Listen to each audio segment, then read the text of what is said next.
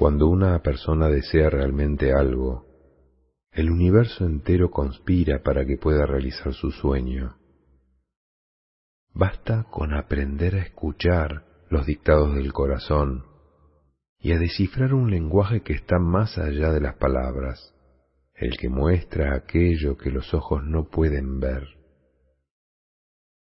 El alquimista relata las aventuras de Santiago, un joven pastor andaluz que un día abandonó su rebaño para ir en pos de una quimera.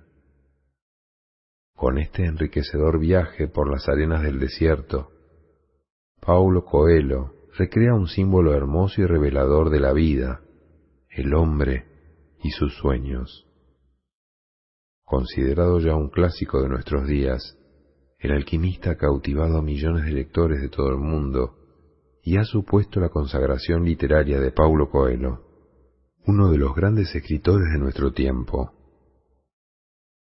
Destinado al niño que todos llevamos dentro y frecuentemente comparado con el Principito de Saint-Exupéry y con Juan Salvador Gaviota de Richard Bach, El alquimista es una obra maestra de la que se han dicho cosas tan hermosas como esta.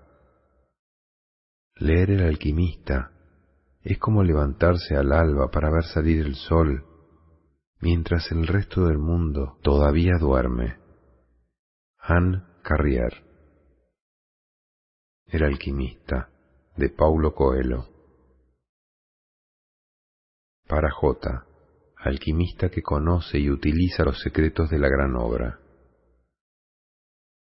Prefacio es importante advertir que El alquimista es un libro simbólico, a diferencia de El peregrino de Compostela, diario de un mago, que fue un trabajo descriptivo.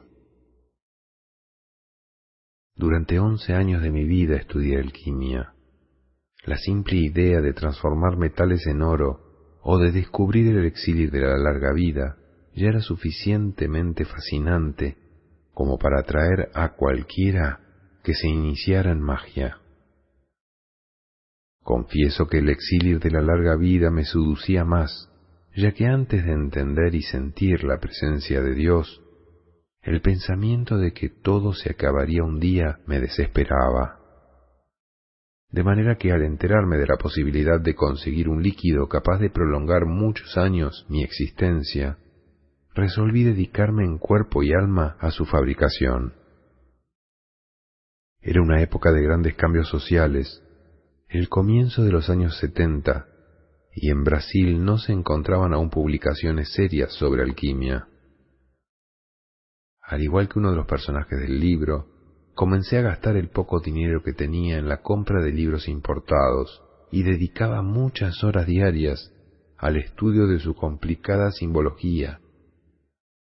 Intenté ponerme en contacto con dos o tres personas en Río de Janeiro que se dedicaban seriamente a la gran obra y rehusaron recibirme. Conocí también a muchas otras personas que se decían alquimistas, poseían sus laboratorios y prometían enseñarme los secretos del arte a cambio de verdaderas fortunas. Hoy me doy cuenta de que en realidad no sabían nada de lo que pretendían enseñarme. A pesar de toda mi dedicación, los resultados eran absolutamente nulos. No sucedía nada de lo que los manuales de alquimia afirmaban en su complicado lenguaje. Era un sinfín de símbolos, dragones, leones, soles, lunas y mercurios, y yo siempre tenía la impresión de estar en el camino equivocado, porque el lenguaje simbólico permite un gigantesco margen de error. En 1973, ya desesperado por la falta de progresos, cometí una irresponsabilidad. En aquella época yo estaba contratado por la Secretaría de Educación del Mato Grosso para dar clases de teatro en dicho estado, y decidí utilizar a mis alumnos en laboratorios teatrales cuyo tema era la tabla de la esmeralda. Esta actitud, unida a algunas incursiones mías en las áreas pantanosas de la magia, hizo que al año siguiente yo pudiera sentir en mi propia carne la verdad del proverbio, el que las hace, las paga. Todo a mi alrededor se derrumbó por completo. Pasé los siguientes seis años de mi vida en una actitud bastante escéptica en relación a todo lo que tuviese que ver con el área mística. En este exilio espiritual aprendí muchas cosas importantes, que sólo aceptamos una verdad cuando primero la negamos desde el fondo del alma, que no debemos huir de nuestro propio destino, y que la mano de Dios es infinitamente generosa a pesar de su rigor. En 1981 conocí a Ram, mi maestro, que me conduciría al camino que estaba trazado para mí. Y mientras él me entrenaba en sus enseñanzas, volvía a estudiar alquimia por cuenta propia. Cierta noche, mientras conversábamos después de una extenuante sesión de telepatía, pregunté por qué el lenguaje de los alquimistas era tan vago y complicado Existen tres tipos de alquimistas, dijo mi maestro.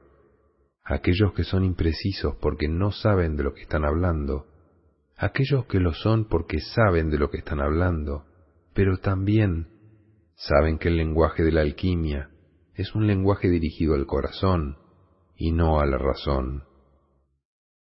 ¿Y cuál es el tercer tipo? pregunté. Aquellos que jamás oyeron de alquimia pero que consiguieron a través de sus vidas descubrir la piedra filosofal. Y de este modo, mi maestro, que pertenecía al segundo tipo, decidió darme clases de alquimia. Descubrí entonces que el lenguaje simbólico que tanto me irritaba y desorientaba era la única manera de alcanzar el alma del mundo, o lo que Jung llamó como el inconsciente colectivo. Descubrí la leyenda personal y las señales de Dios, verdades que mi raciocinio intelectual se negaba a aceptar a causa de su simplicidad. Descubrí que alcanzar la gran obra no es tarea de unos pocos, sino de todos los seres humanos de la faz de la tierra. Es evidente que la gran obra no siempre viene bajo la forma de un huevo o de un frasco con líquido, pero todos nosotros podemos, sin lugar a dudas, sumergirnos en el alma del mundo. Por eso, el alquimista es también un texto simbólico.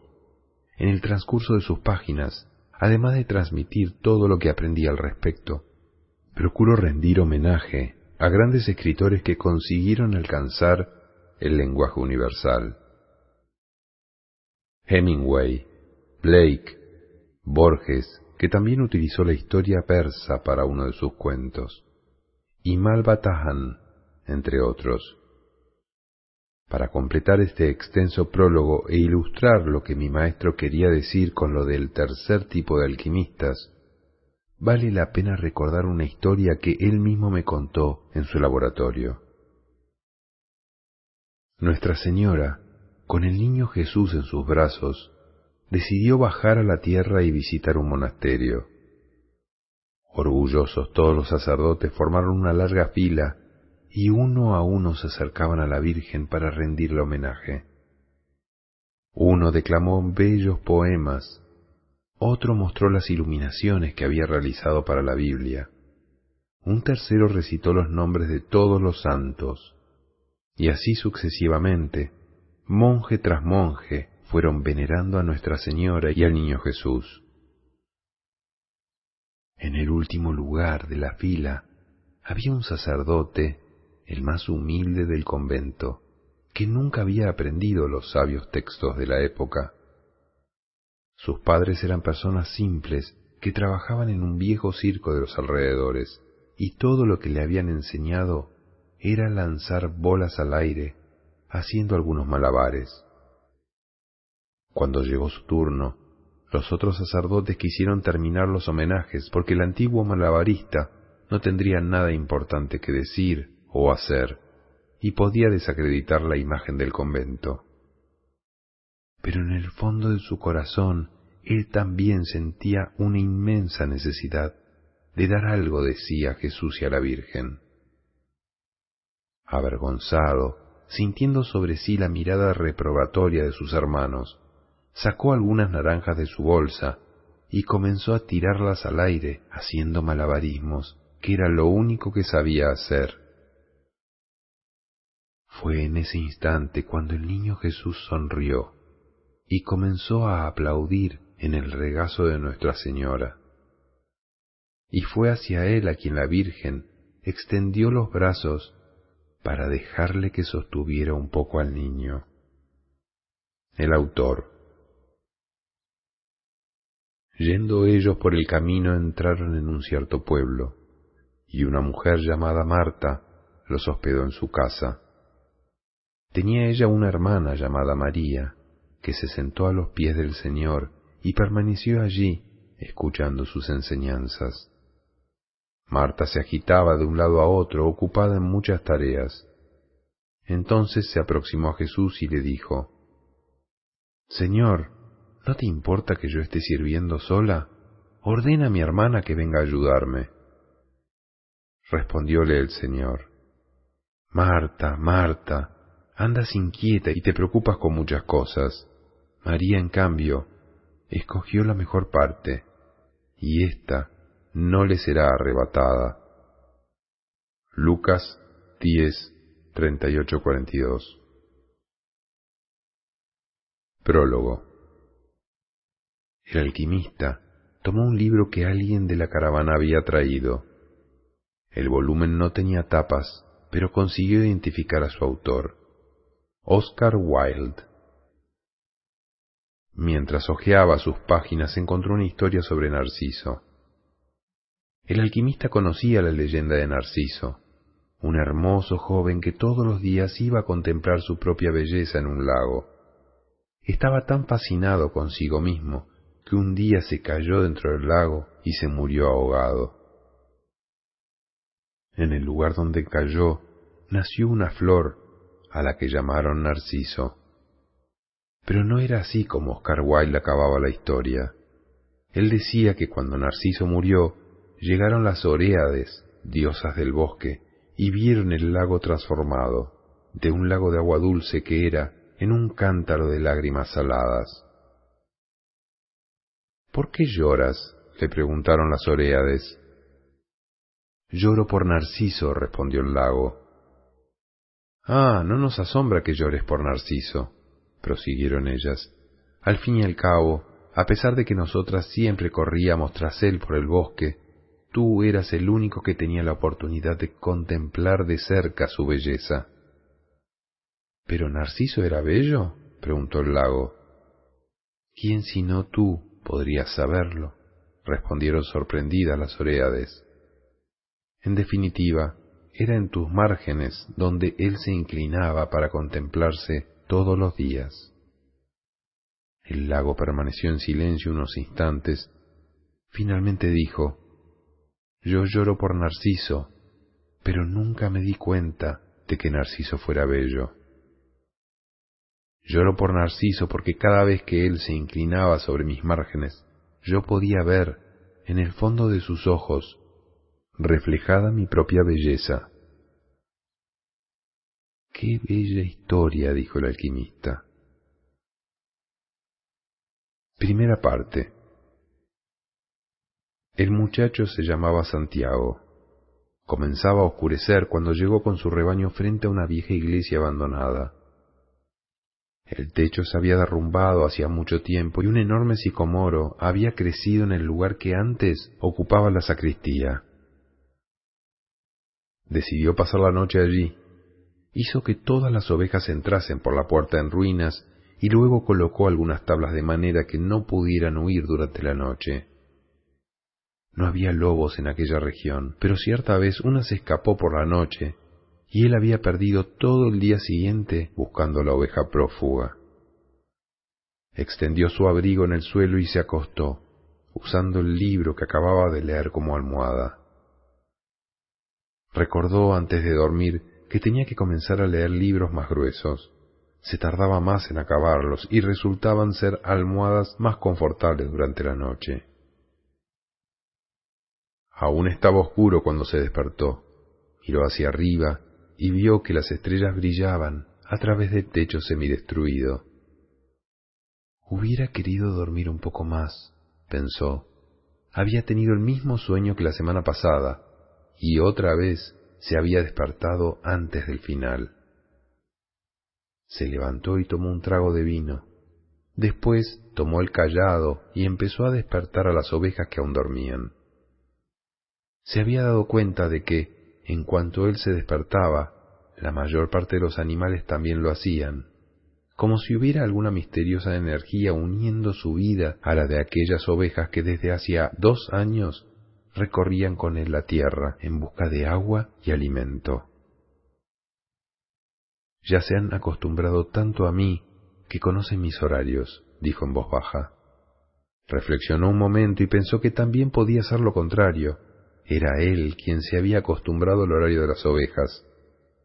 Algunas de ellas, no obstante, tardaban un poco más en levantarse.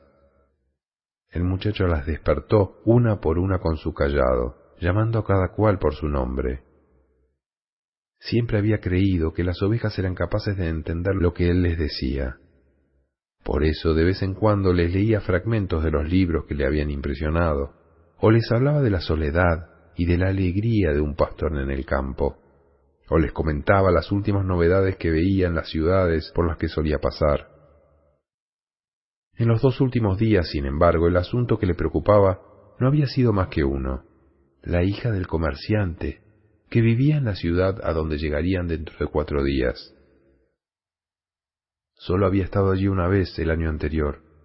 El comerciante era dueño de una tienda de tejidos y le gustaba presenciar siempre el esquileo de las ovejas para evitar falsificaciones. Un amigo le había indicado la tienda y el pastor llevó allí sus ovejas. Necesito vender lana, le dijo al comerciante. La tienda del hombre estaba llena y el comerciante pidió al pastor que esperase hasta el atardecer. El muchacho se sentó en la acera frente a la tienda y sacó un libro de su mochila. No sabía que los pastores fueran capaces de leer libros, dijo una voz femenina a su lado. Era una muchacha típica de la región de Andalucía, con sus cabellos negros y lisos y unos ojos que recordaban vagamente a los antiguos conquistadores moros.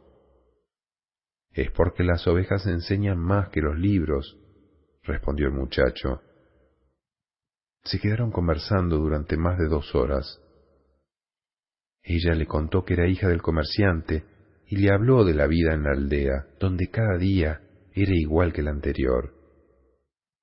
El pastor le habló de los campos de Andalucía y sobre las últimas novedades que había visto en las ciudades que visitó. Estaba contento por no tener que conversar siempre con las ovejas. ¿Cómo aprendiste a leer? le preguntó la moza en un momento. Como todo el mundo, respondió el chico, yendo a la escuela. Y si sabes leer, ¿por qué eres solo un pastor? El muchacho dio una disculpa cualquiera para no responder aquella pregunta. Estaba seguro de que la muchacha jamás lo entendería. Siguió contando sus historias de viaje, y los pequeños ojos se abrían y cerraban de espanto y sorpresa. A medida que el tiempo transcurría, el muchacho comenzó a desear que aquel día no se acabase nunca, que el padre de la joven siguiera ocupado durante mucho tiempo y le mandase esperar tres días. Se dio cuenta de que estaba sintiendo algo que nunca antes había sentido, las ganas de quedarse a vivir en una ciudad para siempre. Con la niña de cabellos negros, los días nunca serían iguales. Pero el comerciante finalmente llegó y le mandó esquilar cuatro ovejas. Después le pagó lo estipulado y le pidió que volviera al año siguiente. Ahora faltaban apenas cuatro días para llegar nuevamente a la misma aldea. Estaba excitado y al mismo tiempo se sentía inseguro. Tal vez la chica ya lo hubiera olvidado. Por allí pasaban muchos pastores para vender lana. No importa, dijo el muchacho a sus ovejas. Yo también conozco otras chicas en otras ciudades. Pero en el fondo de su corazón sabía que sí importaba y que tanto los pastores como los marineros, como los viajantes de comercio, siempre conocían una ciudad donde había alguien capaz de hacerles olvidar la alegría de viajar libres por el mundo. El día comenzó a abrirse y el pastor colocó a las ovejas en dirección al sol. Ellas nunca necesitan tomar una decisión, pensó. Quizás por eso permanecen siempre tan cerca de mí. La única necesidad que las ovejas sentían era la comida. Mientras el muchacho conociese los mejores pastos de Andalucía, ellas serían siempre sus amigas. Aunque los días fueran todos iguales, con largas horas arrastrándose entre el nacimiento y la puesta del sol, aunque jamás hubieran leído un solo libro en sus cortas vidas y no conocieran la lengua de los hombres que contaban las novedades en las aldeas, ellas estaban contentas con su alimento y eso bastaba. A cambio, ofrecían generosamente su lana, su compañía y de vez en cuando su carne. Si hoy me volviera un monstruo y decidiese matarlas una por una, ellas solo se darían cuenta cuando casi todo el rebaño hubiese sido exterminado, pensó el muchacho, porque confían en mí y se olvidaron de confiar en su propio instinto, solo porque las llevo hasta el agua y la comida. El muchacho comenzó a extrañarse de sus propios pensamientos. Quizás la iglesia con aquel sicomoro creciendo dentro estuviese embrujada, tuvo el mismo sueño por segunda vez y le estaba provocando una sensación de rabia contra sus compañeras, siempre tan fieles. Bebió el vino que le había sobrado de la noche anterior y apretó contra el cuerpo su abrigo. Sabía que dentro de unas horas, con el sol alto, el calor sería tan fuerte que no podría conducir a las ovejas por el campo. Era la hora en que toda España dormía en verano. El calor se prolongaba hasta la noche y durante todo ese tiempo él tenía que cargar con su abrigo. Pero cuando pensaba en quejarse de su peso, siempre se acordaba de que gracias a él no había sentido frío por la mañana. Tenemos que estar siempre preparados para las sorpresas del tiempo, pensaba entonces, y se sentía agradecido por el peso del abrigo. El abrigo tenía una finalidad, y el muchacho también. En dos años de recorrido por las planicies de Andalucía, ya se conocía de memoria todas las ciudades de la región, y esta era la gran razón de su vida, viajar. Estaba pensando en explicar esta vez a la chica por qué un simple pastor sabe leer. Había estado hasta los dieciséis años en un seminario. Sus padres querían que él fuera cura, motivo de orgullo para una simple familia campesina que trabajaba apenas para poder comer, como sus ovejas. Estudió latín, español y teología. Pero desde niño soñaba con conocer el mundo, y esto era mucho más importante que conocer a Dios y los pecados de los hombres. Una tarde, al visitar a su familia, tomó coraje y le dijo a su padre que no quería ser cura quería viajar. Hombres de todo el mundo ya pasaron por esta aldea, hijo, dijo su padre. Vienen en busca de cosas nuevas, pero continúan siendo las mismas personas. Van hasta la colina para conocer el castillo y opinan que el pasado era mejor que el presente. Pueden tener los cabellos rubios o la piel oscura, pero son iguales que los hombres de nuestra aldea. Pero yo no conozco los castillos de las tierras de donde ellos vienen, replicó el muchacho. Esos hombres, cuando conocen nuestros campos y nuestras mujeres, dicen que les gustaría vivir siempre aquí, continuó el padre. Quiero conocer a las mujeres y las tierras de donde ellos vinieron, dijo el chico, porque ellos nunca se quedan por aquí. Los hombres traen el bolsillo lleno de dinero, insistió su padre. Entre nosotros, solo los pastores viajan entonces seré pastor. El padre no dijo nada más. Al día siguiente le dio una bolsa con tres antiguas monedas de oro españolas. Las encontré un día en el campo. Iban a ser tu dote para la iglesia. Compra tu rebaño y recorre el mundo hasta que aprendas que nuestro castillo es el más importante y que nuestras mujeres son las más bellas. Y lo bendijo En los ojos del Padre él leyó también el deseo de recorrer el mundo, un deseo que aún persistía, a pesar de las decenas de años que había intentado sepultarlo con agua, comida y el mismo lugar para dormir todas las noches.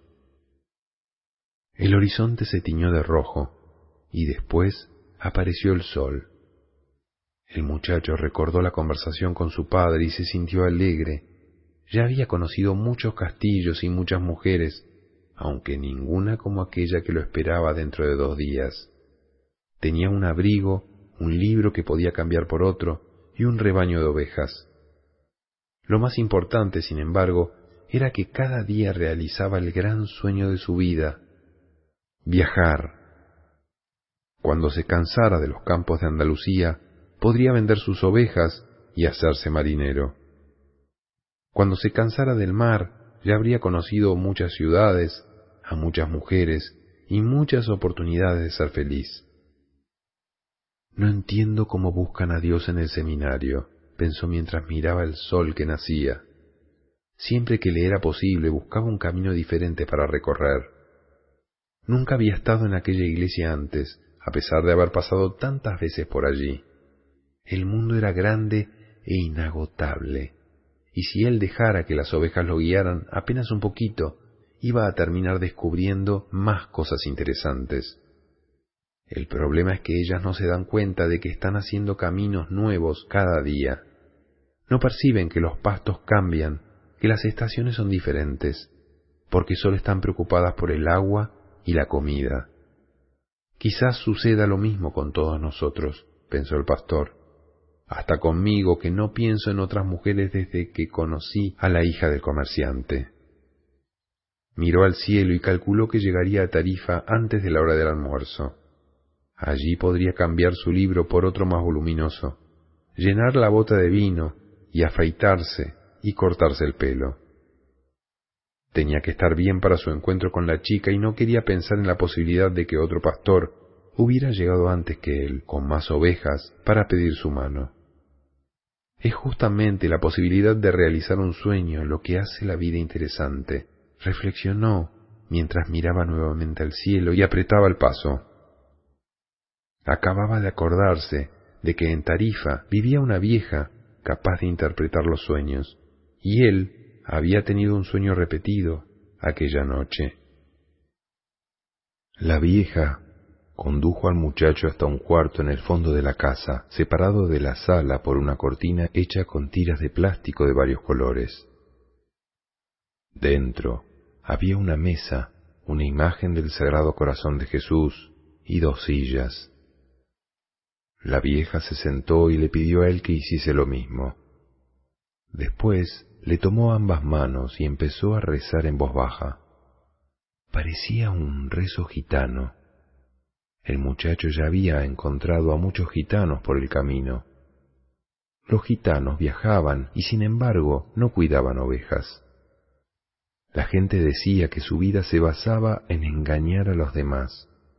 También decía que tenían un pacto con los demonios y que raptaban criaturas para tenerlas como esclavas en sus misteriosos campamentos. De pequeño siempre tuvo miedo a que lo raptaran los gitanos y ese temor antiguo revivió mientras la vieja le sujetaba las manos. Pero tiene la imagen del Sagrado Corazón de Jesús, pensó procurando calmarse. No quería que sus manos empezaran a temblar y la vieja percibiese su miedo. Rezó un Padre Nuestro en silencio. Qué interesante, dijo la vieja, sin apartar los ojos de la mano del muchacho y volvió a quedarse en silencio. El chico se estaba poniendo nervioso. Sin poder impedirlo, sus manos empezaron a temblar, y la vieja se dio cuenta. Él las retiró rápidamente. No vine aquí para que me lean manos, dijo, ya arrepentido de haber entrado en aquella casa. Pensó por un momento que era mejor pagar la consulta e irse de allí sin saber nada le estaba dando demasiada importancia a un sueño repetido. Viniste a saber de sueños, respondió la vieja, y los sueños son el lenguaje de Dios. Cuando Él habla el lenguaje del mundo, yo puedo interpretarlo, pero si habla el lenguaje de tu alma, solo tú podrás entenderlo. Y yo te voy a cobrar la consulta de cualquier manera. Otro truco, pensó el muchacho. Sin embargo, decidió arriesgarse. Un pastor corre siempre el riesgo de los lobos o de la sequía, y eso es lo que hace que el oficio de pastor sea tan excitante.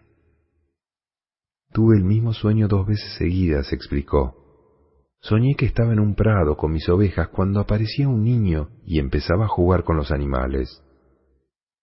No me gusta que molesten a mis ovejas porque se asustan de los extraños, pero los niños siempre consiguen tocar a los animales sin que ellos se asusten. No sé por qué. No sé cómo pueden saber los animales la edad de los seres humanos. Vuelve a tu sueño, ordenó la vieja. Tengo una olla en el fuego. Además, tienes poco dinero y no puedes comprar todo mi tiempo. El niño seguía jugando con las ovejas durante algún tiempo, continuó el muchacho, un poco presionado, y de repente me tomaba de la mano y me llevaba hasta las pirámides de Egipto. El chico esperó un poco para ver si la vieja sabía lo que eran las pirámides de Egipto, pero la vieja continuó callada. Entonces, en las pirámides de Egipto, pronunció las tres últimas palabras lentamente para que la vieja pudiera entender bien. El niño me decía, si vienes hasta aquí, encontrarás un tesoro escondido. Y cuando iba a mostrarme el lugar exacto, me desperté, las dos veces. La vieja continuó en silencio durante algún tiempo. Después volvió a tomar las manos del muchacho y a estudiarlas atentamente. No voy a cobrarte nada ahora, dijo la vieja, pero quiero una décima parte del tesoro si lo encuentras. El muchacho rió feliz. Iba a ahorrarse el poco dinero que tenía gracias a un sueño que hablaba de tesoros escondidos. La vieja debía de ser realmente gitana, porque los gitanos tenían una forma de ser un poco tonta. Entonces, interprete el sueño, le pidió. Antes, jura, júrame que me vas a dar la décima parte de tu tesoro a cambio de lo que voy a decirte. El chico juró. La vieja le pidió que repitiera el juramento mirando a la imagen del Sagrado Corazón de Jesús. Es un sueño del lenguaje del mundo, dijo ella. Puedo interpretarlo, aunque es una interpretación muy difícil. Por eso creo que merezco mi parte en tu hallazgo. He aquí la interpretación. Tienes que ir hasta las pirámides de Egipto. Nunca oí hablar de ellas, pero si fue un niño el que te las mostró, es porque existen. Allí encontrarás un tesoro que te hará rico. El muchacho se quedó sorprendido y después irritado. No necesitaba haber buscado a una vieja para esto. Finalmente recordó que no iba a pagar nada. Para esto no necesitaba haber perdido mi tiempo, dijo. Por eso te dije que tu sueño era difícil. Las cosas simples son las más extraordinarias, y sólo los sabios consiguen verlas. Puesto que yo no soy una sabia, tengo que conocer otras artes, como la lectura de las manos. ¿Y cómo voy a llegar a este Egipto? Yo solo interpreto sueños, no sé transformarlos en realidad. Por eso tengo que vivir de lo que mis hijas me dan. ¿Y si no llego a este Egipto? Me quedo sin cobrar, no sería la primera vez. Y la vieja no dijo nada más. Le pidió al muchacho que se fuera porque ya había perdido mucho tiempo con él. El muchacho salió decepcionado y convencido de que no creería nunca más en sueños. Se acordó de que tenía varias cosas que hacer, fue a la tienda a comprar algo de comida, cambió su libro por otro más grueso y se sentó en un banco de la plaza para saborear el nuevo vino que había comprado. Era un día caluroso y el vino, por uno de esos misterios insondables, conseguía refrescar un poco su cuerpo. Las ovejas estaban en la entrada de la ciudad, en el establo de un nuevo amigo suyo. Conocía a mucha gente por aquellas zonas y por eso le gustaba viajar. Uno siempre acaba haciendo amigos nuevos y no es necesario quedarse con ellos día tras día. Cuando vemos siempre a las mismas personas, y esto pasaba en el seminario, terminamos haciendo que pasen a formar parte de nuestras vidas. Y como ellas forman parte de nuestras vidas, pasan también a querer modificar nuestras vidas. Y si no somos como ellas esperan que seamos, se molestan, porque todas las personas saben exactamente cómo debemos vivir nuestra vida. Y nunca tienen idea de cómo deben vivir sus propias vidas, como la mujer de los sueños, que no sabía transformarlos en realidad. Decidió esperar a que el sol estuviera un poco más bajo antes de seguir con sus ovejas en dirección al campo. Dentro de tres días estaría con la hija del comerciante. Empezó a leer el libro que le había conseguido el cura de Tarifa. Era un libro grande que hablaba de un entierro ya desde la primera página. Además, los nombres de los personajes eran complicadísimos. Pensó que si algún día él escribía un libro, haría aparecer a los personajes de forma sucesiva, para que los lectores no tuviesen tanto trabajo en recordar nombres. Cuando consiguió concentrarse un poco en la lectura, y era buena, porque hablaba de un entierro en la nieve, lo que le transmitía una sensación de frío debajo de aquel inmenso sol, un viejo se sentó a su lado y empezó a buscar conversación. ¿Qué están haciendo? preguntó el viejo señalando a las personas en la plaza. Están trabajando, respondió el muchacho secamente, y volvió a fingir que estaba concentrado en la lectura. En realidad estaba pensando en esquilar las ovejas delante de la hija del comerciante, para que ella viera que era capaz de hacer cosas interesantes. Ya había imaginado esta escena muchas veces. En todas ellas la chica quedaba deslumbrada cuando él empezaba a explicarle que las ovejas deben ser esquiladas desde atrás hacia adelante. También intentaba acordarse de algunas buenas historias para contarle mientras esquilaba las ovejas. Casi todas las historias las había leído en los libros, pero las contaba como si las hubiera vivido personalmente. Ella nunca se daría cuenta porque no sabía leer libros. El viejo, sin embargo, insistió, explicó que estaba cansado, con sed, y le pidió un trago de vino. El muchacho le ofreció su botella, Quizás así se callaría, pero el viejo quería conversación. Le preguntó qué libro estaba leyendo. Él pensó en ser descortés y cambiarse de banco, pero su padre le había enseñado a respetar a los ancianos. Entonces ofreció el libro al viejo por dos razones. La primera, porque no sabía pronunciar el título, y la segunda, porque si el viejo no sabía leer, sería él quien se cambiaría de banco para no sentirse humillado. Mmm, dijo el viejo inspeccionando el volumen por todos los costados, como si fuese un objeto extraño. Es un libro importante, pero muy aburrido. El muchacho quedó sorprendido. El viejo sabía leer y además ya había leído aquel libro. Y si era aburrido, como él decía, aún tendría tiempo de cambiarlo por otro. Es un libro que habla de lo que hablan casi todos los libros, continuó el viejo, de la incapacidad que las personas tienen para escoger su propio destino. Y termina haciendo que todo el mundo crea la mayor mentira del mundo. ¿Cuál es la mayor mentira del mundo? indagó sorprendido el muchacho. Es esta. En un determinado momento de nuestra existencia, perdemos el control de nuestras vidas y éstas pasan a ser gobernadas por el destino. Esta es la mayor mentira del mundo. Conmigo no sucedió esto, dijo el muchacho. Querían que yo fuera cura, pero yo decidí ser pastor. Así es mejor, dijo el viejo, porque te gusta viajar. Ha adivinado mi pensamiento, reflexionó el chico. El viejo, mientras tanto, hojeaba el grueso libro sin la menor intención de devolvérselo. El muchacho notó que vestía una ropa extraña. Parecía un árabe, lo cual no era raro en aquella región.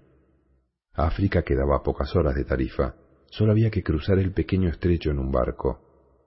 Muchas veces aparecían árabes en la ciudad haciendo compras y rezando oraciones extrañas varias veces al día. ¿De dónde es usted? preguntó. De muchas partes. Nadie puede ser de muchas partes, dijo el muchacho.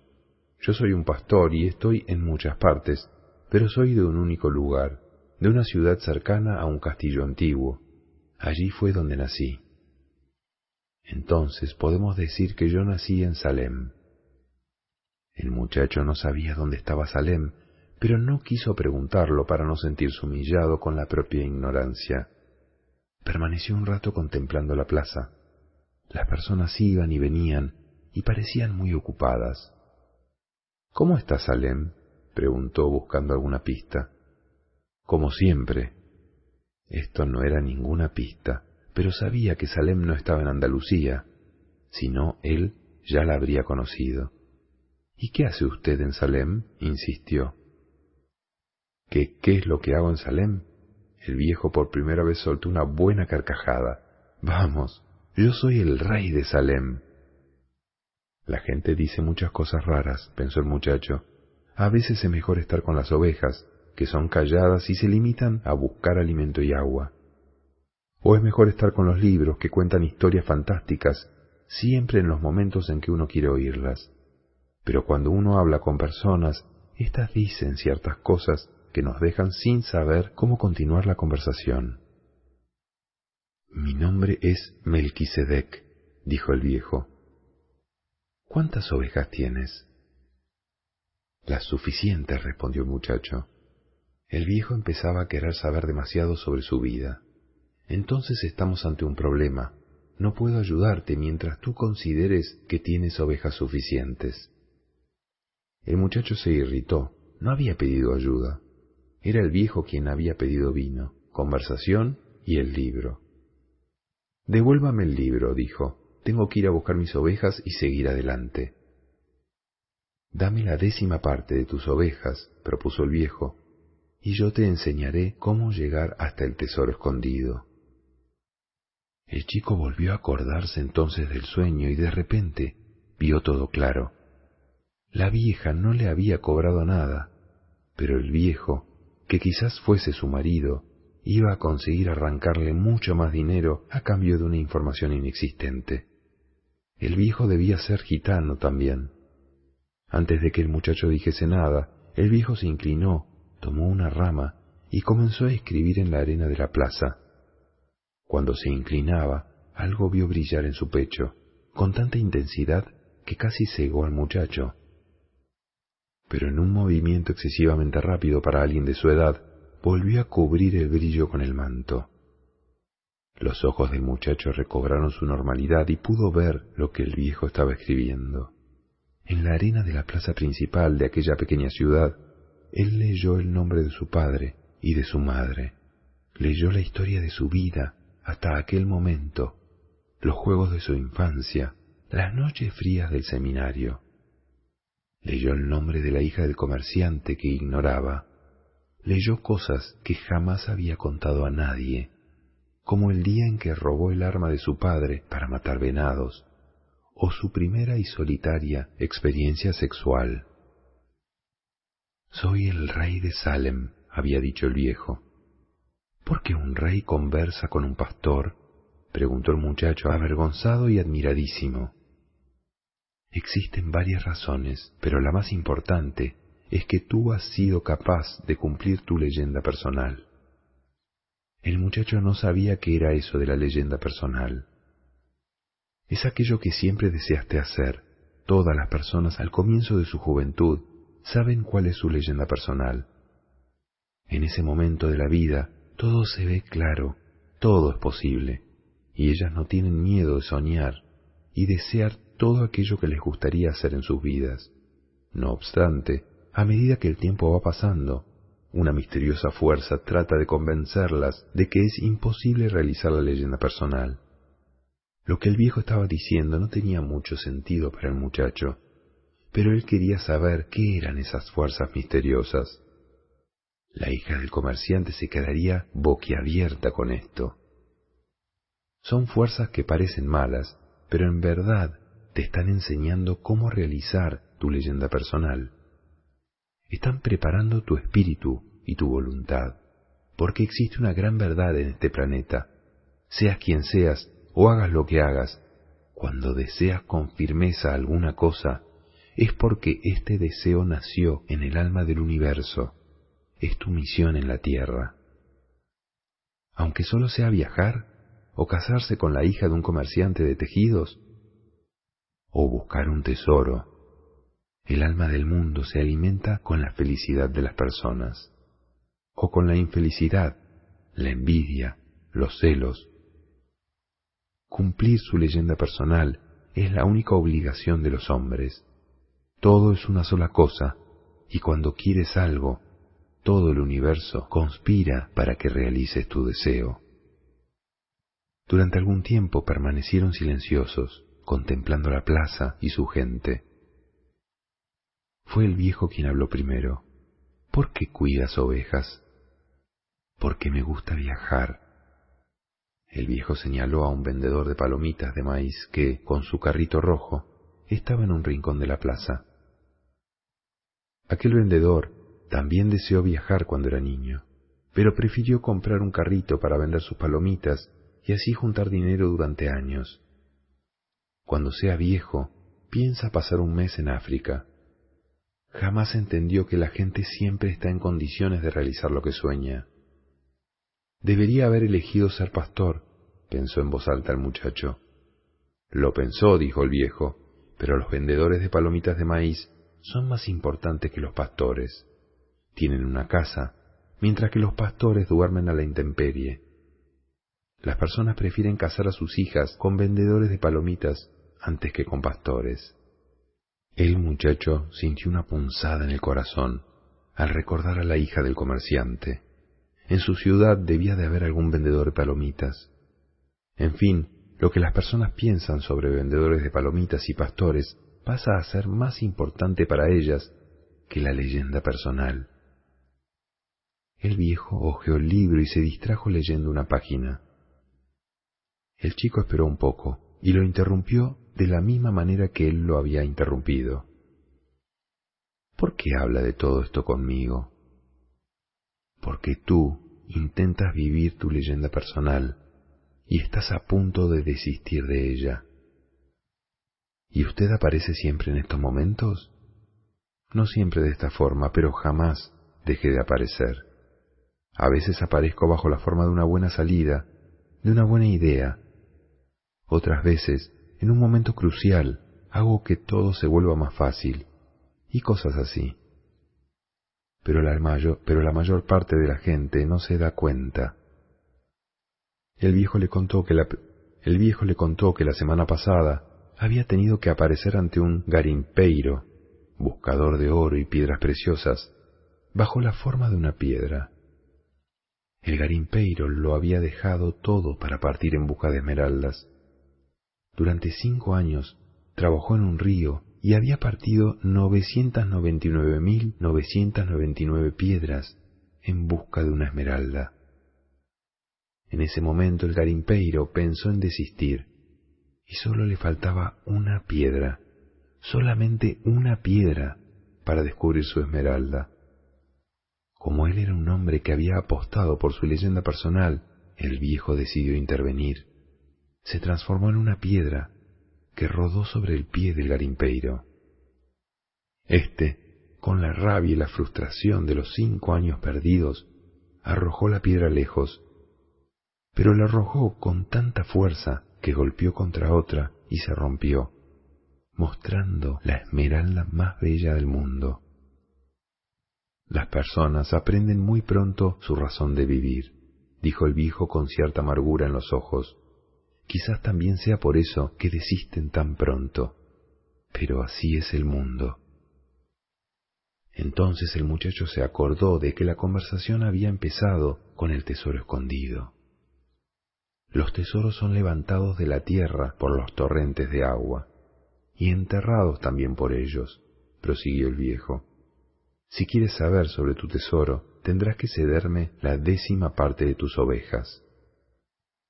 ¿Y no sirve una décima parte del tesoro? El viejo se decepcionó. Si empiezas por prometer lo que aún no tienes, perderás tu voluntad para conseguirlo. El muchacho le contó que había prometido un décimo a la gitana. Los gitanos son muy listos, dijo el viejo con un suspiro. De cualquier manera, es bueno que aprendas que todo en la vida tiene un precio, y esto es lo que los guerreros de la luz intentan enseñar. El viejo le devolvió el libro.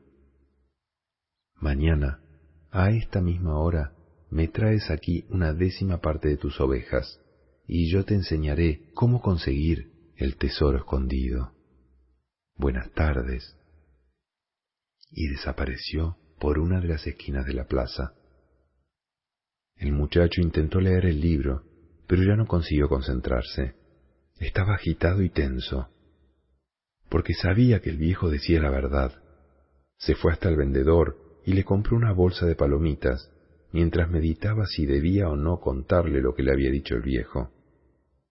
A veces es mejor dejar las cosas como están, pensó el chico, y no dijo nada. Si se lo contara, el vendedor se pasaría tres días pensando en abandonarlo todo, pero estaba muy acostumbrado a su carrito, podía evitarle ese sufrimiento. Comenzó a caminar sin rumbo por la ciudad y llegó hasta el puerto. Había un pequeño edificio y en él una ventanilla donde la gente compraba pasajes. Egipto estaba en África, ¿Quieres algo? preguntó el hombre de la ventanilla. Quizás mañana, contestó el chico alejándose. Solo con vender una oveja podría cruzar hasta el otro lado del estrecho. Era una idea que le espantaba. Otro soñador, dijo el hombre de la ventanilla a su ayudante, mientras el muchacho se alejaba. No tiene dinero para viajar. Cuando estaba en la ventanilla, el muchacho se había acordado de sus ovejas y sintió miedo de volver junto a ellas. Había pasado dos años aprendiéndolo todo sobre el arte del pastoreo. Sabía esquilar, cuidar a las ovejas preñadas, protegerla de los lobos. Conocía todos los campos y pastos de Andalucía. Conocía el precio justo de comprar y vender cada uno de sus animales. Decidió volver al establo de su amigo por el camino más largo la ciudad también tenía un castillo y decidió subir la rampa de piedra y sentarse en una de sus murallas. Desde allí arriba se podía ver África. Alguien le había explicado en cierta ocasión que por allí llegaron los moros que ocuparon durante tantos años casi toda España, y el muchacho detestaba a los moros. Además, habían sido ellos los que trajeron a los gitanos. Desde allí podía ver también casi toda la ciudad, inclusive la plaza donde había conversado con el viejo. Maldita sea la hora en que encontré a ese viejo, pensó. Había ido solamente a buscar una mujer que interpretase sueños. Ni la mujer ni el viejo concedían importancia al hecho de que él era un pastor. Eran personas solitarias que ya no confiaban en la vida y no entendían que los pastores terminaran aficionándose a sus ovejas. Él conocía los detalles de cada una de ellas, sabía cuál cojeaba, cuál tendría cría dentro de dos meses y cuáles eran las más perezosas. Sabía también cómo esquilarlas y cómo matarlas. Si se decidiera a partir, ellas sufrirían. Comenzó a soplar el viento. Él conocía aquel viento. La gente lo llamaba levante, porque con él llegaron también las hordas de infieles. Hasta que conoció Tarifa nunca había imaginado que África estuviera tan cerca. Eso era un gran peligro. Los moros podrían invadir nuevamente. El levante comenzó a soplar más fuerte. Estoy entre las ovejas y el tesoro, pensó el muchacho. Tenía que decidirse entre una cosa a la que se había acostumbrado y una cosa que le gustaría tener. Estaba también la hija del comerciante, pero ella no era tan importante como las ovejas, porque no dependía de él. Hasta era posible que ni se acordara de él. Tuvo la seguridad de que si no aparecía dentro de dos días, la chica ni siquiera lo notaría.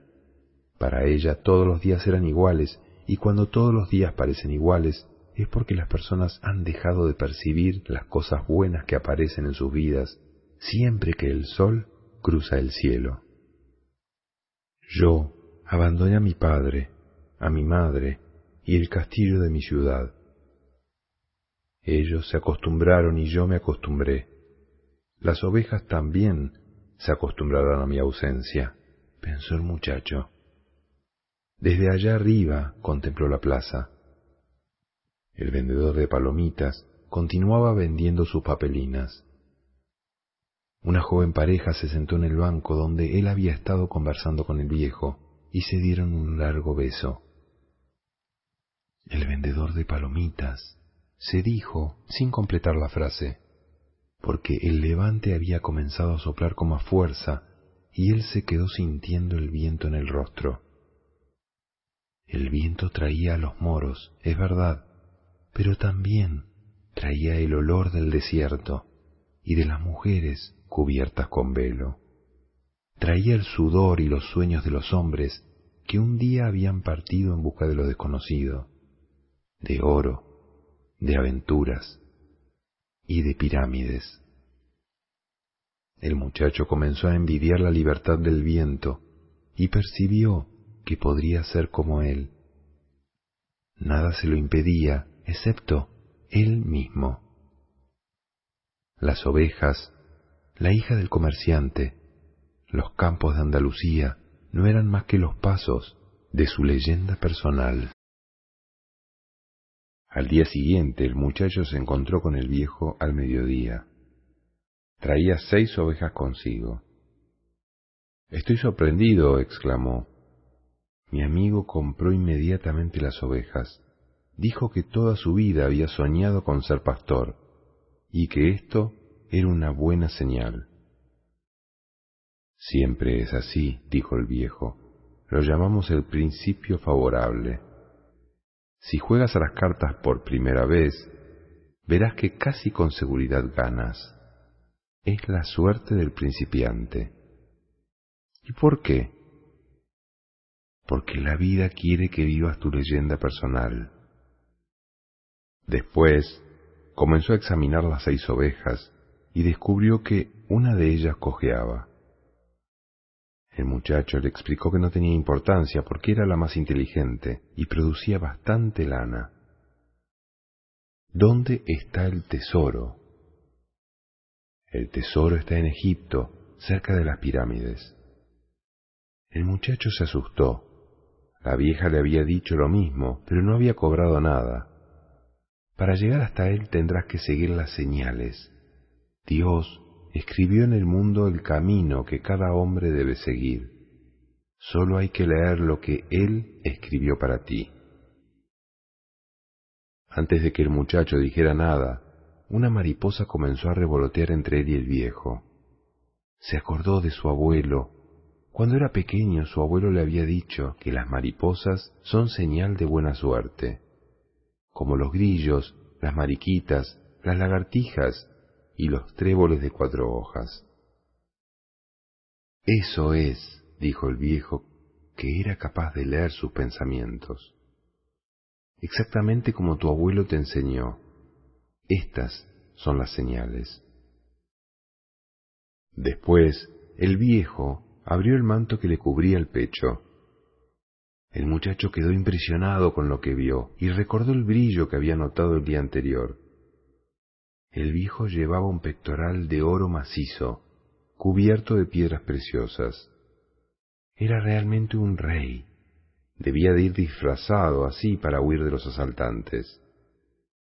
Toma, dijo el viejo, sacando una piedra blanca y una piedra negra que llevaba prendidas en el centro del pectoral de oro. Se llaman Urim y Tumim. La negra quiere decir sí, la blanca quiere decir no. Cuando tengas dificultad para percibir las señales, te serán de utilidad. Hazles siempre una pregunta objetiva, pero en general procura tomar tú las decisiones. El tesoro está en las pirámides, y esto tú ya lo sabías, pero tuviste que pagar seis ovejas porque yo te ayudé a tomar una decisión. El muchacho se guardó las piedras en la mochila. De ahora en adelante tomaría sus propias decisiones. No te olvides de que todo es una sola cosa. Y sobre todo no te olvides de llegar hasta el fin de tu leyenda personal. Antes, sin embargo, me gustaría contarte una pequeña historia. Cierto mercader envió a su hijo con el más sabio de todos los hombres para que aprendiera el secreto de la felicidad. El joven anduvo durante cuarenta días por el desierto, hasta que llegó a un hermoso castillo, en lo alto de una montaña. Allí vivía el sabio que buscaba. Sin embargo, en vez de encontrar a un hombre santo, nuestro héroe entró en una sala y vio una actividad inmensa. Mercaderes que entraban y salían, personas conversando en los rincones, una pequeña orquesta que tocaba melodías suaves y una mesa repleta de los más deliciosos manjares de aquella región del mundo. El sabio conversaba con todos, y el joven tuvo que esperar dos horas para que lo atendiera. El sabio escuchó atentamente el motivo de su visita, pero le dijo que en aquel momento no tenía tiempo de explicarle el secreto de la felicidad. Le sugirió que diese un paseo por su palacio y volviese dos horas más tarde. Pero quiero pedirte un favor, añadió el sabio, entregándole una cucharita de té en la que dejó caer dos gotas de aceite.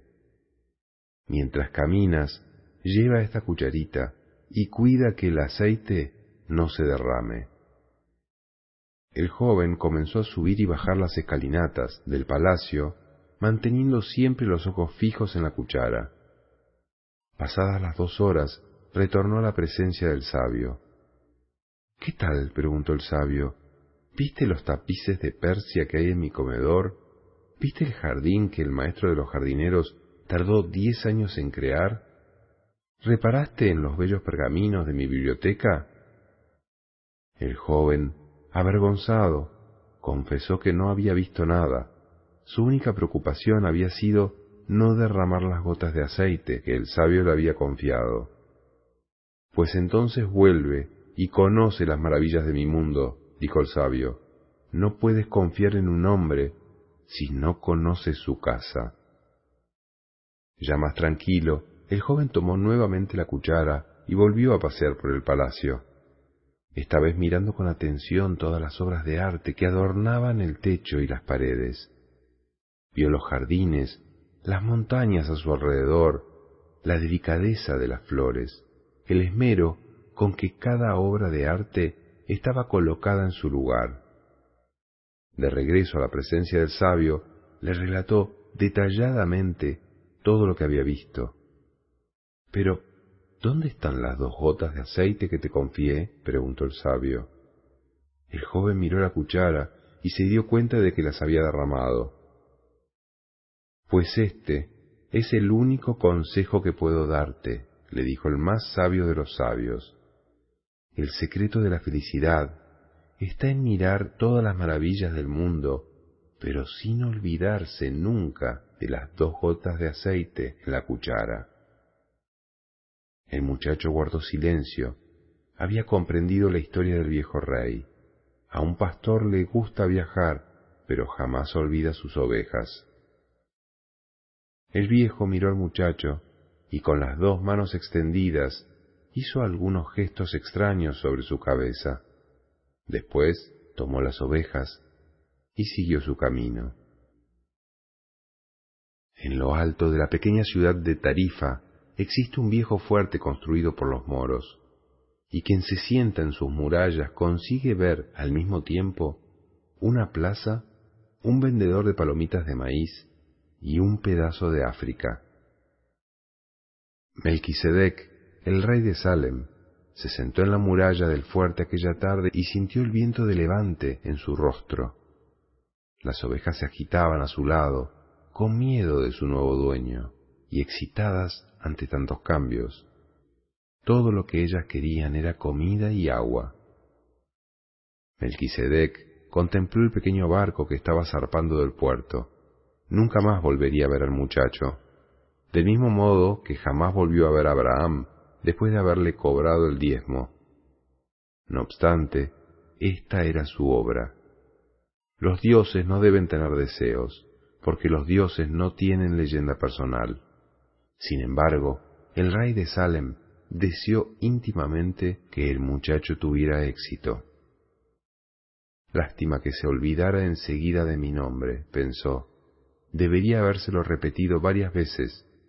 Así, cuando hablase de mí, diría que soy Melquisedec, el rey de Salem. Después miró hacia el cielo, un poco arrepentido. Sé que es vanidad de vanidades, como tú dijiste, Señor, pero un viejo rey a veces tiene que estar orgulloso de sí mismo. Qué extraña es África, pensó el muchacho. Estaba sentado en una especie de bar igual que otros bares que había encontrado en las callejuelas estrechas de la ciudad. Algunas personas fumaban una pipa gigante que se pasaban de boca en boca. En pocas horas había visto a hombres tomados de la mano, mujeres con el rostro cubierto y sacerdotes que subían a altas torres y comenzaban a cantar, mientras todos a su alrededor se arrodillaban y golpeaban la cabeza contra el suelo. Cosas de infieles, se dijo. Cuando era niño, veía siempre en la iglesia de su aldea una imagen de Santiago Matamoros, en su caballo blanco, con la espada desenvainada y figuras como aquellas bajo sus pies. El muchacho se sentía mal y terriblemente solo. Los infieles tenían una mirada siniestra. Además de eso, con las prisas de viajar, se había olvidado de un detalle, un único detalle que podía alejarlo de su tesoro por mucho tiempo. En aquel país todos hablaban árabe.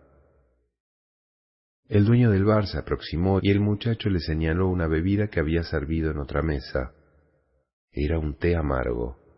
Hubiera preferido beber vino, pero no debía preocuparse por eso ahora tenía que pensar exclusivamente en su tesoro y en la manera de conseguirlo. La venta de las ovejas lo había dejado con bastante dinero en el bolsillo, y el muchacho sabía que el dinero era mágico. Con él nadie está solo jamás. Dentro de poco, quizás en unos días, estaría junto a las pirámides. Un viejo con todo aquel oro en el pecho, no tenía necesidad de mentir para, obtener seis ovejas. El viejo le había hablado de señales. Mientras atravesaba el mar, había estado pensando en las señales. Sí, sabía a qué se refería. Durante el tiempo que estuvo en los campos de Andalucía se había acostumbrado a leer en la tierra y en los cielos las condiciones del camino que debía seguir. Había aprendido que cierto pájaro indicaba la cercanía de alguna serpiente, y que determinado arbusto era señal de la presencia de agua a pocos kilómetros. Las ovejas le habían enseñado todo eso. Si Dios conduce tan bien a las ovejas, también conducirá al hombre, reflexionó, y se quedó más tranquilo. El té parecía menos amargo. ¿Quién eres? oyó que le preguntaba una voz en español. El muchacho se sintió inmensamente aliviado. Estaba pensando en señales y alguien había aparecido. ¿Cómo es que hablas español? preguntó. El recién llegado era un hombre joven vestido a la manera de los occidentales, pero el color de su piel indicaba que debía de ser de aquella ciudad. Tendría más o menos su misma altura y edad. Aquí casi todo el mundo habla español. Estamos solo a dos horas de España. Siéntate y pide algo por mi cuenta, le ofreció el muchacho, y pide un vino para mí, detesto este té. No hay vino en este país, dijo el recién llegado. La religión no lo permite. El muchacho le explicó entonces que tenía que llegar a las pirámides. Estuvo a punto de hablarle del tesoro, pero decidió callarse.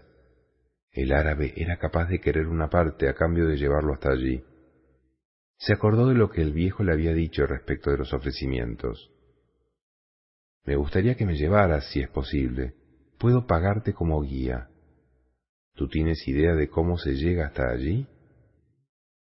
El muchacho se dio cuenta de que el dueño del bar andaba cerca, escuchando atentamente la conversación. Se sentía molesto por su presencia, pero había encontrado un guía y no podía perder esta oportunidad. Hay que atravesar todo el desierto del Sahara, continuó el recién llegado, y para eso se necesita dinero. Quiero saber si tienes el dinero suficiente. Al muchacho le extrañó la pregunta que le había formulado el recién llegado, pero confiaba en el viejo, y el viejo le había dicho que cuando se quiere una cosa, el universo siempre conspira a favor. Sacó su dinero del bolsillo y se lo mostró. El dueño del bar se acercó y miró también. Los dos intercambiaron algunas palabras en árabe. El dueño del bar parecía irritado. Vámonos, dijo el recién llegado. Él no quiere que nos quedemos aquí. El muchacho se sintió aliviado, se levantó para pagar la cuenta, pero el dueño lo agarró y comenzó a hablarle sin parar. Aunque era fuerte, estaba en una tierra extranjera. Fue su nuevo amigo quien empujó al dueño hacia un costado y acompañó al chico hasta la calle. Quería tu dinero, dijo. Tánger no es igual que el resto de África. Estamos en un puerto y en los puertos hay siempre muchos ladrones. Podía confiar en su nuevo amigo, le había ayudado en una situación crítica. Sacó nuevamente el dinero y lo contó. Podemos llegar mañana a las pirámides, dijo el otro tomando el dinero, pero necesito comprar dos camellos. Salieron andando por las estrechas calles de Tánger. En todas las esquinas había puestos de cosas para vender. Por fin llegaron al centro de una gran plaza, donde funcionaba el mercado. Había millares de personas discutiendo, vendiendo, comprando, hortalizas mezcladas con dagas, alfombras junto a todo tipo de pipas pero el muchacho no apartaba los ojos de su nuevo amigo. Al fin y al cabo, tenía todo su dinero en las manos. Pensó en pedirle que se lo devolviera, pero temió que lo considerara una falta de consideración. Él no conocía las costumbres de las tierras extrañas que estaba pisando. Es suficiente con vigilarlo, se dijo. Era más fuerte que el otro. De repente, en medio de toda aquella confusión, apareció la espada más hermosa que jamás había visto en su vida. La vaina era plateada y la empuñadura negra con piedras incrustadas. Se prometió a sí mismo que cuando regresara de Egipto la compraría. Pregúntale al dueño cuánto cuesta, pidió el amigo. Pero se dio cuenta de que se había quedado dos segundos distraído mirándola. Sintió el corazón comprimido como si todo su pecho se hubiera encogido de repente. Tuvo miedo de mirar a su lado porque sabía con lo que se iba a encontrar. Sus ojos continuaron fijos en la hermosa espada algunos momentos más, hasta que se armó de valor y se dio vuelta. A su alrededor, el mercado, las personas yendo y viniendo, gritando y comprando, las alfombras mezcladas con las avellanas, las lechugas junto a las monedas de cobre, los hombres tomados de la mano por las calles, las mujeres con velo, el olor a comida extraña. Pero en ninguna parte, absoluta y definitivamente en ninguna parte, el rostro de su compañero. El muchacho aún quiso pensar que se habían perdido de vista momentáneamente. Resolvió quedarse allí mismo, esperando a que el otro volviera. Al poco tiempo, un individuo subió a una de aquellas torres y comenzó a cantar. Todos se arrodillaron, golpearon la cabeza en el suelo y cantaron también. Después, como un ejército de laboriosas hormigas, deshicieron los puestos de venta y se marcharon. El sol comenzó a irse también. El muchacho lo contempló durante mucho tiempo hasta que se escondió detrás de las casas blancas que rodeaban la plaza. Recordó que cuando aquel sol había nacido por la mañana, él estaba en otro continente, era un pastor, tenía sesenta ovejas y una cita concertada con una chica. Por la mañana, mientras andaba por los campos, sabía todo lo que le iba a suceder. Sin embargo, ahora que el sol se escondía, estaba en un país diferente, era un extraño en una tierra extraña, donde ni siquiera podía entender el idioma que hablaban. Ya no era un pastor y no tenía nada más en la vida, ni siquiera dinero para volver y empezar de nuevo. Todo esto entre el nacimiento y la puesta del mismo sol, pensó, y sintió pena de sí mismo porque en la vida a veces las cosas cambian en el espacio de un simple grito antes de que las personas puedan acostumbrarse a ellas. Le daba vergüenza llorar, jamás había llorado delante de sus propias ovejas, pero el mercado estaba vacío y él estaba lejos de la patria. El muchacho lloró. Lloró porque Dios era injusto y retribuía de esta forma a las personas que creían en sus propios sueños. Cuando yo estaba con las ovejas era feliz e irradiaba siempre felicidad a mi alrededor. Las personas me veían llegar y me recibían bien. Pero ahora estoy triste e infeliz. ¿Qué haré? Voy a ser más duro y no confiaré más en las personas, porque una de ellas me traicionó.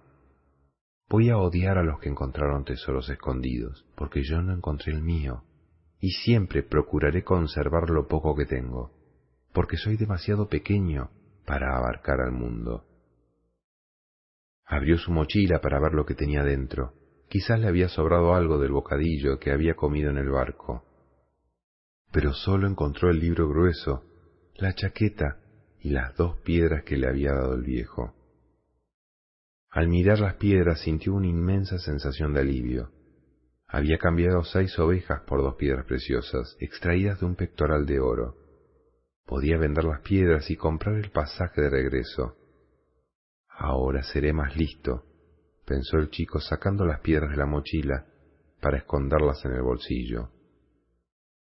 Aquello era un puerto y esta era la única verdad que el otro chico le había dicho. Un puerto está siempre lleno de ladrones. Ahora entendía también la desesperación del dueño del bar. Estaba intentando avisarle que no confiara en aquel hombre.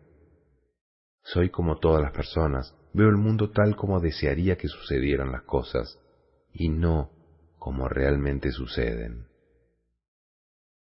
Se quedó mirando las piedras y las tocó sucesivamente con cuidado, sintiendo la temperatura y la superficie lisa. Ellas eran su tesoro. El simple contacto de las piedras le dio más tranquilidad. Le recordaban al viejo. Cuando quieres una cosa, todo el universo conspira para ayudarte a conseguirla, le había dicho. Le gustaría saber cómo podía ser verdad aquello, estaba en un mercado vacío, sin un céntimo en el bolsillo y sin ovejas para guardar aquella noche. Pero las piedras eran la prueba de que había encontrado un rey, un rey que sabía su historia, sabía acerca del arma de su padre y de su primera experiencia sexual. Las piedras sirven para la adivinación, se llaman Urim y Tumim. El muchacho colocó de nuevo las piedras dentro de la mochila y decidió hacer la prueba. El viejo le había dicho que formulara preguntas claras, porque las piedras solo servían para quien sabe lo que quiere. El muchacho preguntó entonces si la bendición del viejo continuaba aún con él. Sacó una de las piedras. Era así. ¿Voy a encontrar mi tesoro? Metió la mano en la mochila para tomar una piedra, cuando ambas se escurrieron por un agujero de la tela. El muchacho nunca se había dado cuenta de que su mochila estuviera rota. Se inclinó para tomar a Urim y Tumim y guardarlas nuevamente. Al verlas en el suelo, sin embargo, otra frase surgió en su cabeza. Aprende a respetar y a seguir las señales, le había dicho el viejo rey. Una señal. El chico se rió para sus adentros. Después levantó las piedras del suelo y las colocó en la mochila. No pensaba coser el agujero. Las piedras podrían escaparse por allí siempre que quisieran. Había entendido que no se deben preguntar ciertas cosas para no huir del propio destino. Prometí tomar mis propias decisiones, se dijo. Pero las piedras le habían dicho que el viejo seguía con él, y eso le dio más confianza. Miró nuevamente el mercado vacío y ya no sintió la desesperación de antes. No era un mundo extraño, era un mundo nuevo. Y al fin y al cabo todo lo que él quería era exactamente eso, conocer mundos nuevos. Incluso aunque jamás llegase hasta las pirámides, él ya había ido mucho más lejos que cualquier pastor que conociese. Ah, si ellos supieran que apenas a dos horas de barco existen tantas cosas diferentes. El mundo nuevo aparecía frente a él bajo la forma de un mercado vacío, pero él ya había visto aquel mercado lleno de vida y nunca más lo olvidaría. Se acordó de la espada, le costó muy caro contemplarla durante unos instantes, pero tampoco había visto nada igual en su vida. Sintió de repente que él podía contemplar el mundo como una pobre víctima de un ladrón o como un aventurero en busca de un tesoro. Soy un aventurero en busca de un tesoro, pensó, antes de que un inmenso cansancio le hiciese caer dormido. Lo despertó un hombre que lo tocaba con el codo. Se había dormido en medio del mercado y la vida de aquella plaza estaba a punto de recomenzar. Miró a su alrededor, buscando a sus ovejas, y se dio cuenta de que estaba en otro mundo. En vez de sentirse triste, se sintió feliz. Ya no tenía que seguir buscando agua y comida. Ahora podía seguir en busca de un tesoro. No tenía un céntimo en el bolsillo, pero tenía fe en la vida. La noche anterior había escogido ser un aventurero, igual que los personajes de los libros que solía leer. Comenzó a caminar sin prisa por la plaza. Los comerciantes levantaban sus puestos ayudó a un pastelero a montar el suyo. Había una sonrisa diferente en el rostro de aquel pastelero. Estaba alegre, despierto ante la vida, listo para empezar un buen día de trabajo. Era una sonrisa que le recordaba algo al viejo, aquel viejo y misterioso rey que había conocido. Este pastelero no hace dulces porque quiera viajar o porque se quiera casar con la hija de un comerciante este pastelero hace dulces porque le gusta hacerlos, pensó el muchacho, y notó que podía hacer lo mismo que el viejo. Saber si una persona está próxima o distante de su leyenda personal con solo mirarla. Es fácil. Yo nunca me había dado cuenta de esto. Cuando acabaron de montar el puesto, el pastelero le ofreció el primer dulce que había hecho. El muchacho lo comió, le dio las gracias y siguió su camino. Cuando ya se había alejado un poco se acordó de que habían montado el puesto una persona hablando árabe y la otra español, y se habían entendido perfectamente. Existe un lenguaje que va más allá de las palabras, pensó el muchacho. Ya sentí esto con mis ovejas, y ahora lo estoy practicando con los hombres. Estaba aprendiendo varias cosas nuevas, cosas que él ya había experimentado y que, sin embargo, eran nuevas porque habían pasado por él sin notarlas, y no las había notado porque estaba acostumbrado a ellas. Si aprendo a descifrar este lenguaje sin palabras, conseguiré descifrar el mundo. Todo es una sola cosa, había dicho el viejo. Decidió caminar sin prisa y sin ansiedad por las callejuelas de Tánger. Sólo así conseguiría percibir las señales exigía mucha paciencia, pero esta es la primera virtud que un pastor aprende. Nuevamente se dio cuenta de que estaba aplicando a aquel mundo extraño las mismas lecciones que le habían enseñado sus ovejas. Todo es una sola cosa, había dicho el viejo. El mercader de cristales vio nacer el día y sintió la misma angustia que experimentaba todas las mañanas. Llevaba casi treinta años en aquel lugar, una tienda en lo alto de una ladera donde raramente pasaba un comprador. Ahora era tarde para cambiar las cosas. Lo único que sabía hacer en la vida era comprar y vender cristales. Hubo un tiempo en que mucha gente conocía su tienda, mercaderes árabes, geólogos franceses e ingleses, soldados alemanes, siempre con dinero en el bolsillo. En aquella época era una gran aventura vender cristales y él pensaba que se haría rico y tendría hermosas mujeres en su vejez. Pero el tiempo fue pasando y la ciudad se transformó. Ceuta creció más que Tánger y el comercio cambió de rumbo. Los vecinos se mudaron y en la ladera quedaron muy pocas tiendas, y nadie subía a la ladera por unas pocas tiendas. Pero el mercader de cristales no tenía elección.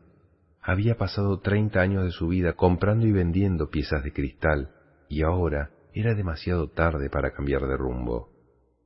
Durante toda la mañana estuvo mirando el movimiento de la calle. Hacía aquello desde años antes, y ya conocía el horario de cada persona.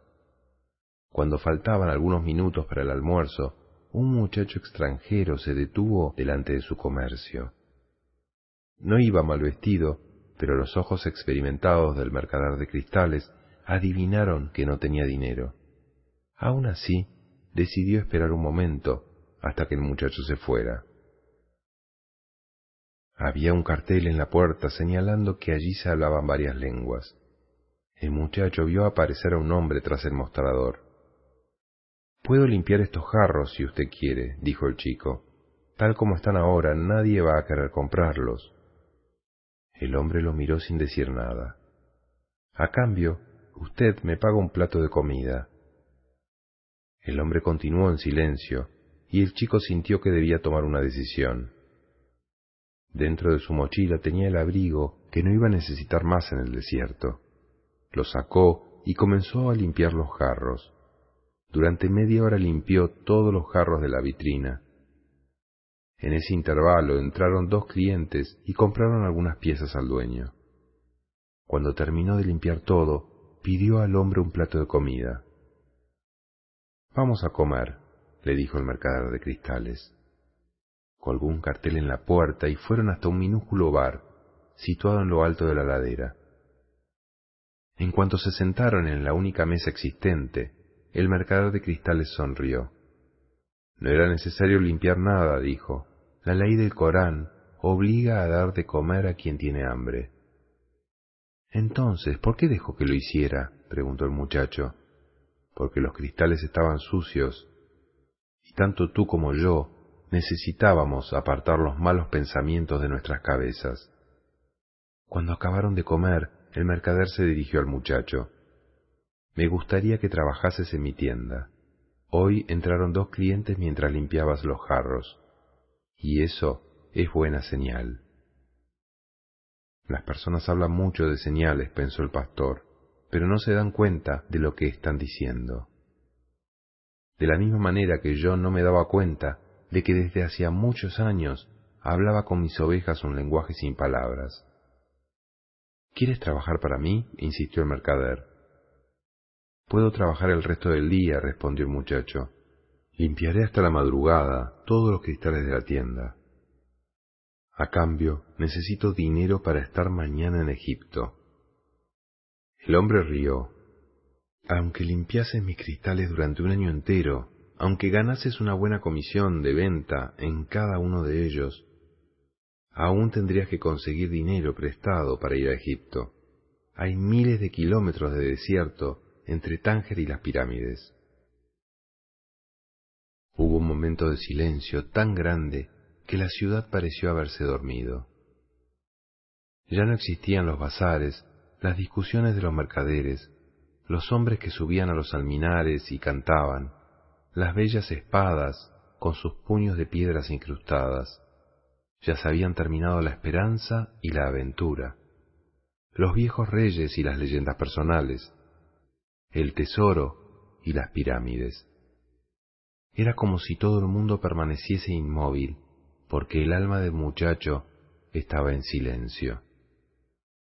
No había ni dolor, ni sufrimiento, ni decepción solo una mirada vacía a través de la pequeña puerta del bar y unas tremendas ganas de morir, de que todo se acabase para siempre en aquel instante. El mercader, asustado, miró al muchacho. Era como si toda la alegría que había visto en él aquella mañana hubiese desaparecido de repente. Puedo darte dinero para que vuelvas a tu tierra, hijo mío, le ofreció.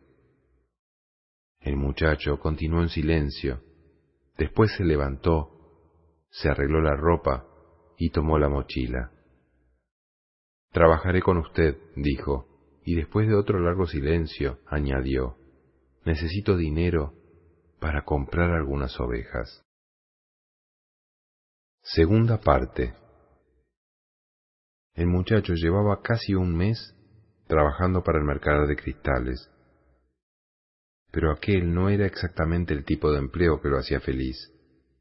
El mercader se pasaba el día entero refunfuñando detrás del mostrador, pidiéndole que tuviera cuidado con las piezas, que no fuera a romper nada.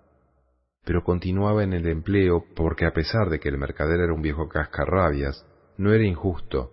El muchacho recibía una buena comisión por cada pieza vendida y ya había conseguido juntar algún dinero. Aquella mañana había hecho ciertos cálculos.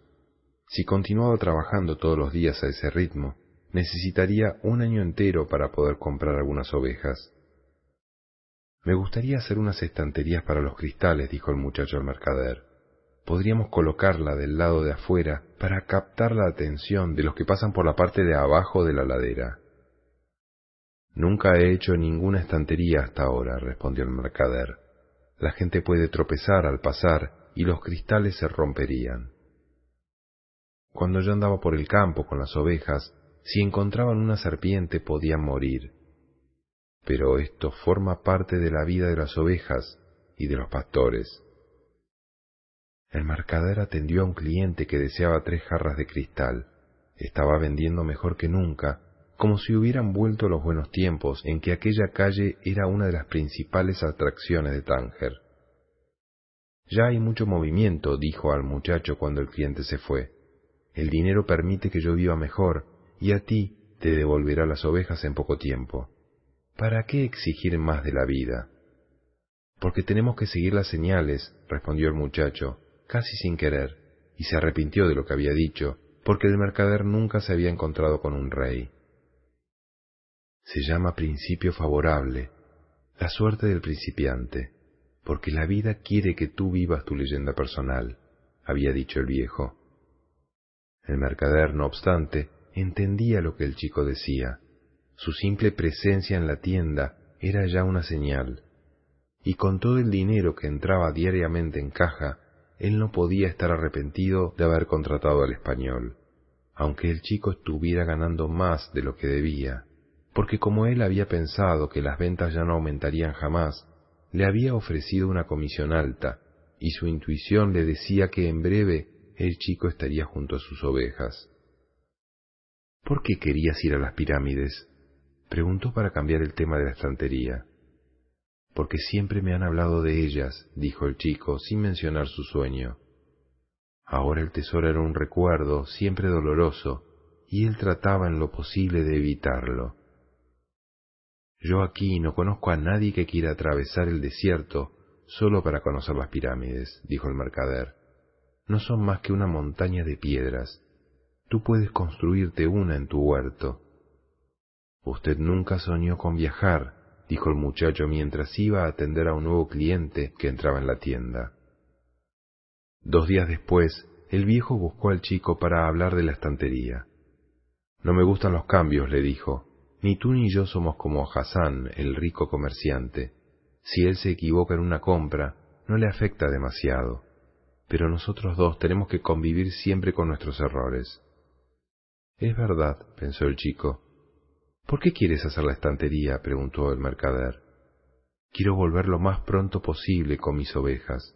Tenemos que aprovechar cuando la suerte está de nuestro lado y hacer todo lo posible por ayudarla. De la misma manera que ella nos está ayudando. Se llama principio favorable o suerte de principiante. El viejo permaneció algún tiempo callado. Después dijo, el profeta nos dio el Corán y nos dejó únicamente cinco obligaciones que tenemos que cumplir en nuestra existencia. La más importante es la siguiente. Solo existe un Dios. Las otras son rezar cinco veces al día, ayunar en el mes del Ramadán, hacer caridad con los pobres. Se interrumpió. Sus ojos se llenaron de lágrimas al hablar del profeta. Era un hombre fervoroso y, a pesar de su carácter impaciente, procuraba vivir su vida de acuerdo con la ley musulmana. ¿Y cuál es la quinta obligación? quiso saber el muchacho. Hace dos días me dijiste que nunca sentí deseos de viajar, respondió el mercader. La quinta obligación de todo musulmán es hacer un viaje. Debemos ir por lo menos una vez en la vida a la ciudad sagrada de la Meca. La Meca está mucho más lejos que las pirámides. Cuando era joven preferí juntar el poco dinero que tenía para poner en marcha esta tienda. Pensaba ser rico algún día para ir a la Meca. Empecé a ganar dinero, pero no podía dejar a nadie cuidando los cristales porque son piezas muy delicadas. Al mismo tiempo, veía pasar frente a mi tienda a muchas personas que se dirigían allí. Algunos peregrinos eran ricos e iban con un séquito de criados y camellos, pero la mayor parte de las personas eran mucho más pobres que yo. Todos iban y volvían contentos, y colocaban en la puerta de sus casas los símbolos de la peregrinación. Uno de los que regresaron, un zapatero que vivía de remendar botas ajenas, me dijo que había caminado casi un año por el desierto, pero se cansaba mucho más cuando tenía que caminar algunas manzanas en Tánger para comprar cuero. ¿Por qué no va a la Meca ahora? preguntó el muchacho. Porque la Meca es lo que me mantiene vivo, es lo que me hace soportar todos estos días iguales, esos jarrones silenciosos en los estantes, la comida y la cena en aquel restaurante horrible. Tengo miedo de realizar mi sueño y después no tener más motivos para continuar vivo. Tú sueñas con ovejas y con pirámides. Eres diferente a mí porque deseas realizar tus sueños. Yo solo quiero soñar con la Meca. Ya imaginé miles de veces la travesía del desierto, mi llegada a la plaza donde está la piedra sagrada, las siete vueltas que debo dar en torno de ella antes de tocarla. Ya imaginé qué personas estarán a mi lado, frente a mí, y las conversaciones y oraciones que compartiremos juntos. Pero tengo miedo de que sea una gran decepción, y por eso solo prefiero seguir soñando. Ese día, el mercader dio permiso al muchacho para construir la estantería. No todos pueden ver los sueños de la misma manera. Pasaron más de dos meses y la estantería atrajo a muchos clientes a la tienda de los cristales. El muchacho calculó que con seis meses más de trabajo ya podría volver a España, comprar sesenta ovejas y aún otras sesenta más. En menos de un año habría duplicado su rebaño y podría negociar con los árabes, porque ya había conseguido hablar aquella lengua extraña.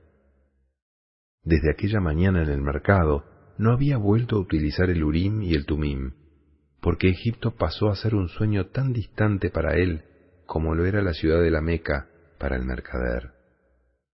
Sin embargo, el muchacho estaba ahora contento con su trabajo y pensaba siempre en el momento en que desembarcaría en Tarifa como un triunfador. Acuérdate de saber siempre lo que quieres, le había dicho el viejo rey. El chico lo sabía y trabajaba para lograrlo. Quizá su tesoro había sido llegar a esa tierra extraña, encontrar a un ladrón y doblar el número de su rebaño sin haber gastado siquiera un céntimo. Estaba orgulloso de sí mismo. Había aprendido cosas importantes, como el comercio de cristales, el lenguaje sin palabras y las señales.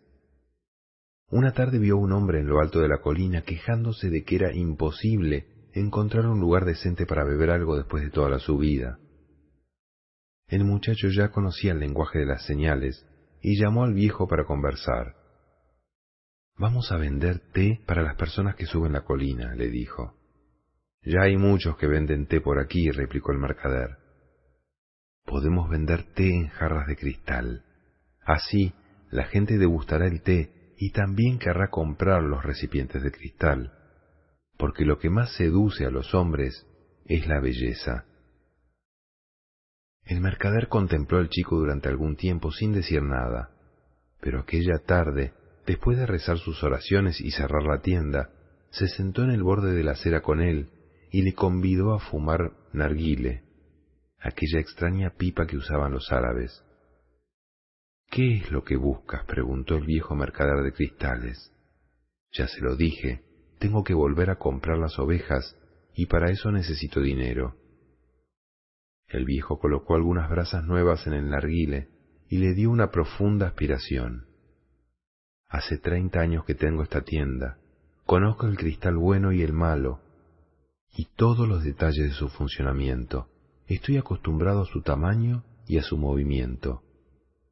Si sirves té en los cristales, la tienda crecerá y entonces tendré que cambiar mi forma de vida.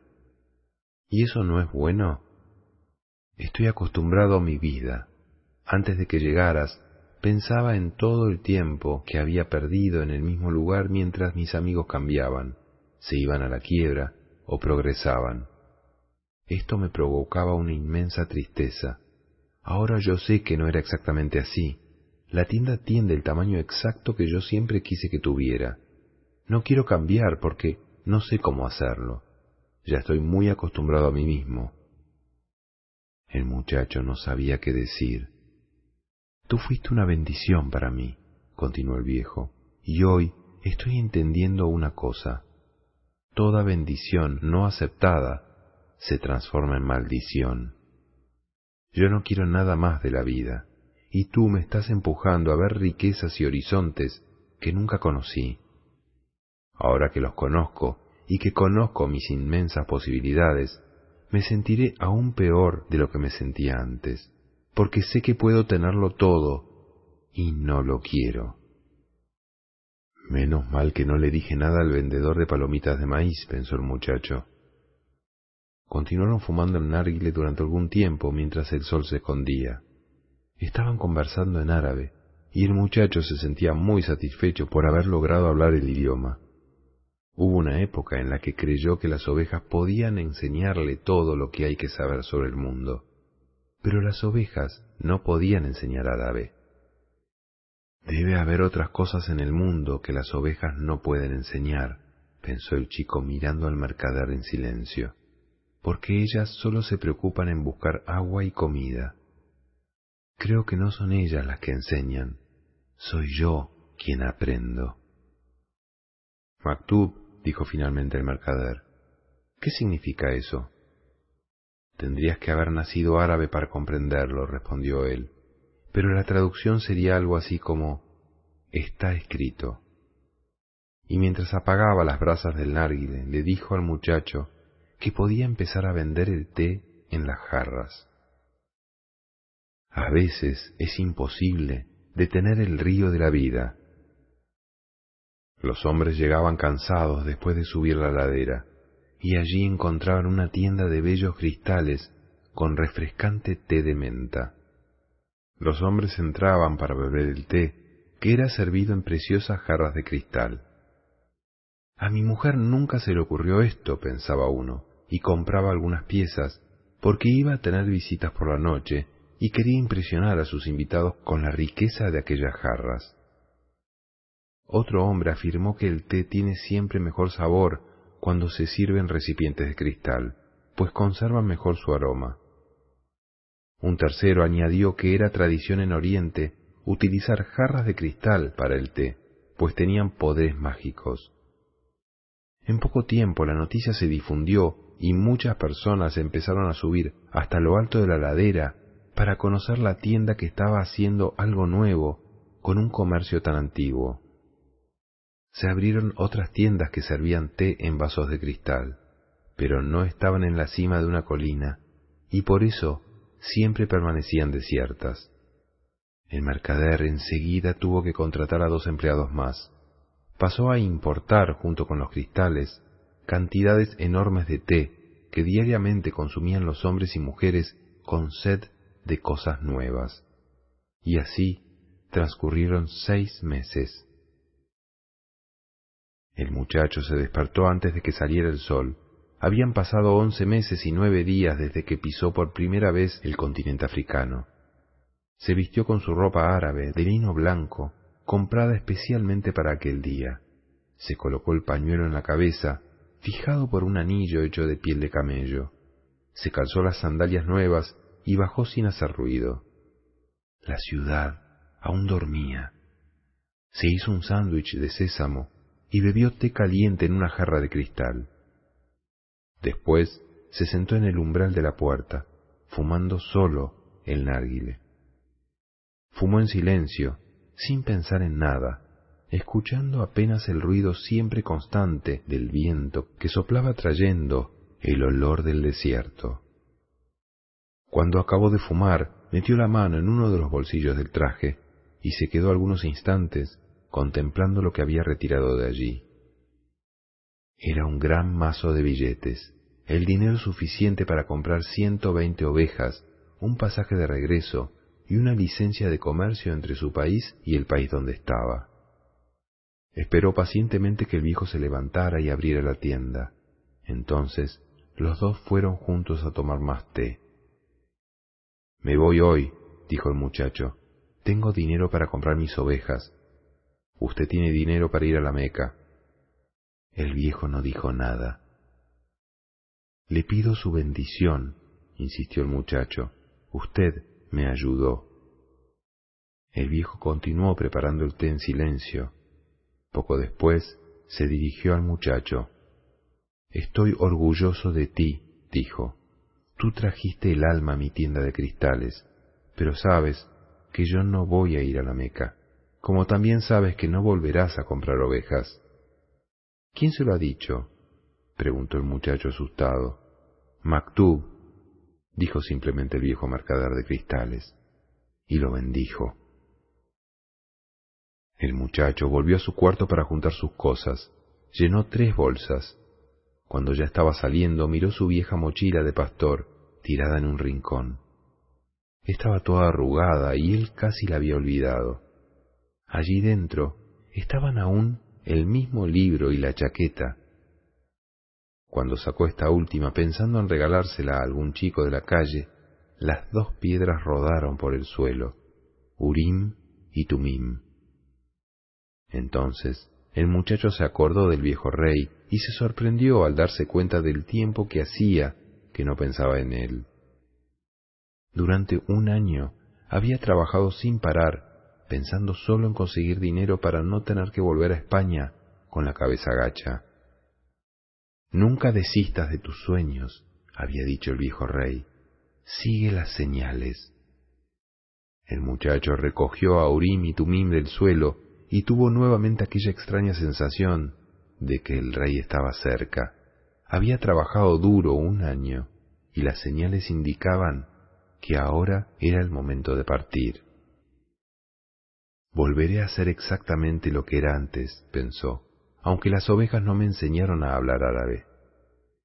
Las ovejas, sin embargo, le habían enseñado una cosa mucho más importante, que había un lenguaje en el mundo que todos entendían, y que el muchacho había usado durante todo aquel tiempo para hacer progresar la tienda. Era el lenguaje del entusiasmo, de las cosas hechas con amor y con voluntad, en busca de algo que se deseaba o en lo que se creía. Tánger ya había dejado de ser una ciudad extraña, y él sentía que de la misma manera que había conquistado aquel lugar, podría conquistar el mundo. Cuando deseas alguna cosa, todo el universo conspira para que puedas realizarla, había dicho el viejo rey. Pero el viejo rey no había hecho referencia a robos, desiertos inmensos o personas que conocen sus sueños pero que no desean realizarlos. El viejo rey no había dicho que las pirámides no eran más que una montaña de piedras, y cualquiera podía hacer una pila de piedras en su huerto. Y se había olvidado de decir que cuando se tiene dinero para comprar un rebaño mayor que el que se poseía, hay que comprar ese rebaño. El muchacho tomó la mochila y la juntó con sus otras bolsas. Bajó la escalera. El viejo estaba atendiendo a una pareja extranjera, mientras otros dos clientes paseaban por la tienda tomando el té en jarras de cristal. Había bastante movimiento para hacer aquella hora de la mañana. Desde el lugar donde estaba notó por primera vez que el cabello del mercader le recordaba bastante al del viejo rey, y se acordó de la sonrisa del pastelero el primer día de Tánger, cuando no tenía dónde ir ni qué comer. También aquella sonrisa hacía recordar al viejo rey. Como si él hubiera pasado por aquí y hubiera dejado una marca, pensó, y cada persona haya conocido a ese rey en algún momento de su vida. Al final y al cabo, él dijo que siempre aparecía para quien vive su leyenda personal. Salió sin despedirse del mercader de cristales. No quería llorar porque la gente lo podía ver, pero sabía que iba a sentir nostalgia de todo aquel tiempo y de todas las cosas buenas que había aprendido. Sin embargo, ahora tenía más confianza en sí mismo y ánimos para conquistar el mundo. Pero estoy volviendo a los campos que ya conozco para conducir otra vez las ovejas. Ya no estaba tan contento con su decisión. Había trabajado un año entero para realizar un sueño, y cada minuto que pasaba, ese sueño iba perdiendo su importancia, quizás porque no era su sueño. ¿Quién sabe si no es mejor ser como el mercader de cristales? Él nunca irá a la Meca y vivirá con la ilusión de conocerla.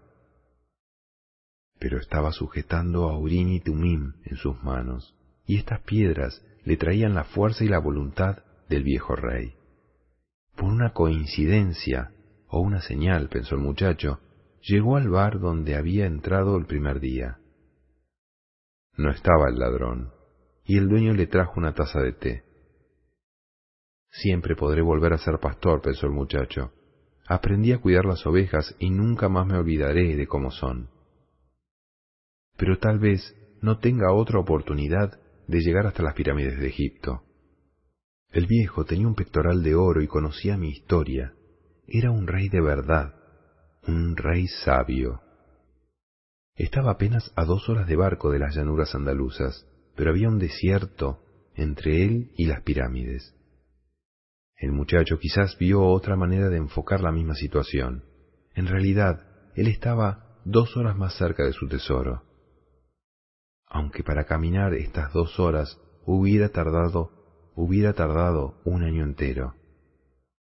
Sé por qué quiero volver a mis ovejas. Yo ya las conozco, no dan mucho trabajo y pueden ser amadas. No sé si el desierto puede ser amado, pero es el desierto que esconde mi tesoro si no consigo encontrarlo, siempre podré volver a casa. Por lo pronto, la vida me ha dado suficiente dinero y tengo todo el tiempo que necesito. ¿Por qué no? En aquel momento sintió una alegría inmensa.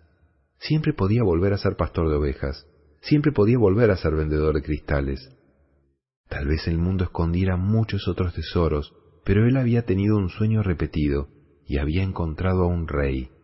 Esas cosas no le sucedían a cualquiera. Cuando salió del bar estaba muy contento. Se había acordado de que uno de los proveedores del mercader traía los cristales en caravanas que cruzaban el desierto. Mantuvo a Urim y Tumim en las manos. Gracias a aquellas dos piedras había reemprendido el camino hacia el tesoro. Siempre estoy cerca de los que viven su leyenda personal, había dicho el viejo rey. No costaba nada ir hasta el almacén y averiguar si las pirámides estaban realmente muy lejos. El inglés estaba sentado en el interior de una edificación que olía a animales, a sudor y a polvo. Aunque no se podía considerar un almacén, apenas era un corral. Toda mi vida para tener que pasar por un lugar como este, pensó mientras hojeaba distraído una revista de química. Diez años de estudio me conducen a un corral. Pero era necesario seguir adelante. Tenía que creer en las señales.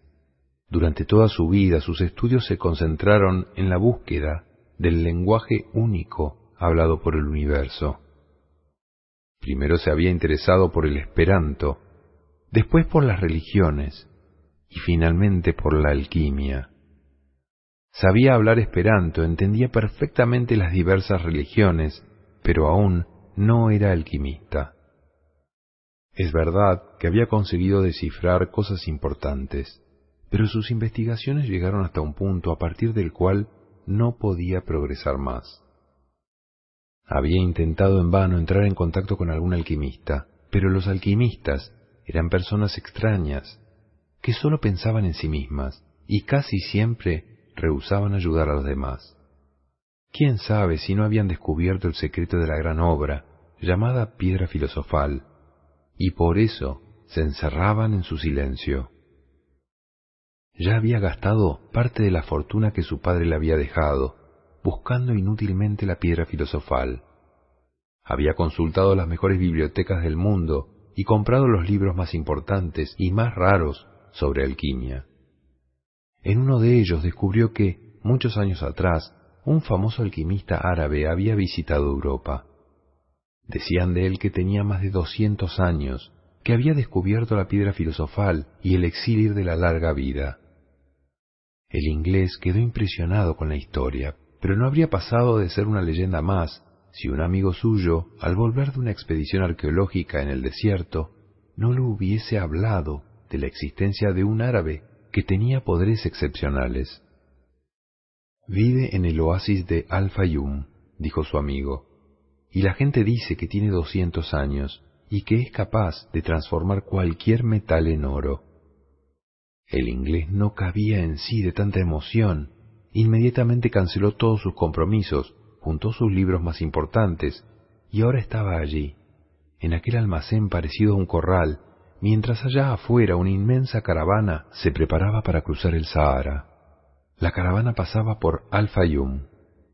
Tengo que conocer a este maldito alquimista, pensó el inglés, y el olor de los animales se hizo un poco más tolerable. Un joven árabe, también cargado de bolsas, entró en el lugar donde estaba el inglés y lo saludó. ¿A dónde va? preguntó el joven árabe. Al desierto, respondió el inglés y volvió a su lectura. No quería conversar ahora. Tenía que recordar todo lo que había aprendido durante diez años, porque el alquimista seguramente lo sometería a alguna especie de prueba. El joven árabe sacó un libro escrito en español y empezó a leer. Qué suerte, pensó el inglés. Él sabía hablar español mejor que árabe, y si este muchacho fuese hasta Al-Fayum, tendría a alguien con quien conversar cuando no estuviese ocupado en cosas importantes. Tiene gracia, pensó el muchacho, mientras intentaba leer otra vez la escena del entierro con que comenzaba el libro. Hace casi dos años que empecé a leerlo y no consigo pasar de estas páginas. Aunque no había un rey que lo interrumpiera, no conseguía concentrarse. Aún tenía dudas respecto a su decisión, pero se daba cuenta de una cosa importante. Las decisiones eran solamente el comienzo de algo.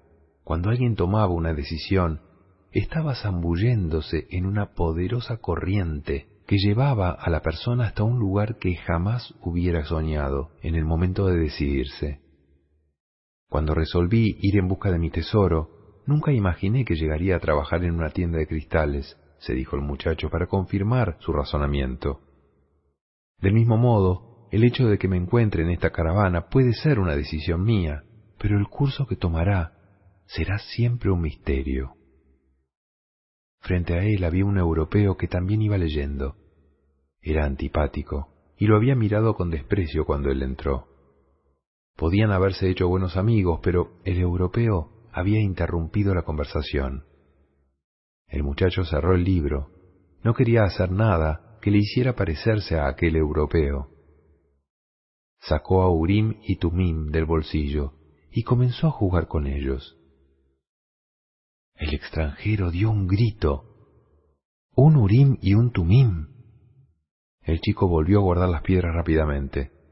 No están en venta, dijo. No valen mucho, dijo el inglés. No son más que cristales de roca. Hay millones de cristales de roca en la Tierra, pero para quien entiende, estos son Urim y Tumim. No sabía que existiesen en esta parte del mundo. Me las regaló un rey, dijo el muchacho. El extranjero se quedó mudo. Después metió la mano en su bolsillo y retiró tembloroso dos piedras iguales. ¿Has dicho un rey? repitió. ¿Y tú no crees que los reyes conversen con pastores? dijo el chico. Esta vez era él quien quería acabar la conversación.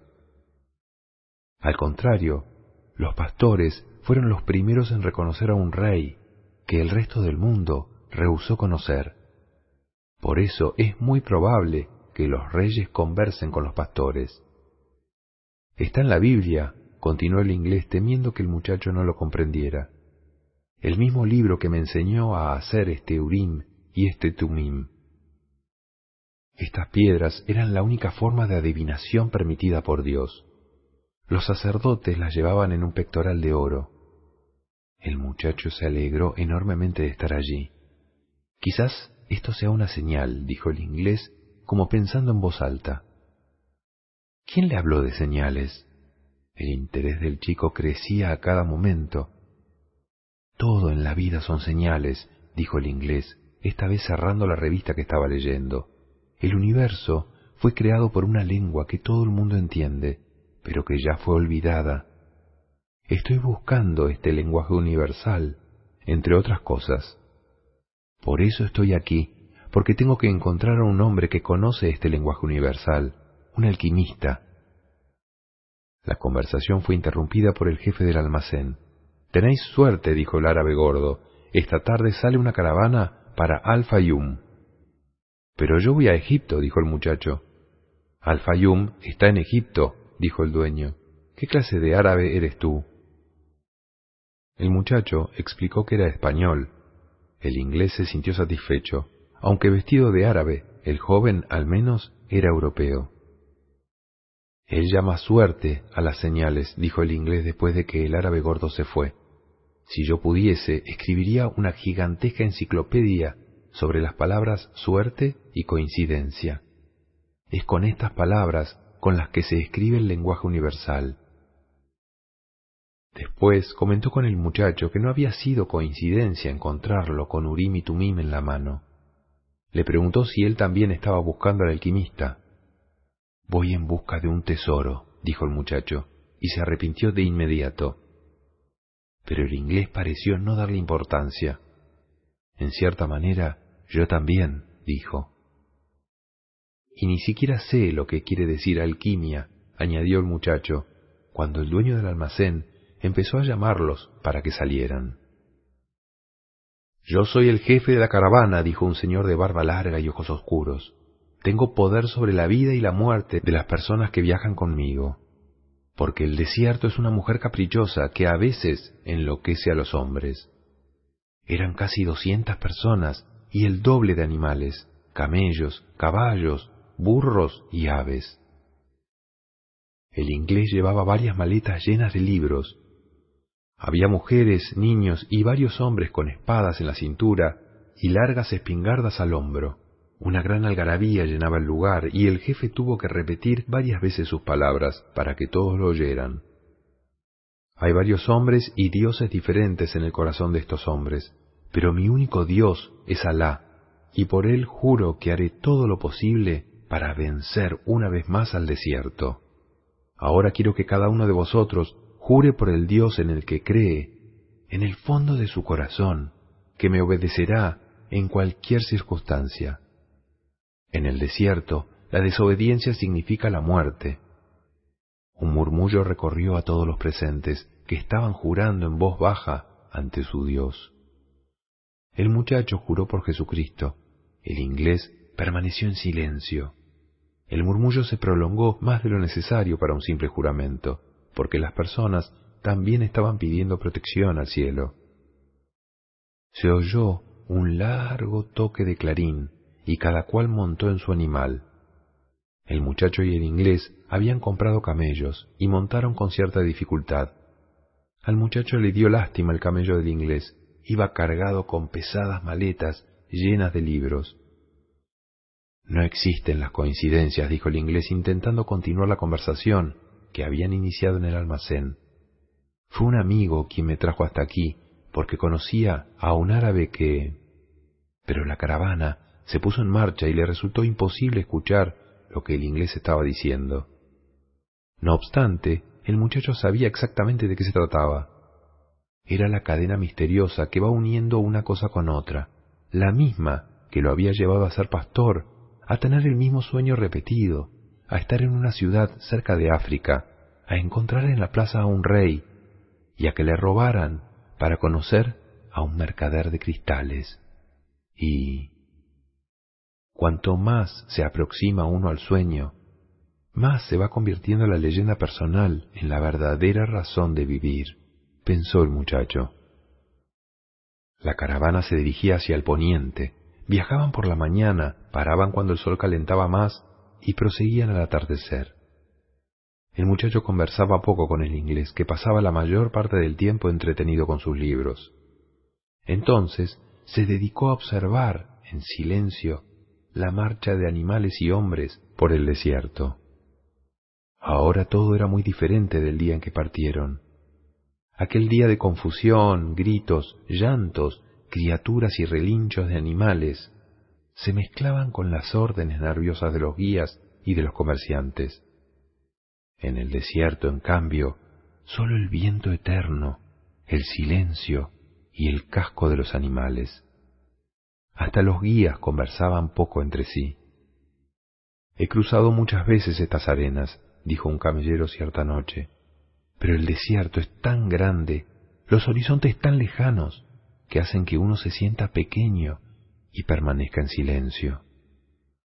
El muchacho entendió lo que el camellero quería decir, aunque sin haber pisado nunca antes un desierto. Cada vez que miraba el mar o el fuego, era capaz de quedarse horas callado, sin pensar en nada, sumergido en la inmensidad y la fuerza de los elementos. Aprendí con las ovejas y aprendí con los cristales, pensó. Puedo aprender también con el desierto. Él me parece más viejo y más sabio. El viento no paraba nunca. El muchacho se acordó del día en que sintió ese mismo viento, sentado en un fuerte en Tarifa. Tal vez ahora estaría rozando levemente la lana de sus ovejas, que seguían en busca de alimento y agua por los campos de Andalucía. Ya no son mis ovejas, se dijo sin nostalgia. Deben de haberse acostumbrado a otro pastor y ya me habrán olvidado. Es mejor así. Quien está acostumbrado a viajar como las ovejas sabe que siempre es necesario partir un día. También se acordó de la hija del comerciante y tuvo la seguridad de que ya se habría casado. Quién sabe si con un vendedor de palomitas o con un pastor que como él supiera leer y contase historias extraordinarias. Al fin y al cabo, él no debía de ser el único. Pero se quedó impresionado con un presentimiento. Quizás él estuviese aprendiendo también esta historia del lenguaje universal que sabe el pasado y el presente de todos los hombres. Presentimientos, como acostumbraba decir su madre. El muchacho comenzó a entender que los presentimientos eran las rápidas zambullidas que el alma daba en esta corriente universal de vida, donde la historia de todos los hombres está ligada entre sí y podemos saberlo todo, porque todo está escrito. Maktub, dijo el muchacho recordando las palabras del mercader de cristales. El desierto a veces se componía de arena y otras veces de piedra. Si la caravana llegaba frente a una piedra, la contorneaba. Si se encontraba frente a una roca, daba una larga vuelta. Si la arena era demasiado fina para los cascos de los camellos, buscaban un lugar donde fuera más resistente. En algunas ocasiones el suelo estaba cubierto de sal, lo cual indicaba que allí debía de haber existido un lago. Los animales entonces se quejaban y los camelleros se bajaban y los descargaban. Después se colocaban las cargas en su propia espalda pasaban sobre el suelo traicionero y nuevamente cargaban a los animales. Si un guía enfermaba o moría, los camelleros echaban suertes y escogían a un nuevo guía. Pero todo esto sucedía por una única razón, porque por muchas vueltas que tuviera que dar, la caravana se dirigía siempre a un mismo punto. Una vez vencidos los obstáculos, volvía a colocarse de nuevo hacia el astro que indicaba la posición del oasis. Cuando las personas veían aquel astro brillando en el cielo por la mañana, sabían que estaba señalando un lugar con mujeres, agua, dátiles y palmeras. El único que no se enteraba de todo eso era el inglés, pues se pasaba la mayor parte del tiempo sumergido en la lectura de sus libros. El muchacho también tenía un libro que había intentado leer durante los primeros días de viaje, pero encontraba mucho más interesante contemplar a la caravana y escuchar al viento. Así que aprendió a conocer mejor a su camello, y al aficionarse a él, tiró el libro. Era un peso innecesario, aunque el chico había alimentado la superstición de que cada vez que abría el libro encontraba a alguien importante. Terminó trabando amistad con el camellero que viajaba siempre a su lado. De noche, cuando paraban y descansaban alrededor de las hogueras, solía contarle sus aventuras como pastor. Durante una de esas conversaciones, el camellero comenzó a su vez a hablarle de su vida. Yo vivía en un lugar cercano a El Cairo, le contó. Tenía mi huerto, mis hijas y una vida que no iba a cambiar hasta el momento de mi muerte. Un año que la cosecha fue muy buena, fuimos todos hasta la Meca y yo cumplí con la única obligación que me faltaba cumplir en la vida. Podía morir en paz y me agradaba la idea. Cierto día la tierra comenzó a temblar y el Nilo se desbordó. Lo que yo pensaba que solo ocurría a los otros, terminó pasándome a mí. Mis vecinos tuvieron miedo de perder sus olivos con las inundaciones. Mi mujer de que las aguas se llevaran a nuestros hijos, y yo tuve terror de ver destruido todo lo que había conquistado. Pero no hubo solución, la tierra quedó inservible y tuve que buscar otro medio de subsistencia. Hoy soy camellero, pero entonces entendí la palabra de Alá. Nadie siente miedo de lo desconocido porque cualquier persona es capaz de conquistar todo lo que quiere y necesita. Solo sentimos miedo de perder aquello que tenemos, ya sean nuestras vidas o nuestras plantaciones. Pero este miedo pasa cuando entendemos que nuestra historia y la historia del mundo fueron escritas por la misma mano. A veces las caravanas se encontraban durante la noche. Siempre una de ellas tenía lo que la otra necesitaba, como si realmente todo estuviera escrito por una sola mano. Los camelleros intercambiaban informaciones sobre las tempestades de viento y se reunían en torno de las hogueras para contar las historias del desierto. En otras ocasiones llegaban misteriosos hombres encapuchados, eran beduinos que espiaban las rutas seguidas por las caravanas. Traían noticias de asaltantes y de tribus bárbaras. Llegaban y partían en silencio con sus ropas negras que sólo dejaban ver los ojos. Una de esas noches, el camellero se acercó hasta la hoguera donde el muchacho estaba sentado junto al inglés. Se rumorea que hay guerra entre los clanes, dijo el camellero. Los tres se quedaron callados. El muchacho notó que el miedo flotaba en el aire, aunque nadie dijese ni una palabra. Nuevamente estaba percibiendo el lenguaje sin palabras, el lenguaje universal. Poco después el inglés preguntó si había peligro. Quien entra en el desierto no puede volver atrás, dijo el camellero, y cuando no se puede volver atrás, Solo debemos preocuparnos por la mejor manera de seguir hacia adelante. El resto es por cuenta de Alá, inclusive el peligro. Y concluyó diciendo la misteriosa palabra, Maktub. Tendría que prestar más atención a las caravanas, dijo el muchacho el inglés cuando el camellero se fue. Dan muchas vueltas, pero siempre mantienen el mismo rumbo. Y tú tendrías que leer más sobre el mundo, respondió el inglés. Los libros son igual que las caravanas. El inmenso grupo de hombres y animales empezó a caminar más rápido. Además del silencio durante el día, las noches, cuando las personas se reunían para conversar en torno de las hogueras, comenzaron a hacerse también silenciosas. Cierto día el jefe de la caravana decidió que no podían encenderse más hogueras para no llamar la atención. Los viajeros se vieron obligados a formar un gran círculo con los animales y colocarse todos en el centro, intentando protegerse del frío nocturno. El jefe colocó centinelas armados alrededor del grupo. Una de aquellas noches, el inglés no podía dormir. Llamó al muchacho y comenzaron a pasear por las dunas que rodeaban el campamento. Era una noche de luna llena y el muchacho contó al inglés toda su historia. El inglés se quedó fascinado con el relato de la tienda que había progresado después de que el chico empezó a trabajar allí. Este es el principio que mueve todas las cosas, dijo. En alquimia se le denomina el alma del mundo. Cuando deseas algo con todo tu corazón, estás más próximo al alma del mundo. Es una fuerza siempre positiva. Le explicó también que eso no era un don exclusivo de los hombres. Todas las cosas sobre la faz de la tierra tenían también un alma, independientemente de si era mineral, vegetal, animal o apenas un simple pensamiento. Todo lo que está sobre la faz de la tierra se transforma siempre porque la tierra está viva y tiene un alma. Somos parte de esta alma y raramente sabemos que ella siempre trabaja en nuestro favor. Pero tú debes entender que en la tienda de los cristales hasta los jarros estaban colaborando en tu éxito.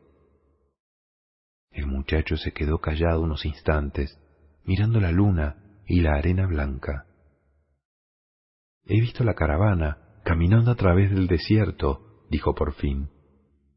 Ella y el desierto hablan la misma lengua, y por eso él permite que ella lo atraviese.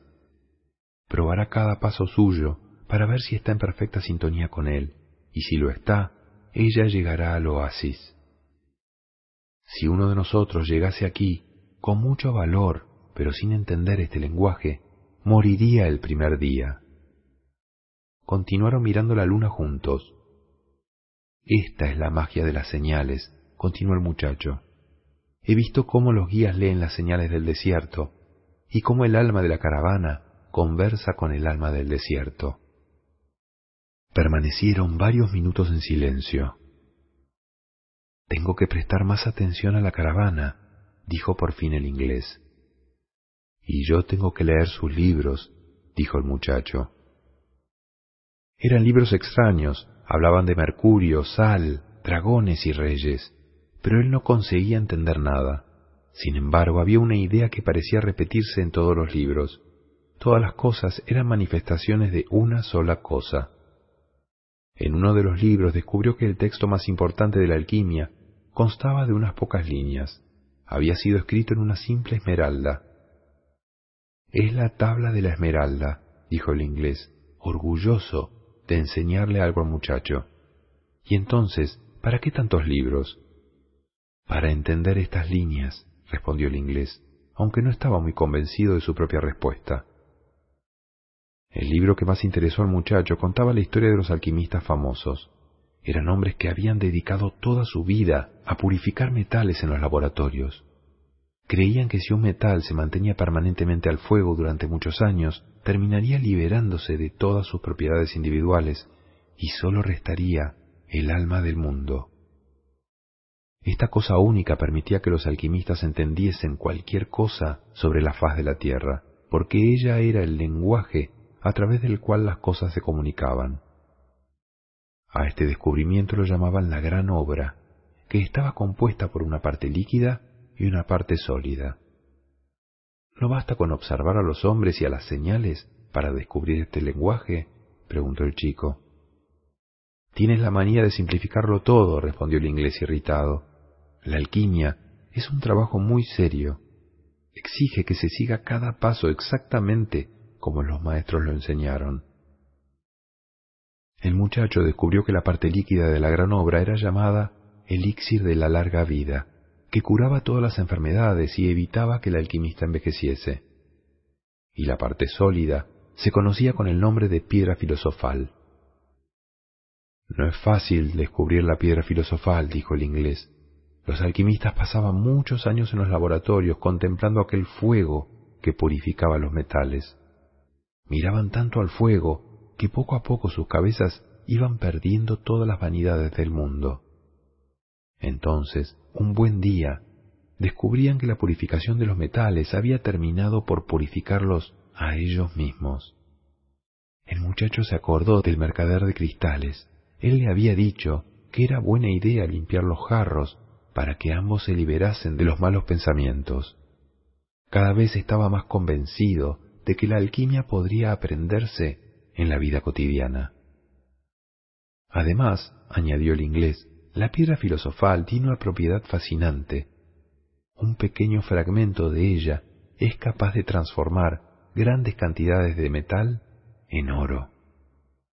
A partir de esta frase, el muchacho empezó a interesarse en la alquimia. Pensaba que, con un poco de paciencia, podría transformarlo todo en oro. Leyó la vida de varias personas que lo habían conseguido.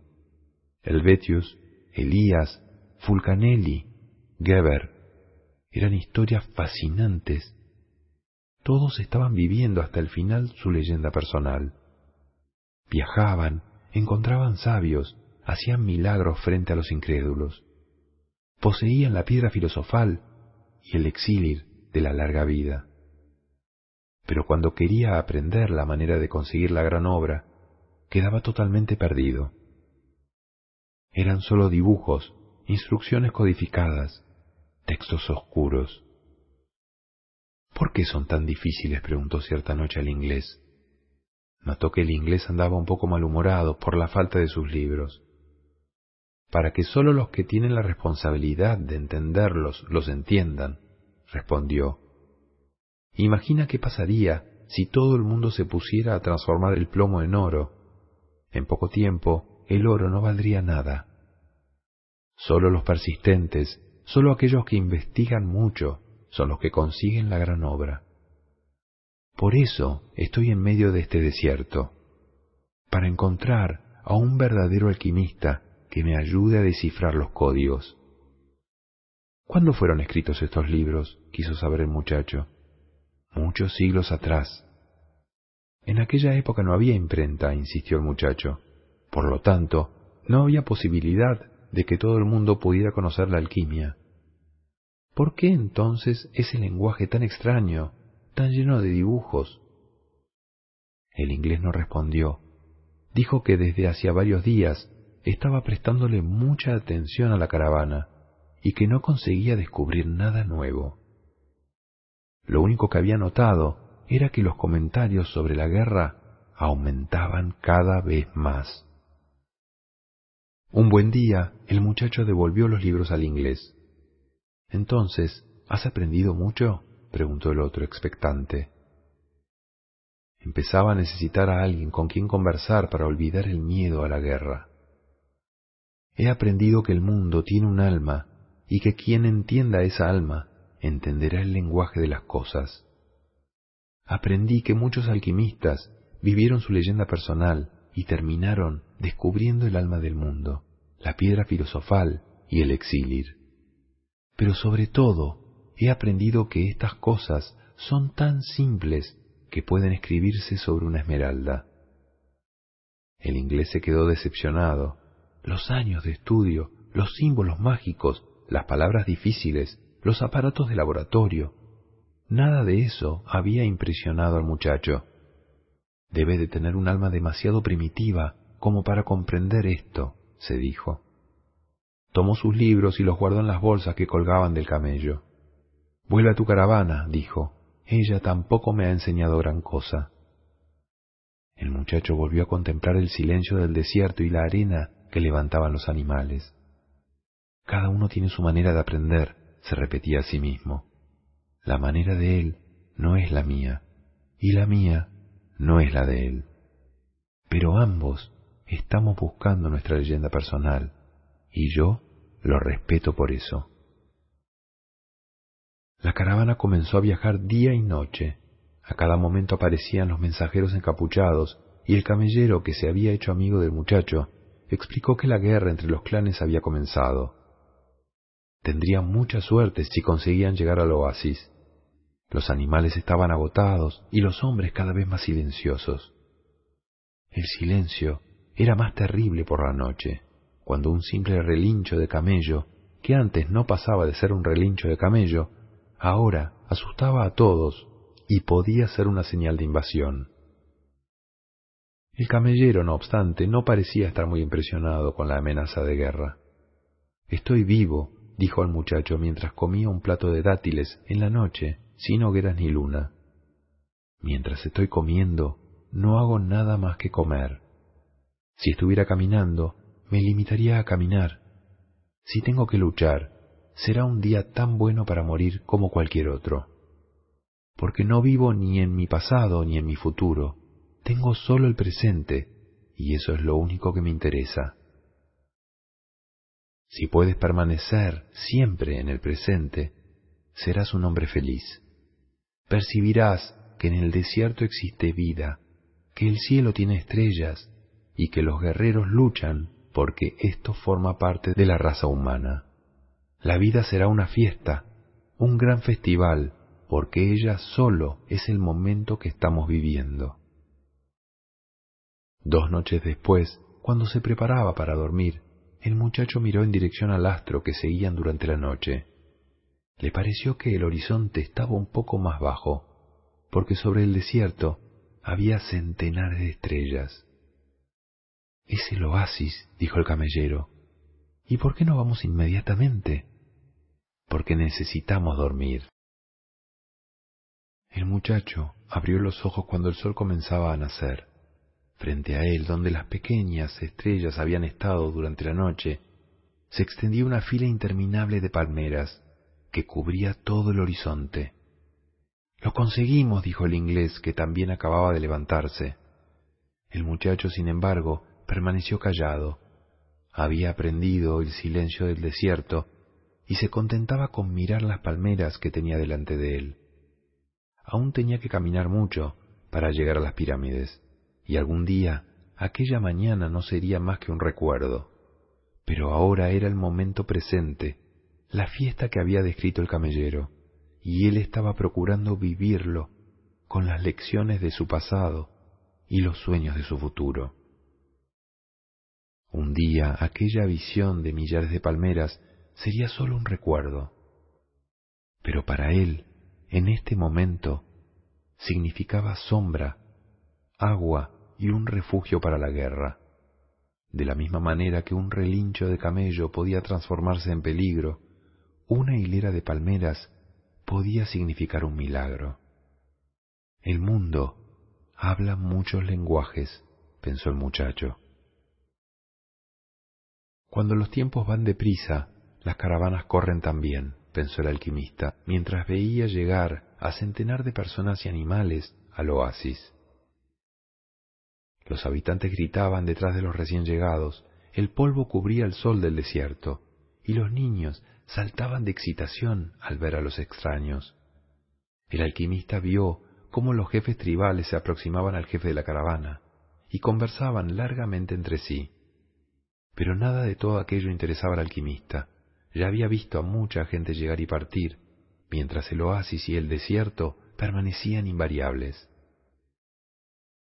Había visto a reyes y mendigos pisando aquellas arenas que siempre cambiaban de forma a causa del viento, pero que eran las mismas que él había conocido de niño. Aun así, no conseguía contener en el fondo de su corazón un poco de la alegría de vida que todo viajero experimentaba cuando, después de tierra amarilla y cielo azul, el verde de las palmeras aparecía delante de sus ojos. Tal vez Dios haya creado el desierto para que el hombre pueda sonreír con las palmeras, pensó. Después decidió concentrarse en asuntos más prácticos. Sabía que en aquella caravana venía el hombre al cual debía enseñar parte de sus secretos. Las señales se lo habían contado. Aún no conocía a ese hombre, pero sus ojos experimentados lo reconocerían en cuanto lo viese. Esperaba que fuese alguien tan capaz como su aprendiz anterior. No sé por qué estas cosas tienen que ser transmitidas de boca en boca, pensaba. No era exactamente porque fueran secretas, pues Dios revelaba pródigamente sus secretos a todas las criaturas. Él solo tenía una explicación para este hecho, las cosas tenían que ser transmitidas así, porque estarían hechas de vida pura, y este tipo de vida difícilmente consigue ser captado en pinturas o palabras, porque las personas se fascinan con pinturas y palabras y terminan olvidando el lenguaje del mundo. Los recién llegados fueron conducidos inmediatamente ante los jefes tribales de Alfa Yum. El muchacho no podía creer lo que estaba viendo. En vez de ser un pozo rodeado de palmeras, como había leído cierta vez en un libro de historia, el oasis era mucho mayor que muchas aldeas de España. Tenía trescientos pozos, cincuenta mil palmeras datileras y muchas tiendas de colores diseminadas entre ellas. Parece las mil y una noches, dijo el inglés, impaciente por encontrarse con el alquimista. Enseguida se vieron rodeados de chiquillos que contemplaban curiosos a los animales, los camellos y las personas que llegaban. Los hombres querían saber si habían visto algún combate y las mujeres se disputaban los tejidos y piedras que los mercaderes habían traído. El silencio del desierto parecía un sueño distante. Las personas hablaban sin parar, reían y gritaban, como si hubiesen salido de un mundo espiritual para estar de nuevo entre los hombres. Estaban contentos y felices. A pesar de las precauciones del día anterior, el camellero explicó al muchacho que los oasis, en el desierto, eran siempre considerados terreno neutral, porque la mayor parte de sus habitantes eran mujeres y niños, y había oasis en ambos bandos. Así, los guerreros lucharían en las arenas del desierto, pero respetarían los oasis como ciudades de refugio. El jefe de la caravana reunió a todos con cierta dificultad y comenzó a darles instrucciones. Permanecerían allí hasta que la guerra entre los clanes hubiese terminado. Como eran visitantes, deberían compartir las tiendas con los habitantes del oasis, que les cederían los mejores lugares. Era la hospitalidad que imponía la ley. Después pidió que todos, inclusive sus propios centinelas, entregasen las armas a los hombres indicados por los jefes tribales. Son las reglas de la guerra, explicó el jefe de la caravana. De esta manera, los oasis no pueden hospedar a ejércitos ni guerreros. Para sorpresa del muchacho, el inglés sacó de su chaqueta un revólver cromado y lo entregó al hombre que recogía las armas. ¿Para qué quiere un revólver? preguntó. Para aprender a confiar en los hombres, respondió el inglés. Estaba contento por haber llegado al final de su búsqueda. El muchacho, en cambio, pensaba en su tesoro. Cuanto más se acercaba a su sueño, más difíciles se tornaban las cosas. Ya no funcionaba aquello que el viejo rey había llamado suerte de principiante. Lo único que él sabía que funcionaba era la prueba de la persistencia y del coraje de quien busca su leyenda personal. Por eso no podía apresurarse ni impacientarse. Si actuara así, terminaría no viendo las señales que Dios había puesto en su camino. Que Dios colocó en mi camino, pensó el muchacho sorprendido. Hasta aquel momento había considerado las señales como algo perteneciente al mundo, algo como comer o dormir, algo como buscar un amor o conseguir un empleo. Nunca antes había pensado que este era un lenguaje que Dios estaba usando para mostrarle lo que debía hacer. No te impacientes, se repitió para sí. Como dijo el camellero, come a la hora de comer y camina a la hora de caminar. El primer día todos durmieron de cansancio, inclusive el inglés. El muchacho estaba instalado, lejos de él, en una tienda con otros cinco jóvenes de edad similar a la suya. Eran gente del desierto y querían saber historias de las grandes ciudades. El muchacho les habló de su vida de pastor e iba a empezar a relatarles su experiencia en la tienda de cristales cuando se presentó el inglés. Te he buscado toda la mañana, dijo mientras se lo llevaba afuera. Necesito que me ayudes a descubrir dónde vive el alquimista. Empezaron recorriendo tiendas donde vivieran hombres solos. Un alquimista seguramente viviría de manera diferente de las otras personas del oasis, y sería muy probable que en su tienda hubiera un horno permanentemente encendido. Caminaron bastante hasta quedar convencidos de que el oasis era mucho mayor de lo que podían imaginar y albergaba centenares de tiendas. Hemos perdido casi todo el día, dijo el inglés, mientras se sentaba junto al chico cerca de uno de los pozos del oasis. Será mejor que preguntemos, dijo el muchacho. El inglés no quería revelar su presencia en el oasis y se mostró indeciso ante la sugerencia, pero acabó accediendo y le pidió al muchacho, que hablaba mejor el árabe, que lo hiciera. Este se aproximó a una mujer que había ido al pozo para llenar de agua un saco de piel de carnero. Buenas tardes, señora. Me gustaría saber dónde vive un alquimista en este oasis, preguntó el muchacho. La mujer le respondió que jamás había oído hablar de eso y se marchó inmediatamente. Antes, no obstante, avisó al chico que no debía conversar con mujeres vestidas de negro, porque eran mujeres casadas, y él tenía que respetar la tradición. El inglés se quedó decepcionadísimo. Había hecho todo el viaje para nada. El muchacho también se entristeció. Su compañero también estaba buscando su leyenda personal, y cuando alguien hace esto, todo el universo conspira para que la persona consiga lo que desea. Lo había dicho el viejo rey, y no podía estar equivocado. Yo nunca había oído hablar antes de alquimistas, dijo el chico. Si no, intentaría ayudarte. De repente brillaron los ojos del inglés. De eso se trata. Quizás aquí nadie sepa lo que es un alquimista. Pregunta por un hombre que cura las enfermedades en la aldea. Varias mujeres vestidas de negro fueron a buscar agua al pozo, pero el muchacho no se dirigió a ninguna de ellas, por más que el inglés le insistió, hasta que por fin se acercó un hombre. ¿Conoce a alguien que cure las enfermedades aquí? preguntó el chico. Alá cura todas las enfermedades, dijo el hombre, visiblemente espantado por los extranjeros. Vosotros estáis buscando brujos. Y después de recitar algunos versículos del Corán, siguió su camino. Otro hombre se aproximó, era más viejo y traía un pequeño cubo. El muchacho repitió la pregunta. ¿Por qué queréis conocer a esa clase de hombre? respondió el árabe con otra pregunta. Porque mi amigo viajó muchos meses para encontrarlo, respondió el chico. Si este hombre existe en el oasis, debe de ser muy poderoso, dijo el viejo después de meditar unos instantes.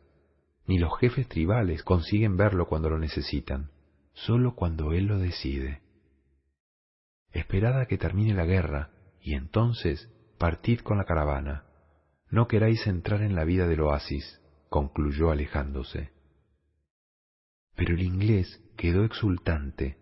Estaban en la pista correcta. Finalmente apareció una moza que no iba vestida de negro.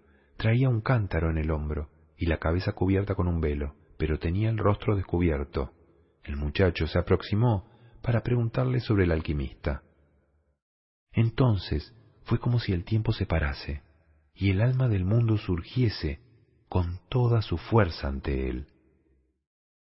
Cuando vio sus ojos negros, sus labios indecisos entre una sonrisa y el silencio, entendió la parte más importante y más sabia del lenguaje que todo el mundo hablaba y que todas las personas de la tierra eran capaces de entender en sus corazones. Y esto se llamaba amor, algo más antiguo que los hombres y que el propio desierto, y que sin embargo resurgía siempre con la misma fuerza donde quiera que dos pares de ojos se cruzaran como se cruzaron los de ellos delante del pozo. Los labios finalmente decidieron ofrecer una sonrisa, y aquello era una señal, la señal que él esperó sin saberlo durante tanto tiempo en su vida, que había buscado en las ovejas y en los libros en los cristales y en el silencio del desierto. Allí estaba el puro lenguaje del mundo, sin explicaciones, porque el universo no necesitaba explicaciones para continuar su camino en el espacio sin fin. Todo lo que el muchacho entendía en aquel momento era que estaba delante de la mujer de su vida, y sin ninguna necesidad de palabras, ella debía de saberlo también. Estaba más seguro de esto que de cualquier cosa en el mundo, aunque sus padres y los padres de sus padres dijeran que era necesario salir, simpatizar, prometerse, conocer bien a la persona y tener dinero antes de casarse. Los que decían esto quizá jamás hubiesen conocido el lenguaje universal, porque cuando nos sumergimos en él es fácil entender que siempre existe en el mundo una persona que espera a otra, ya sea en medio del desierto o en medio de una gran ciudad. Y cuando estas personas se cruzan y sus ojos se encuentran, todo el pasado y todo el futuro pierde completamente su importancia, y sólo existe aquel momento y aquella certeza increíble de que todas las cosas bajo el sol fueron escritas por la misma mano, la mano que despierta el amor y que hizo un alma gemela para cada persona que trabaja, descansa y busca tesoros bajo el sol. Porque sin esto no habría ningún sentido para los sueños de la raza humana. Maktub, pensó el muchacho. El inglés se levantó de donde estaba sentado y sacudió al chico. Vamos, pregúntaselo a ella. Él se aproximó a la joven. Ella volvió a sonreír. Él sonrió también. ¿Cómo te llamas? preguntó. Me llamo Fátima, dijo la joven mirando al suelo. En la tierra de donde yo vengo, algunas mujeres se llaman así. Es el nombre de la hija del profeta, explicó Fátima. Los guerreros lo llevaron allí. La delicada moza hablaba de los guerreros con orgullo. Como a su lado el inglés insistía, el muchacho le preguntó por el hombre que curaba todas las enfermedades. Es un hombre que conoce los secretos del mundo. Conversa con los jinn del desierto, dijo ella. Los jinn eran los demonios. La moza señaló hacia el sur, hacia el lugar donde habitaba aquel extraño hombre. Después llenó su cántaro y se fue. El inglés se fue también en busca del alquimista. Y el muchacho se quedó mucho tiempo sentado junto al pozo, entendiendo que algún día el levante había dejado en su rostro el perfume de esa mujer, y que la amaba incluso antes de saber que existía, y que su amor por ella haría que encontrase todos los tesoros del mundo. Al día siguiente, el muchacho volvió al pozo a esperar a la moza. Para su sorpresa se encontró allí con el inglés, mirando por primera vez hacia el desierto. Esperé toda la tarde y por la noche, le dijo. Él llegó junto con las primeras estrellas. Le conté lo que estaba buscando. Entonces él me preguntó si ya había transformado plomo en oro. Y yo le dije que eso era lo que quería aprender, y me mandó intentarlo. Todo lo que me dijo fue, ve e inténtalo. El chico guardó silencio. El inglés había viajado tanto para oír lo que ya sabía. Entonces se acordó de que él había dado seis ovejas al viejo rey por la misma razón. Entonces, inténtalo, le dijo al inglés. Es lo que voy a hacer y empezaré ahora. Al poco rato de haberse ido el inglés, llegó Fátima para recoger agua con su cántaro. Vine a decirte una cosa muy sencilla, dijo el chico. Quiero que seas mi mujer. Te amo. La moza dejó que su cántaro derramase el agua. Te esperaré aquí todos los días.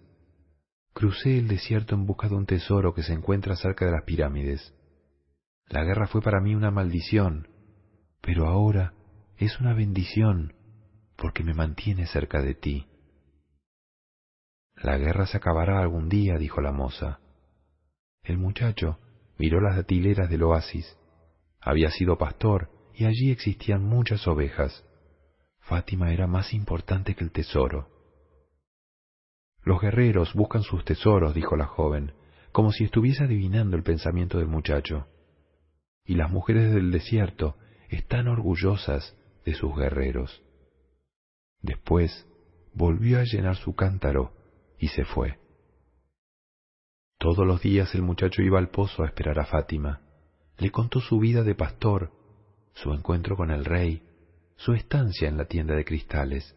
Se hicieron amigos y a excepción de los quince minutos que pasaba con ella, el resto del día se le hacía interminable. Cuando ya llevaba casi un mes en el oasis, el jefe de la caravana los convocó a todos para una reunión. No sabemos cuándo se va a acabar la guerra, y no podemos seguir viaje, dijo. Los combates durarán mucho tiempo, tal vez muchos años. Cuentan con guerreros fuertes y valientes en ambos bandos, y existe el honor de combatir en ambos ejércitos. No es una guerra entre buenos y malos, es una guerra entre fuerzas que luchan por el mismo poder. Y cuando este tipo de batalla comienza, se prolonga más que las otras, porque Alá está en los dos bandos. Las personas se dispersaron. El muchacho se volvió a encontrar con Fátima aquella tarde y le contó sobre la reunión. El segundo día que nos encontramos, dijo ella, me hablaste de tu amor. Después me enseñaste cosas bellas como el lenguaje y el alma del mundo. Todo esto me hace poco a poco ser parte de ti. El muchacho oía su voz y la encontraba más hermosa que el sonido del viento entre las hojas de las datileras. Hace mucho tiempo que estuve aquí, en este pozo, esperándote. No consigo recordar mi pasado, la tradición, la manera en que los hombres esperan que se comporten las mujeres del desierto. Desde pequeña soñaba que el desierto me traería el mayor regalo de mi vida. Este regalo llegó, por fin, y eres tú. El muchacho sintió deseos de tocar su mano, pero Fátima estaba sosteniendo las asas del cántaro. Tú me hablaste de tus sueños, del viejo rey y del tesoro. Me hablaste de las señales. Ya no tengo miedo de nada, porque fueron esas señales las que te trajeron a mí, y yo soy parte de tu sueño, de tu leyenda personal, como sueles decir. Por eso quiero que sigas en la dirección de lo que viniste a buscar. Si tienes que esperar hasta el final de la guerra, muy bien, pero si tienes que partir antes, ve en dirección a tu leyenda. Las dunas cambian con el viento, pero el desierto sigue siendo el mismo. Así será nuestro amor. Maktub añadió, si yo soy parte de tu leyenda, volverás un día. El muchacho se quedó triste tras el encuentro con Fátima. Se acordaba de mucha gente que había conocido. Los pastores casados tenían dificultad en convencer a sus esposas de acompañarlos por los campos. El amor exigía estar junto a la persona amada. Al día siguiente contó todo esto a Fátima. El desierto se lleva a nuestros hombres y no siempre los devuelve, dijo ella. Entonces nos acostumbramos a esto, y ellos pasan a existir en las nubes sin lluvia, en los animales que se esconden entre las piedras, en el agua que brota generosa de la tierra pasan a formar parte de todo, pasan a ser el alma del mundo. Algunos vuelven, y entonces todas las mujeres se alegran, porque los hombres que ellas esperan también pueden volver algún día. Antes yo miraba a esas mujeres y envidiaba su felicidad. Ahora yo también tendré una persona a quien esperar. Soy una mujer del desierto y estoy orgullosa de ello. Quiero que mi hombre también camine libre como el viento que mueve las dunas. También quiero poder ver a mi hombre en las nubes, en los animales y en el agua. El muchacho fue a buscar al inglés. Quería hablarle de Fátima. Se sorprendió al ver que el inglés había construido un pequeño horno al lado de su tienda. Era un horno extraño, con un frasco transparente encima. El inglés alimentaba el fuego con leña y miraba el desierto. Sus ojos parecían brillar más cuando pasaba todo el tiempo leyendo libros.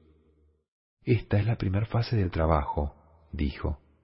Tengo que separar el azufre impuro. Para esto no puedo tener miedo de fallar. El miedo a fallar fue lo que me impidió intentar la gran obra hasta hoy. Es ahora cuando estoy empezando lo que debería haber comenzado diez años antes pero me siento feliz de no haber esperado veinte años para esto. Y continuó alimentando el fuego y mirando el desierto. El muchacho se quedó junto a él un rato hasta que el desierto comenzó a ponerse rosado con la luz del atardecer. Entonces sintió un inmenso deseo de ir hasta allí para ver si el silencio conseguía responder a sus preguntas. Caminó sin rumbo por algún tiempo, manteniendo las palmeras del oasis al alcance de sus ojos escuchaba el viento y sentía las piedras bajo sus pies. A veces encontraba algún caracol y sabía que aquel desierto, en una época remota, había sido un gran mar. Después se sentó sobre una piedra y se dejó hipnotizar por el horizonte que tenía delante de él. No conseguía entender el amor sin el sentimiento de posesión, pero Fátima era una mujer del desierto, y si alguien podía enseñarle esto, era el desierto. Se quedó así, sin pensar en nada, hasta que presintió un movimiento sobre su cabeza. Miró hacia el cielo y vio que eran dos gavilanes que volaban muy alto. El muchacho observó a los gavilanes y los dibujos que trazaban en el cielo. Parecía una cosa desordenada y sin embargo tenían algún sentido para él, solo que no conseguía comprender su significado. Decidió que debía acompañar con los ojos el movimiento de los pájaros y quizás lograría leer algo. Tal vez el desierto pudiera explicarle el amor sin posesión. Empezó a sentir sueño. Su corazón le pidió que no se durmiera. Por el contrario, debía entregarse. Estaba penetrando en el lenguaje del mundo y todo en esta tierra tiene sentido, incluso el vuelo de los gavilanes, dijo y aprovechó la ocasión para agradecer el hecho de estar lleno de amor por una mujer. Cuando se ama, las cosas adquieren aún más sentido, pensó. De repente, un gavilán dio una rápida zambullida en el cielo y atacó al otro. Cuando hizo este movimiento, el muchacho tuvo una súbita y rápida visión. Un ejército, con las espadas desenvainadas, entraba en el oasis. La visión desapareció enseguida, pero aquello lo dejó sobresaltado. Había oído hablar de los espejismos y ya había visto algunos. Eran deseos que se materializaban sobre la arena del desierto. Sin embargo, él no deseaba que ningún ejército invadiera el oasis. Decidió olvidar todo aquello y volver a su meditación. Intentó nuevamente concentrarse en el desierto color de rosa y en las piedras pero algo en su corazón lo mantenía intranquilo. Sigue siempre las señales, le había dicho el viejo rey, y el muchacho pensó en Fátima. Se acordó de lo que había visto y presintió lo que estaba a punto de suceder. Con mucha dificultad salió del trance en el que había entrado, se levantó y comenzó a caminar en dirección a las palmeras. Una vez más percibía el múltiple lenguaje de las cosas, esta vez el desierto era seguro y el oasis se había transformado en un peligro. El camellero estaba sentado al pie de una datilera, contemplando también la puesta del sol. Vio salir al muchacho detrás de una de las dunas. Se aproxima un ejército, dijo. He tenido una visión. El desierto llena de visiones el corazón de un hombre, respondió el camellero. pero el muchacho le contó lo de los gavilanes. Estaba contemplando su vuelo cuando se había sumergido de repente en el alma del mundo. El camellero permaneció callado, entendía lo que el muchacho decía. Sabía que cualquier cosa en la faz de la tierra puede contar la historia de todas las cosas. Si abriese un libro en cualquier página, o mirase las manos de las personas, o las cartas de baraja, o el vuelo de los pájaros, o fuera lo que fuese, cualquier persona encontraría alguna conexión de sentido con alguna situación que estaba viviendo. Pero en verdad no eran las cosas las que mostraban nada, eran las personas que al mirarlas descubrían la manera de penetrar en el alma del mundo. El desierto estaba lleno de hombres que se ganaban la vida porque podían penetrar con facilidad en el alma del mundo. Se los conocía con el nombre de adivinos y eran muy temidos por las mujeres y los ancianos. Los guerreros raramente los consultaban, porque era imposible entrar en una batalla sabiendo cuándo se va a morir. Los guerreros preferían el sabor de la lucha y la emoción de lo desconocido. El futuro había sido escrito por Alá, y cualquier cosa que hubiese escrito era siempre para el bien del hombre. Entonces los guerreros apenas vivían el presente, porque el presente estaba lleno de sorpresas y ellos tenían que vigilar muchas cosas. ¿Dónde estaba la espada del enemigo? ¿Dónde estaba su caballo? ¿Cuál era el próximo golpe que debía lanzar para salvar su vida. El camellero no era un guerrero y ya había consultado a algunos adivinos. Muchos le habían dicho cosas acertadas, otros cosas equivocadas, hasta que uno de ellos, el más viejo y el más temido, le preguntó por qué estaba tan interesado en saber su futuro. Para poder hacer las cosas, respondió el camellero, y cambiar lo que no me gustaría que sucediera. Entonces dejará de ser tu futuro, le respondió el adivino. Entonces, tal vez quiero conocer el futuro para prepararme para las cosas que vendrán. Si son cosas buenas, cuando lleguen serán una agradable sorpresa, dijo el adivino. Y si son malas, empezarás a sufrir mucho antes de que sucedan. Quiero conocer el futuro porque soy un hombre, dijo el camellero al adivino, y los hombres viven en función de su futuro. El adivino guardó silencio unos instantes. Él era especialista en el juego de varillas, que se arrojaban al suelo y se interpretaban según la manera en que caían. Aquel día él no lanzó las varillas, sino que las envolvió en un pañuelo y las volvió a colocar en el bolsillo. Me gano la vida adivinando el futuro de las personas, dijo. Conozco la ciencia de las varillas y sé cómo utilizarla para penetrar en ese espacio donde todo está escrito.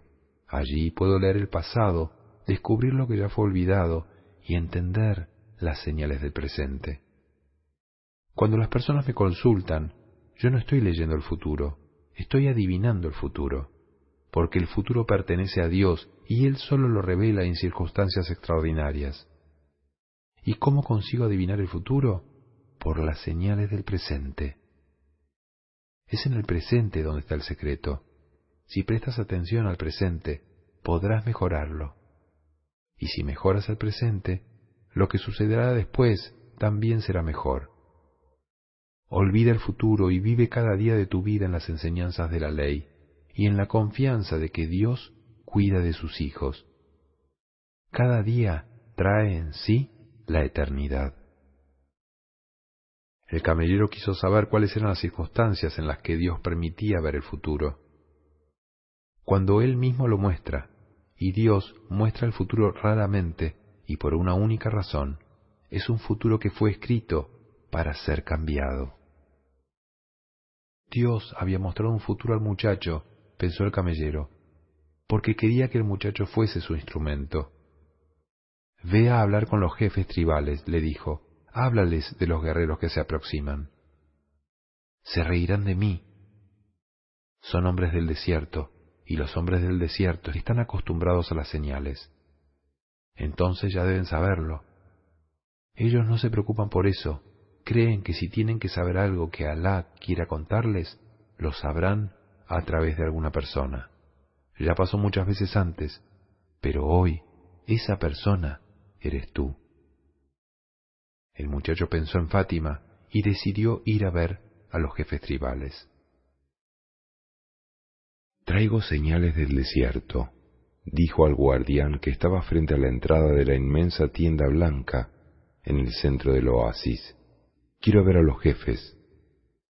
El guardián no respondió, entró y tardó mucho en regresar.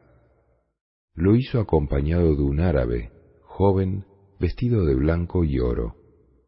El muchacho contó al joven lo que había visto. Él le pidió que esperase un poco y volvió a entrar. Cayó la noche. Entraron y salieron varios árabes y mercaderes.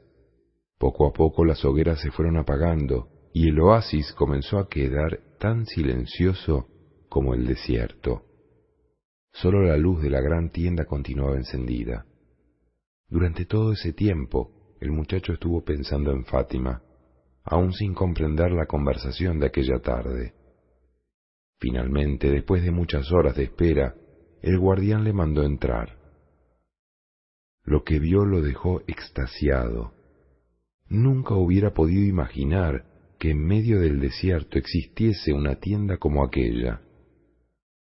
El suelo estaba cubierto con las más bellas alfombras que jamás había pisado, y del techo pendían lámparas de metal amarillo labrado, cubiertos de velas encendidas. Los jefes tribales estaban sentados en el fondo de la tienda, en semicírculo, descansando sus brazos y piernas en almohadas de seda con ricos bordados. Diversos criados entraban y salían con bandejas de plata llenas de especias y té. Algunos se encargaban de mantener encendidas las brasas de los narguiles. Un suave aroma llenaba el ambiente. Había ocho jefes, pero el muchacho pronto se dio cuenta de cuál era el más importante. Un árabe vestido de blanco y oro, sentado en el centro del semicírculo. A su lado estaba el joven árabe con quien había conversado antes. ¿Quién es el extranjero que habla de señales? preguntó uno de los jefes mirándolo. Soy yo, respondió, y le contó lo que había visto. ¿Y por qué el desierto iba a contar esto a un extraño, cuando sabe que estamos aquí desde varias generaciones? dijo otro jefe tribal. Porque mis ojos aún no se han acostumbrado al desierto, respondió el muchacho, y puedo ver cosas que los ojos demasiado acostumbrados no consiguen ver. Y porque yo sé acerca del alma del mundo, pensó para sí. Pero no dijo nada, porque los árabes no creen en esas cosas. El oasis es un terreno neutral, nadie ataca a un oasis, dijo un tercer jefe. Yo solo cuento lo que vi. Si no queréis creerlo, no hagáis nada. Un completo silencio se abatió sobre la tienda, seguido de una exaltada conversación entre los jefes tribales. Hablaban en un dialecto árabe que el muchacho no entendía, pero cuando hizo ademán de irse, un guardián le dijo que se quedara. El muchacho empezó a sentir miedo. Las señales decían que algo andaba mal. Lamentó haber conversado con el camellero sobre esto. De repente, el viejo que estaba en el centro insinuó una sonrisa casi imperceptible que tranquilizó al muchacho. El viejo no había participado en la discusión, ni había dicho palabra hasta aquel momento. Pero el muchacho ya estaba acostumbrado al lenguaje del mundo y pudo sentir una vibración de paz cruzando la tienda de punta a punta. Su intuición le dijo que había actuado correctamente al ir. La discusión terminó. Se quedaron en silencio durante algún tiempo, escuchando al viejo. Después, éste giró hacia el muchacho. Esta vez su rostro estaba frío y distante. Hace dos mil años, en una tierra lejana, arrojaron a un pozo y vendieron como esclavo a un hombre que creía en los sueños, dijo. Nuestros mercaderes lo compraron y lo trajeron a Egipto, y todos nosotros sabemos que quien cree en los sueños también sabe interpretarlos. Aun cuando no siempre consiga realizarlos, pensó el muchacho acordándose de la vieja gitana. A causa de los sueños del faraón con vacas flacas y gordas, este hombre libró a Egipto del hambre. Su nombre era José. También era un extranjero en una tierra extranjera, como tú, y debía de tener más o menos tu edad. El silencio continuó. Los ojos del viejo se mantenían fríos. Siempre seguimos la tradición.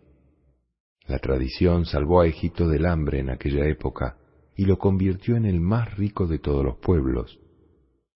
La tradición enseña cómo los hombres deben atravesar el desierto y cazar a sus hijas. La tradición dice que un oasis es un terreno neutral, porque ambos lados tienen oasis y son vulnerables. Nadie dijo una palabra mientras el viejo hablaba. Pero la tradición dice también que debemos creer en los mensajes del desierto. Todo lo que sabemos nos lo enseñó el desierto. El viejo hizo una señal y todos los, y todos los árabes se levantaron. La reunión estaba a punto de terminar. Los guardianes apagaron los narguiles y se alinearon en posición de firmes. El muchacho se preparó para salir, pero el viejo habló una vez más. Mañana romperemos un acuerdo que dice que nadie en el oasis puede portar armas. Durante todo el día aguardaremos a los enemigos. Cuando el sol descienda en el horizonte, los hombres me devolverán las armas. Por cada diez enemigos muertos, tú recibirás una moneda de oro. Sin embargo, las armas no pueden salir de su lugar sin experimentar la batalla. Son caprichosas como el desierto. Y si las acostumbramos a esto, la próxima vez pueden tener pereza de disparar. Si al acabar el día de mañana ninguna de ellas ha sido utilizada, por lo menos una será usada contra ti. El oasis solo estaba iluminado por la luna llena cuando el muchacho salió. Tenía veinte minutos de caminata hasta su tienda y comenzó a caminar. Estaba asustado por todo lo sucedido. Se había sumergido en el alma del mundo y el precio que tenía que pagar por creer en aquello era su vida. Una apuesta elevada, pero había apostado alto desde el día en que vendió sus ovejas para seguir su leyenda personal. Y como decía el camellero, no hay tanta diferencia entre morir mañana u otro día. Cualquier día estaba hecho para ser vivido o para abandonar el mundo. Todo dependía de una palabra, Maktub. Caminó en silencio, no estaba arrepentido. Si muriese mañana sería porque Dios no tendría ganas de cambiar el futuro. Pero moriría después de haber cruzado el estrecho, trabajado en una tienda de cristales, conocido el silencio del desierto y los ojos de Fátima. Había vivido intensamente cada uno de sus días desde que salió de su casa hacía ya tanto tiempo. Si muriese mañana, sus ojos habrían visto muchas más cosas que los ojos de otros pastores, y el muchacho estaba orgulloso de ello. De repente oyó un estruendo y fue arrojado súbitamente a tierra por el impacto de un viento que no conocía. El lugar se llenó de una polvareda tan grande que casi cubrió la luna, y ante él un enorme caballo blanco se alzó sobre sus patas y dejó oír un relincho aterrador. El muchacho casi no podía ver lo que pasaba, pero cuando la polvareda se asentó un poco, sintió un pavor como jamás había sentido antes. Sobre el caballo había un caballero vestido de negro con un halcón sobre su hombro izquierdo. Usaba turbante y un pañuelo que le cubría todo el rostro, dejando ver solo sus ojos. Parecía un mensajero del desierto, pero su presencia era más fuerte que la de cualquier persona que hubiera conocido en toda su vida. El extraño caballero alzó una enorme espada curva que traía sujeta a la silla.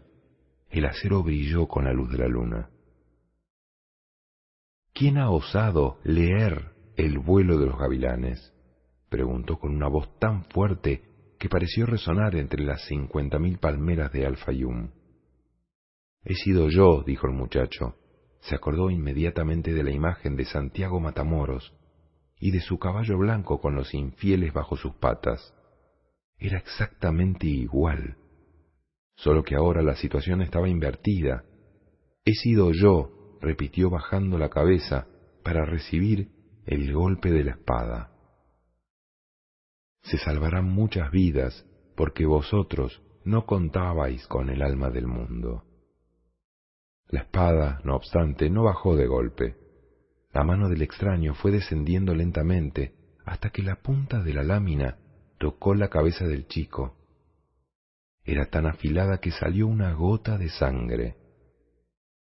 El caballero estaba completamente inmóvil, el muchacho también. Ni por un momento pensó en huir. Una extraña alegría se había apoderado de su corazón. Iba a morir por su leyenda personal y por Fátima. Finalmente las señales habían resultado verdaderas. Allí estaba el enemigo, y precisamente por eso él no necesitaba preocuparse por la muerte, porque había un alma del mundo. Dentro de poco él estaría formando parte de ella, y mañana el enemigo también. El extraño, sin embargo, se limitaba a mantener la espada apoyada en su cabeza. ¿Por qué leíste el vuelo de los pájaros? Leí solo lo que los pájaros querían contar. Ellos quieren salvar el oasis y vosotros moriréis. El oasis tiene más hombres que vosotros. La espada continuaba en su cabeza. ¿Quién eres tú para cambiar el destino de Alá? Alá creó los ejércitos y creó también los pájaros, Alá me mostró el lenguaje de los pájaros. Todo fue escrito por la misma mano, dijo el muchacho recordando las palabras del camellero. El extraño finalmente retiró la espada de la cabeza. El muchacho sintió cierto alivio, pero no podía huir. Cuidado con las adivinaciones, le advirtió el extraño. Cuando las cosas están escritas, no hay forma de evitarlas. Solo vi un ejército, dijo el muchacho, no vi el resultado de la batalla. Al caballero pareció complacerle la respuesta, pero mantenía la espada en la mano. ¿Qué es lo que haces, extranjero en una tierra extranjera? Busco mi leyenda personal, algo que tú no entenderás nunca. El caballero envainó su espada y el halcón en su hombro dio un grito extraño. El muchacho empezó a tranquilizarse. Tenía que poner a prueba tu valor, dijo el extraño. El coraje es el don más importante para quien busca el lenguaje del mundo. El muchacho se sorprendió. Aquel hombre hablaba de cosas que poca gente conocía. Es necesario no claudicar nunca, aun habiendo llegado tan lejos, continuó. Es necesario amar el desierto, pero jamás confiar enteramente en él. Porque el desierto es una prueba para todos los hombres, es una prueba a cada paso y mata a quien se distrae. Las palabras le recordaban las palabras del viejo rey. Si llegan los guerreros y tu cabeza aún está sobre los hombros después de la puesta del sol, búscame, dijo el extraño. La misma mano que había empuñado la espada empuñó un látigo. El caballo se empinó nuevamente, levantando una nube de polvo. ¿Dónde vives? gritó el chico mientras el caballero se alejaba. La mano con el látigo señaló hacia el sur. El muchacho había encontrado al alquimista. A la mañana siguiente había dos mil hombres armados entre las palmeras de Alfayún. Antes de que el sol llegase a lo alto del cielo, quinientos guerreros aparecieron en el horizonte. Los jinetes entraron en el oasis por la parte norte. Parecía una expedición de paz, pero llevaban armas escondidas en sus mantos blancos. Cuando llegaron cerca de la gran tienda que quedaba en el centro de Alfayum, sacaron las cimitarras y las espingardas, pero lo único que atacaron fue una tienda vacía. Los hombres del oasis cercaron a los jinetes del desierto. A la media hora había cuatrocientos noventa y nueve cuerpos esparcidos por el suelo. Los niños estaban en el otro extremo del bosque de palmeras y no vieron nada. Las mujeres rezaban por sus maridos en las tiendas y tampoco vieron nada. Si no hubiera sido por los cuerpos esparcidos, el oasis habría parecido vivir un día normal. Solo le perdonaron la vida a un guerrero, el comandante del batallón. Por la tarde fue conducido ante los jefes tribales, que le preguntaron por qué había roto la tradición. El comandante respondió que sus hombres tenían hambre y sed, estaban exhaustos por tantos días de batalla, y habían decidido tomar un oasis para poder recomenzar la lucha. El jefe tribal dijo que lo sentía por los guerreros, pero la tradición jamás puede quebrantarse. La única cosa que cambia en el desierto son las dunas cuando sopla el viento. Después condenó al comandante a una muerte sin honor. En vez de morir por el acero o por una bala de fusil, fue ahorcado desde una palmera, también muerta, y su cuerpo se balanceó con el viento del desierto. El jefe tribal llamó al extranjero y le dio cincuenta monedas de oro. Después volvió a recordar la historia de José en Egipto y le pidió que fuese el consejero del oasis. Cuando el sol se hubo puesto por completo y las primeras estrellas comenzaron a aparecer, no brillaba mucho porque aún había luna llena. El muchacho se dirigió caminando hacia el sur. Solamente había una tienda y algunos árabes que pasaban por allí decían que el lugar estaba lleno de jeans. Pero el muchacho se sentó y esperó durante mucho tiempo. El alquimista apareció cuando la luna ya estaba alta en el cielo. Traía dos gavilanes muertos en el hombro. Aquí estoy, dijo el muchacho. Pero no es aquí donde deberías estar, respondió el alquimista. ¿O tu leyenda personal era llegar hasta aquí? Hay guerra entre los clanes, no se puede cruzar el desierto. El alquimista bajó del caballo e hizo una señal al muchacho para que entrase con él en la tienda. Era una tienda igual que todas las otras que había conocido en el oasis, exceptuando la gran tienda central que tenía el lujo de los cuentos de hadas. El chico buscó con la mirada los aparatos y hornos de alquimia, pero no encontró nada. Solo unos pocos libros apilados, un fogón para cocinar y las alfombras llenas de dibujos misteriosos.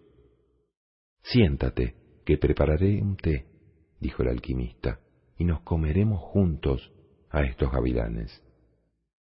El muchacho sospechó que eran los mismos pájaros que había visto el día anterior, pero no dijo nada. El alquimista encendió el fuego y al poco tiempo un delicioso olor a carne llenaba la tienda. Era mejor que el perfume de los narguiles. ¿Por qué quiere verme? preguntó el chico. Por las señales, respondió el alquimista. El viento me contó que vendrías y que necesitarías ayuda. No soy yo, es el otro extranjero, el inglés. Él es quien lo estaba buscando. Él debe encontrar otras cosas antes de encontrarme a mí. Pero está en el camino adecuado. Ya ha empezado a contemplar el desierto. ¿Y yo? Cuando se quiere algo, todo el universo conspira para que esa persona consiga realizar su sueño, dijo el alquimista, repitiendo las palabras del viejo rey. El muchacho lo comprendió. Otro hombre estaba en su camino para conducirlo hacia su leyenda personal. Entonces, ¿usted me enseñará? No, tú ya sabes todo lo que necesitas. Solo te voy a ayudar a que puedas seguir en dirección a tu tesoro. Pero hay una guerra entre los clanes, repitió el muchacho. Yo conozco el desierto. Ya encontré mi tesoro. Tengo un camello, el dinero de la tienda de cristales y cincuenta monedas de oro. Puedo ser un hombre rico en mi tierra. Pero nada de esto está cerca de las pirámides, dijo el alquimista. Tengo a Fátima. Es un tesoro mayor que todo lo que conseguí juntar. Ella tampoco está cerca de las pirámides. Se comieron los gavilanes en silencio. El alquimista abrió una botella y vertió un líquido rojo en el vaso del muchacho. Era vino, uno de los mejores vinos que había tomado en su vida. Pero el vino estaba prohibido por la ley. El mal no es lo que entra en la boca del hombre, dijo el alquimista. El mal es lo que sale de ella. El muchacho empezó a sentirse alegre con el vino, pero el alquimista le inspiraba miedo. Se sentaron fuera de la tienda contemplando el brillo de la luna que ofuscaba a las estrellas. Bebe y distráete un poco, dijo el alquimista, que se había dado cuenta de que el chico se iba poniendo cada vez más alegre. Reposa como un guerrero lo hace siempre antes del combate. Pero no olvides que tu corazón está junto a tu tesoro, y debes hallar tu tesoro para que todo esto que descubriste durante el camino pueda tomar sentido. Mañana vende tu camello y compra un caballo. Los camellos son traicioneros, andan miles de pasos y no dan ninguna señal de cansancio. De repente, sin embargo, se arrodillan y mueren. El caballo se va cansando poco a poco, y tú siempre podrás saber lo que puedes exigirle, o en qué momento va a morir. A la noche siguiente, el muchacho apareció con un caballo en la tienda del alquimista. Esperó un poco y él apareció montado en el suyo y con un halcón en el hombro izquierdo. Muéstrame la vida en el desierto, dijo el alquimista. Solo quien encuentra vida puede encontrar tesoros. Comenzaron a caminar por las arenas, con la luna aún brillando sobre ellos. No sé si conseguiré encontrar vida en el desierto, pensó el chico. No conozco el desierto. Quiso decirle esto al alquimista, pero le inspiraba miedo. llegaron al lugar con piedras donde había visto a los gavilanes en el cielo. Ahora todo era silencio y viento. No consigo encontrar vida en el desierto, dijo el muchacho. Sé que existe, pero no consigo encontrarla. La vida atrae a la vida, respondió el alquimista. El muchacho lo entendió. Al momento soltó las riendas de su caballo, que corrió libremente por las piedras y la arena. El alquimista lo seguía en silencio. El caballo del muchacho anduvo suelto casi media hora. Ya no se distinguían las palmeras del oasis, solo la luna gigantesca en el cielo y las rocas brillando con tonalidades plateadas. De repente, en un lugar donde jamás había estado antes, el muchacho notó que su caballo paraba. Aquí hay vida, le comunicó al alquimista. No conozco el lenguaje del desierto, pero mi caballo conoce el lenguaje de la vida. Desmontaron. El alquimista no dijo nada. Comenzó a mirar las piedras, caminando despacio. De repente, se detuvo y se agachó cuidadosamente. Había un agujero en el suelo entre las piedras. El alquimista metió la mano dentro del agujero y después todo el brazo hasta el hombro. Algo se movió allá dentro, y los ojos del alquimista, el muchacho solo podía verle los ojos, se encogieron por el esfuerzo y la tensión. El brazo parecía luchar con lo que había allí dentro. De repente, el alquimista retiró el brazo y se puso de pie de un salto. El muchacho se asustó. El alquimista sostenía una serpiente agarrada por la cola. El muchacho también dio un salto, solo que hacia atrás. La serpiente se debatía sin cesar, emitiendo ruidos y silbidos que herían el silencio del desierto. Era una najarda, cuyo veneno podía matar a un hombre en pocos minutos. Cuidado con el veneno, llegó a pensar el muchacho, pero el alquimista había metido la mano en el agujero y con toda seguridad la serpiente ya le habría mordido. Su rostro, no obstante, estaba tranquilo. El alquimista tiene doscientos años, había dicho el inglés. Ya debía saber cómo tratar a las serpientes del desierto. El muchacho vio cómo su compañero iba hasta su caballo y tomaba la larga espada en forma de media luna trazó un círculo en el suelo con ella y colocó a la serpiente en el centro. El animal se tranquilizó de inmediato. Puedes estar tranquilo, dijo el alquimista, no saldrá de ahí. Y tú ya has descubierto la vida en el desierto, la señal que yo necesitaba. ¿Por qué es tan importante esto? Porque las pirámides están rodeadas de desierto el muchacho no quería oír hablar de las pirámides. Desde la noche anterior su corazón estaba pesaroso y triste, porque seguir en busca de su tesoro significaba tener que abandonar a Fátima. Voy a guiarte a través del desierto, dijo el alquimista. Quiero quedarme en el oasis, repuso el muchacho. Ya encontré a Fátima, y ella para mí vale más que el tesoro. Fátima es una mujer del desierto, dijo el alquimista sabe que los hombres deben partir para poder volver. Ella ya encontró su tesoro, tú. Ahora espera que tú encuentres lo que buscas. ¿Y si yo decido quedarme? Serás el consejero del oasis. Tienes oro suficiente como para comprar muchas ovejas y muchos camellos. Te casarás con Fátima y viviréis felices el primer año. Aprenderás a amar el desierto y conocerás a cada una de las cincuenta mil palmeras verás cómo crecen, mostrando un mundo siempre cambiante. Y entenderás cada vez más las señales, porque el desierto es el mejor de todos los maestros. El segundo año te empezarás a acordar de que existe un tesoro. Las señales empezarán a hablarte insistentemente sobre ello, y tú intentarás ignorarlas. Dedicarás todos tus conocimientos al bienestar del oasis y de sus habitantes. Los jefes tribales te quedarán agradecidos por ello, y tus camellos te aportarán riqueza y poder. Al tercer año, las señales continuarán hablando de tu tesoro y tu leyenda personal. Pasarás noches enteras andando por el oasis y Fátima será una mujer triste, porque ella fue la que interrumpió tu camino. Pero tú le darás amor y ella te corresponderá. Tú recordarás que ella jamás te pidió que te quedaras, porque una mujer del desierto sabe esperar a su hombre.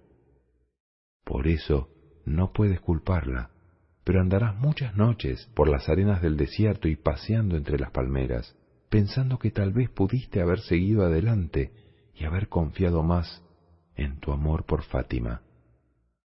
Porque lo que te retuvo en el oasis fue tu propio miedo a no volver nunca. Y a esta altura, las señales te indicarán que tu tesoro está enterrado para siempre. El cuarto año, las señales te abandonarán, porque tú no quisiste oírlas. Los jefes tribales lo sabrán y serás destituido del consejo. Entonces serás un rico comerciante con muchos camellos y muchas mercancías.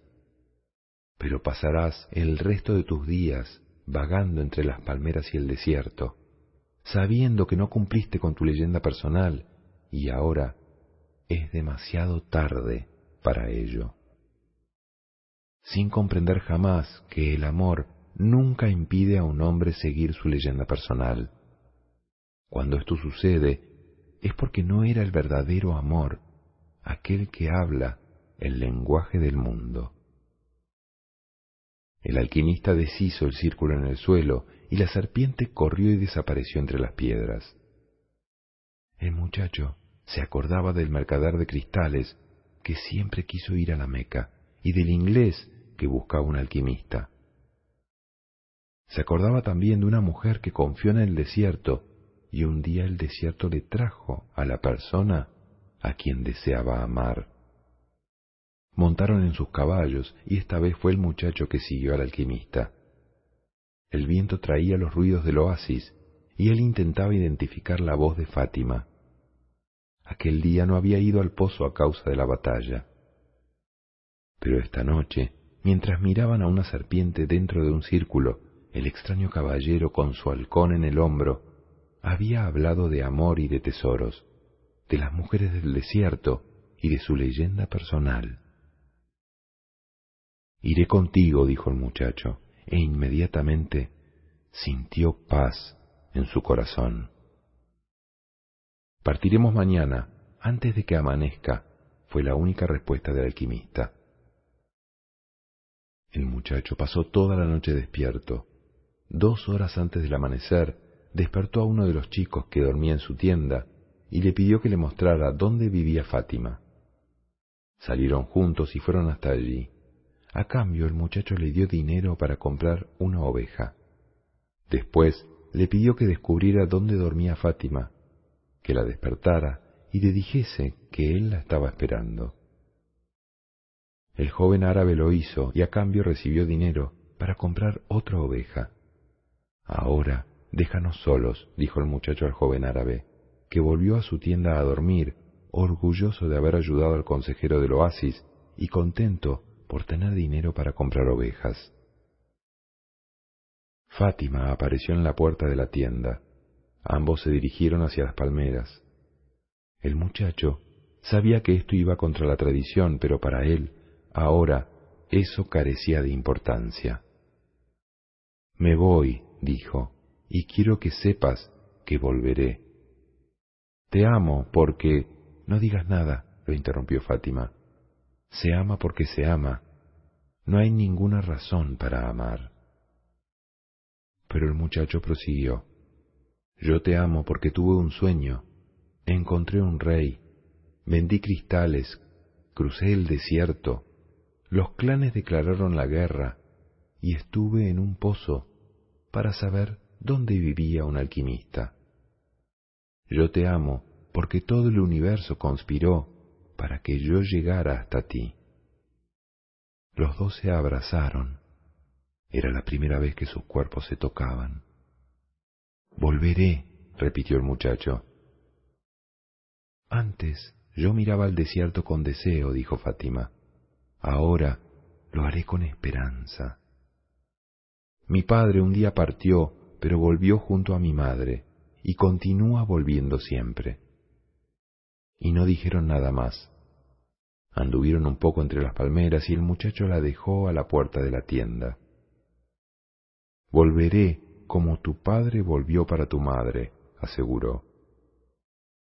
Se dio cuenta de que los ojos de Fátima estaban llenos de lágrimas. ¿Lloras?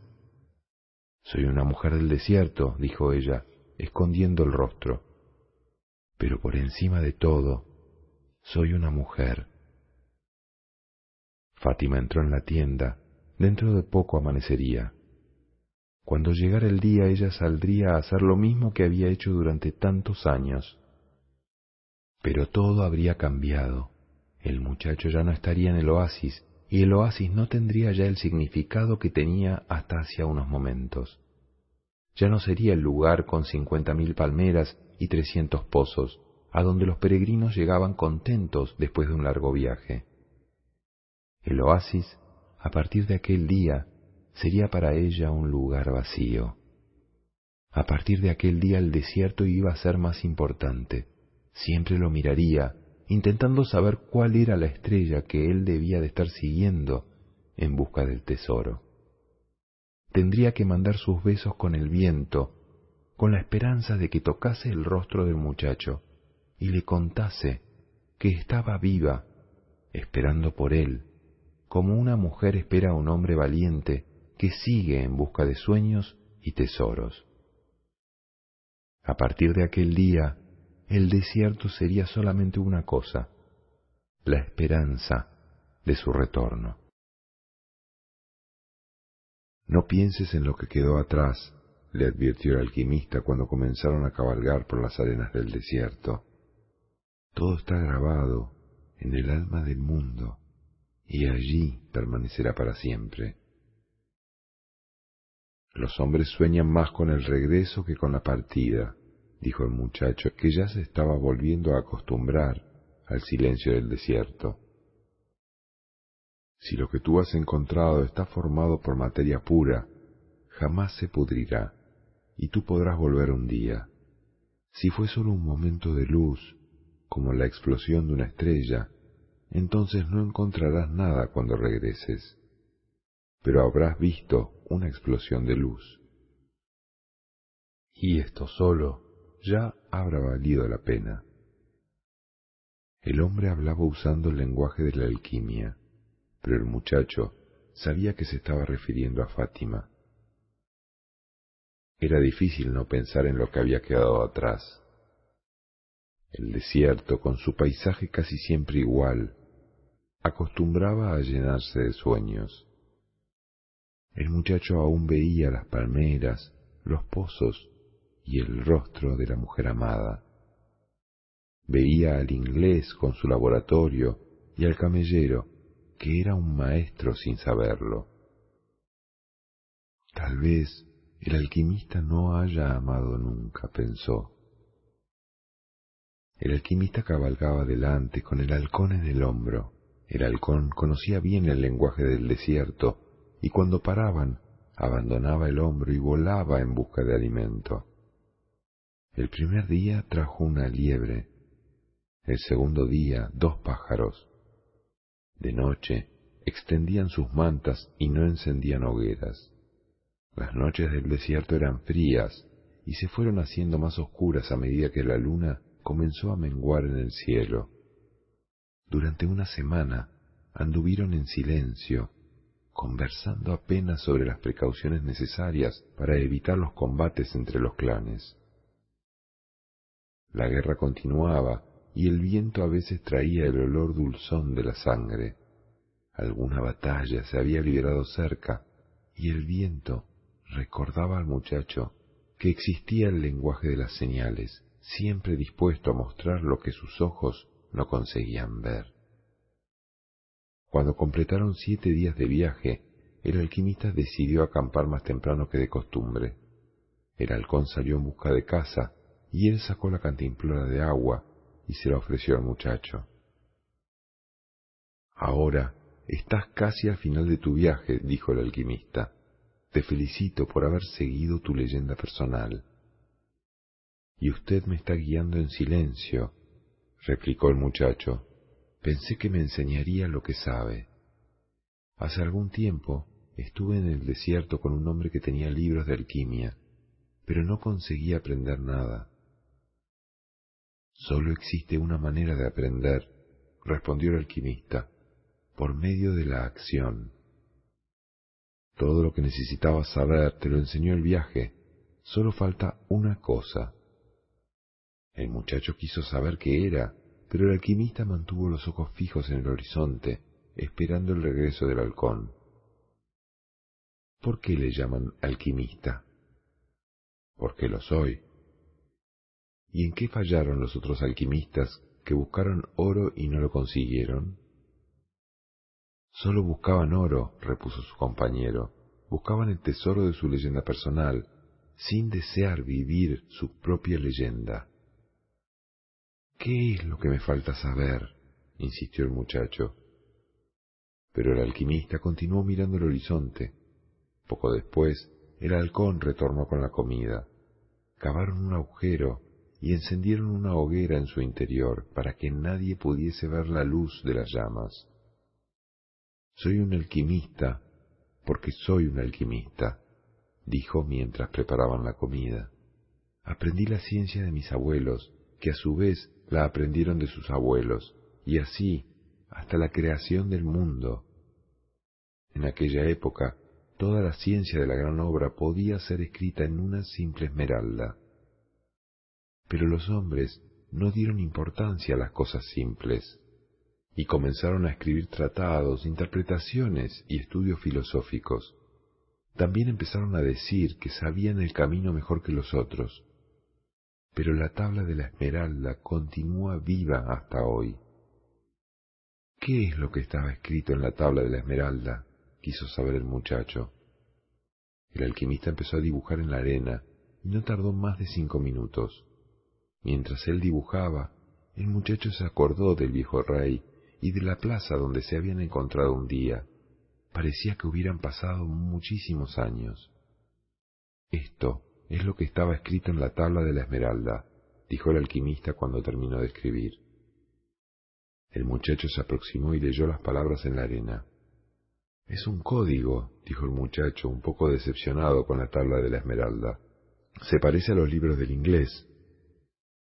No, respondió el alquimista, es como el vuelo de los gavilanes, no debe ser comprendido simplemente por la razón. La tabla de la esmeralda es un pasaje directo para el alma del mundo. Los sabios entendieron que este mundo natural es solamente una imagen y una copia del paraíso.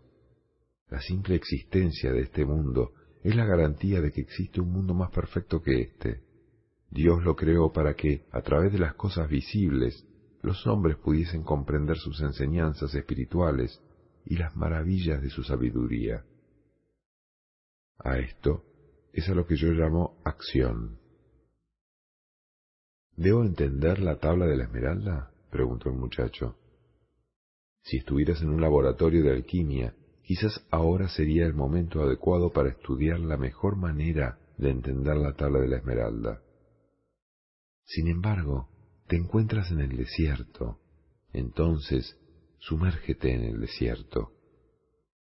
Él sirve para comprender el mundo tanto como cualquier otra cosa sobre la faz de la tierra. Tú ni siquiera necesitas entender el desierto, basta contemplar un simple grano de arena para ver en él todas las maravillas de la creación. ¿Qué debo hacer para sumergirme en el desierto? Escucha a tu corazón, él lo conoce todo, porque proviene del alma del mundo, y un día retornará a ella. Anduvieron en silencio dos días más, el alquimista iba mucho más cauteloso porque se aproximaban a la zona de combates más violentos, y el muchacho procuraba escuchar a su corazón. Era un corazón difícil. Antes estaba acostumbrado a partir siempre y ahora quería llegar a cualquier precio. A veces su corazón pasaba horas enteras contando historias nostálgicas. Otras veces se emocionaba con la salida del sol en el desierto y hacía que el muchacho llorara a escondidas. El corazón latía más rápido cuando hablaba sobre el tesoro y se volvía más perezoso cuando los ojos del muchacho se perdían en el horizonte infinito del desierto. Pero nunca estaba en silencio, incluso aunque el chico no intercambiara una palabra con el alquimista. ¿Por qué hemos de escuchar al corazón? Preguntó el muchacho cuando acamparon aquel día. Porque donde él esté es donde estará tu tesoro. Mi corazón está muy agitado, dijo el chico. Tiene sueños, se emociona y está enamorado de una mujer del desierto. Me pide cosas y no me deja dormir muchas noches cuando pienso en ella. Eso es bueno, quiere decir que está vivo. Continúa escuchando lo que tenga que decirte. Durante los tres días siguientes pasaron cerca de algunos guerreros y vieron a otros grupos en la lejanía. El corazón del muchacho empezó a hablarle de miedo. Le contaba historias que había escuchado del alma del mundo, historias de hombres que fueron en busca de sus tesoros y jamás los encontraron. A veces lo asustaba con el pensamiento de que tal vez no conseguiría el tesoro, o que podría morir en el desierto.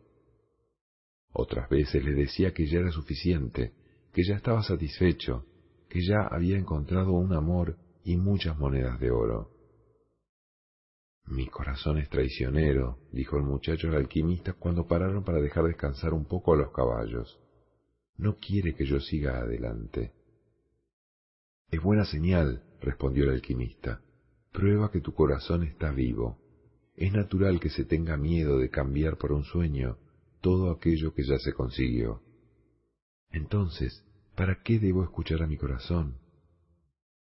Porque no conseguirás jamás mantenerlo callado, y aunque finjas no escuchar lo que te dice, estará dentro de tu pecho repitiendo siempre lo que piensa sobre la vida y el mundo. Aunque sea traicionero, la traición es el golpe que no esperas. Si conoces bien a tu corazón, él jamás lo conseguirá, porque tú conocerás sus sueños y sus deseos, y sabrás tratar con ellos. Nadie consigue huir de su corazón. Por eso es mejor escuchar lo que te dice, para que jamás venga un golpe que no esperas. El muchacho continuó escuchando a su corazón mientras avanzaban por el desierto. Fue conociendo sus artimañas y sus trucos, y aceptándolo como era. Entonces el muchacho dejó de tener miedo y ganas de volver porque cierta tarde su corazón le dijo que estaba contento.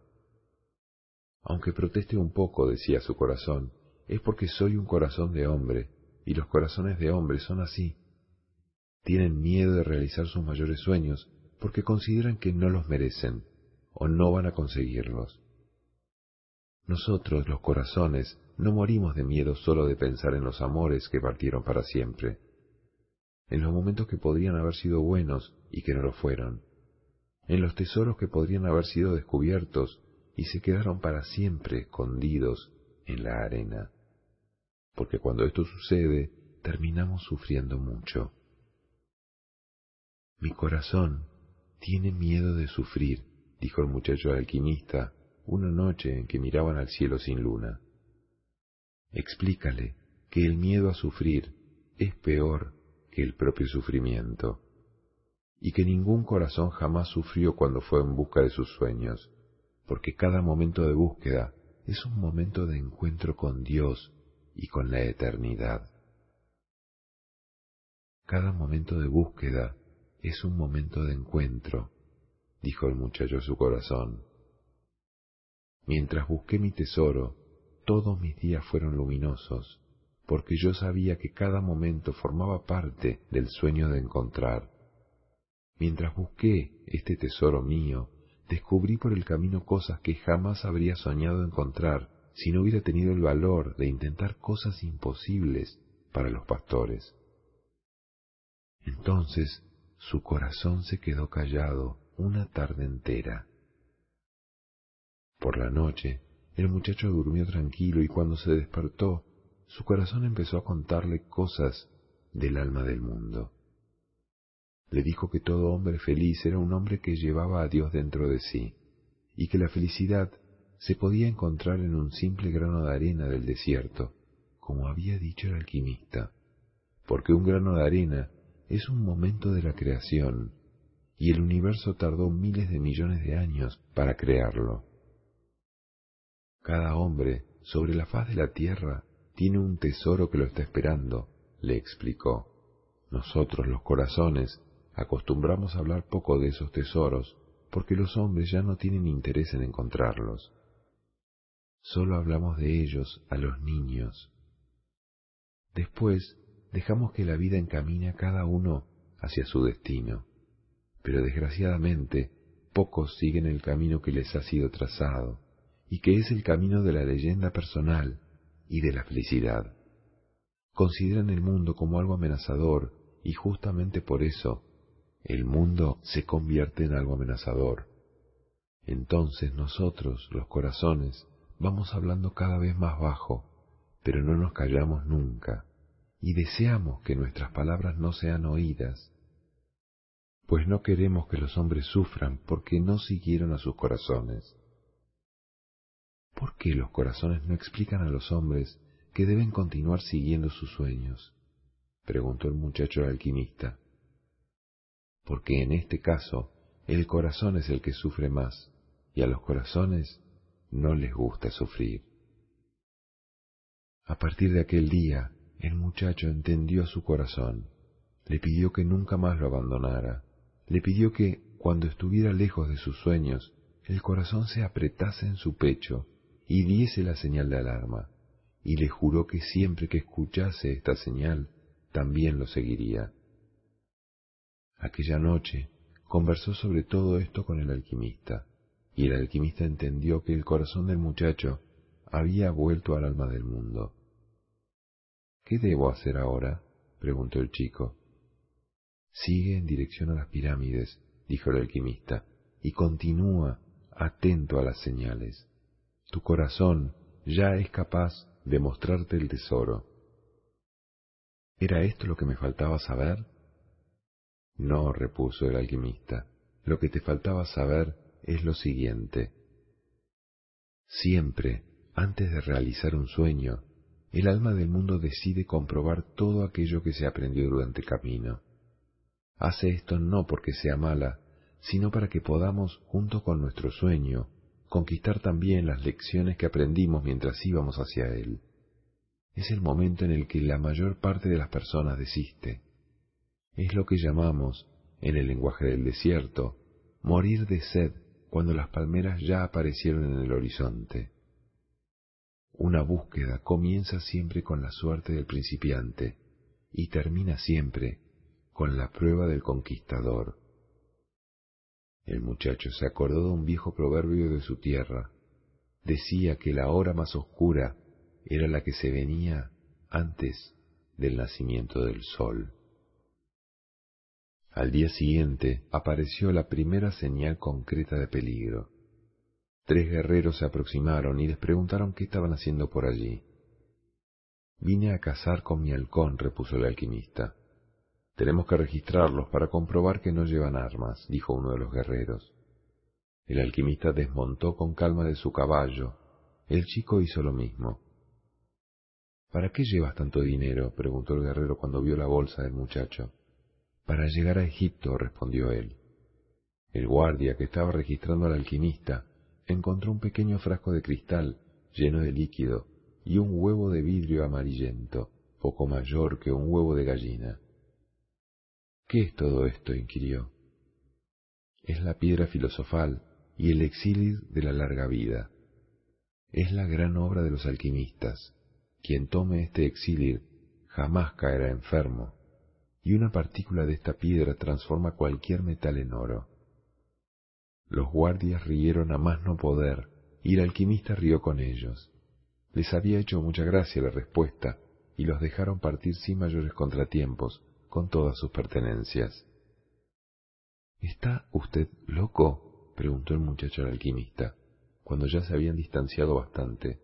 ¿Por qué les dijo eso? Para enseñarte una simple ley del mundo, respondió el alquimista. Cuando tenemos los grandes tesoros delante de nosotros, nunca, los reconocemos. ¿Y sabes por qué? Porque los hombres no creen en tesoros. Continuaron andando por el desierto. Cada día que pasaba el corazón del muchacho iba quedando más silencioso. Ya no quería saber de cosas pasadas o de cosas futuras. Se contentaba con contemplar también el desierto y beber junto con el muchacho el alma del mundo. Él y su corazón se hicieron grandes amigos y cada uno pasó a ser incapaz de traicionar al otro.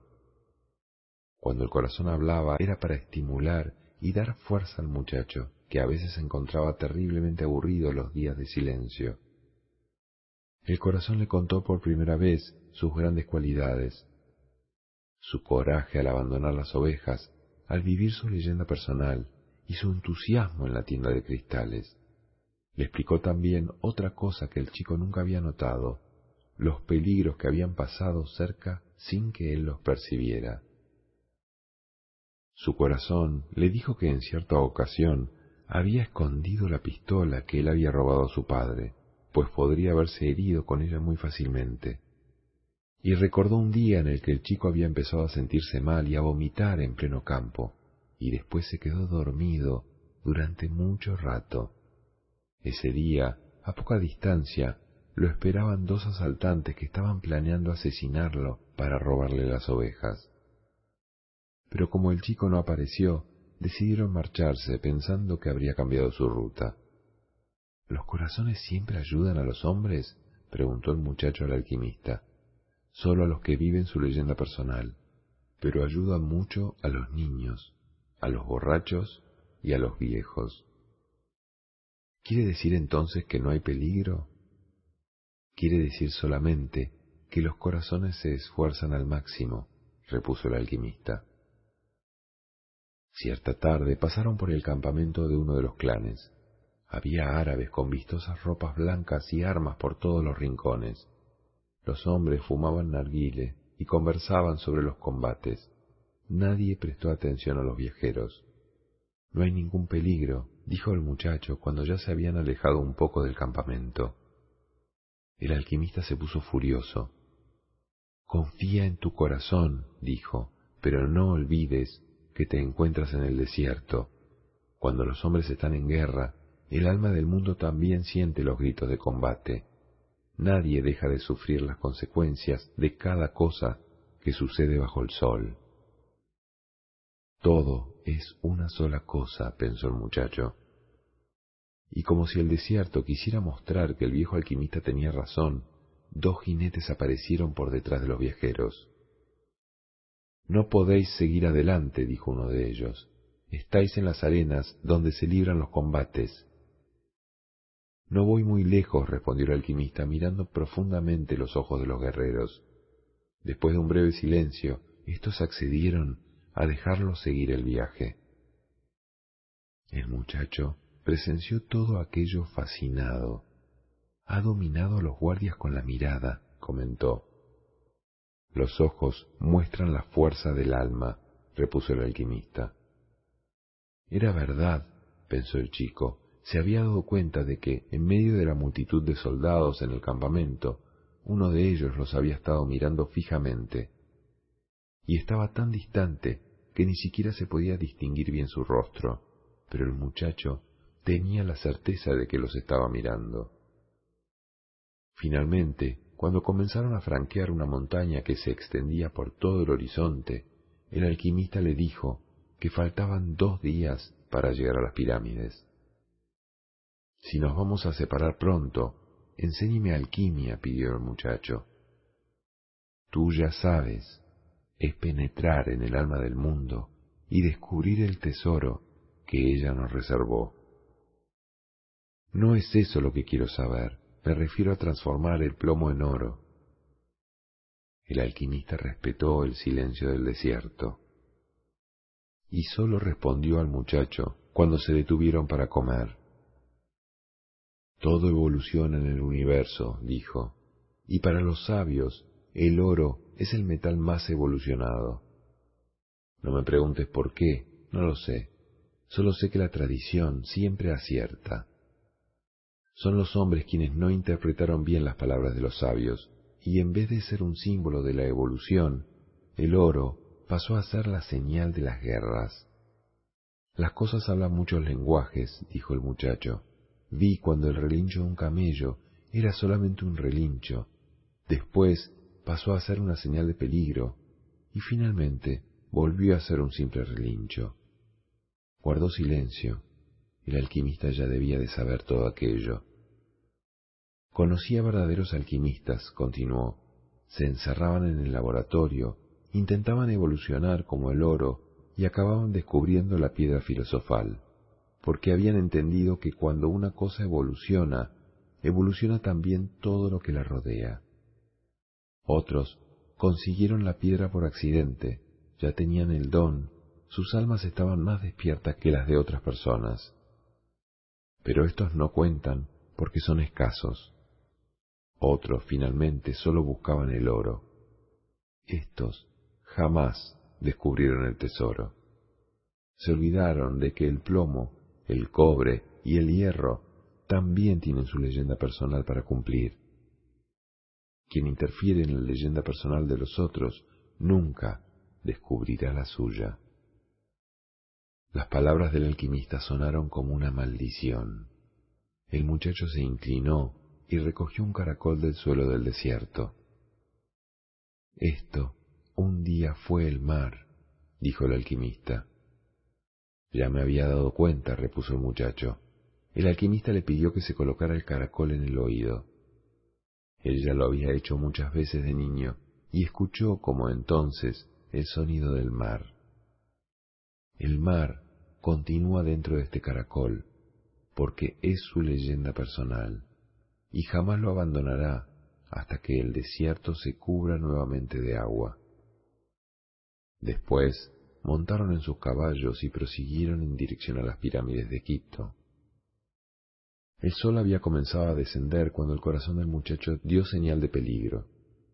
Estaban en medio de gigantescas dunas y el muchacho miró al alquimista, pero al parecer éste no había notado nada. Cinco minutos más tarde, vio delante de ellos las siluetas de dos jinetes recortadas contra el sol. Antes de que pudiese hablar con el alquimista, los dos jinetes se transformaron en diez, después en cien, hasta que las gigantescas dunas quedaron cubiertas por ellos. Eran guerreros vestidos de azul, con una tierra negra sobre el turbante. Llevaban los rostros tapados por otro velo azul que sólo dejaba al descubierto los ojos. A una distancia, los ojos mostraban la fuerza de sus almas, y esos ojos hablaban de muerte. Los llevaron a un campamento militar en las inmediaciones. Un soldado empujó al muchacho y al alquimista al interior de una tienda, donde se hallaban reunidos un comandante y su estado mayor. La tienda era diferente de las que había conocido en el oasis. Son los espías, dijo uno de los hombres. Solo somos viajeros, respondió el alquimista. Se os ha visto en el campamento enemigo hace tres días y estuvisteis hablando con uno de los guerreros. Soy un hombre que camina por el desierto y conoce las estrellas, dijo el alquimista. No tengo informaciones de tropas o de movimientos de clanes. Solo estoy guiando a mi amigo hasta aquí. ¿Quién es tu amigo? Preguntó el comandante. Un alquimista, repuso el alquimista, conoce los poderes de la naturaleza y desea mostrar al comandante su capacidad extraordinaria.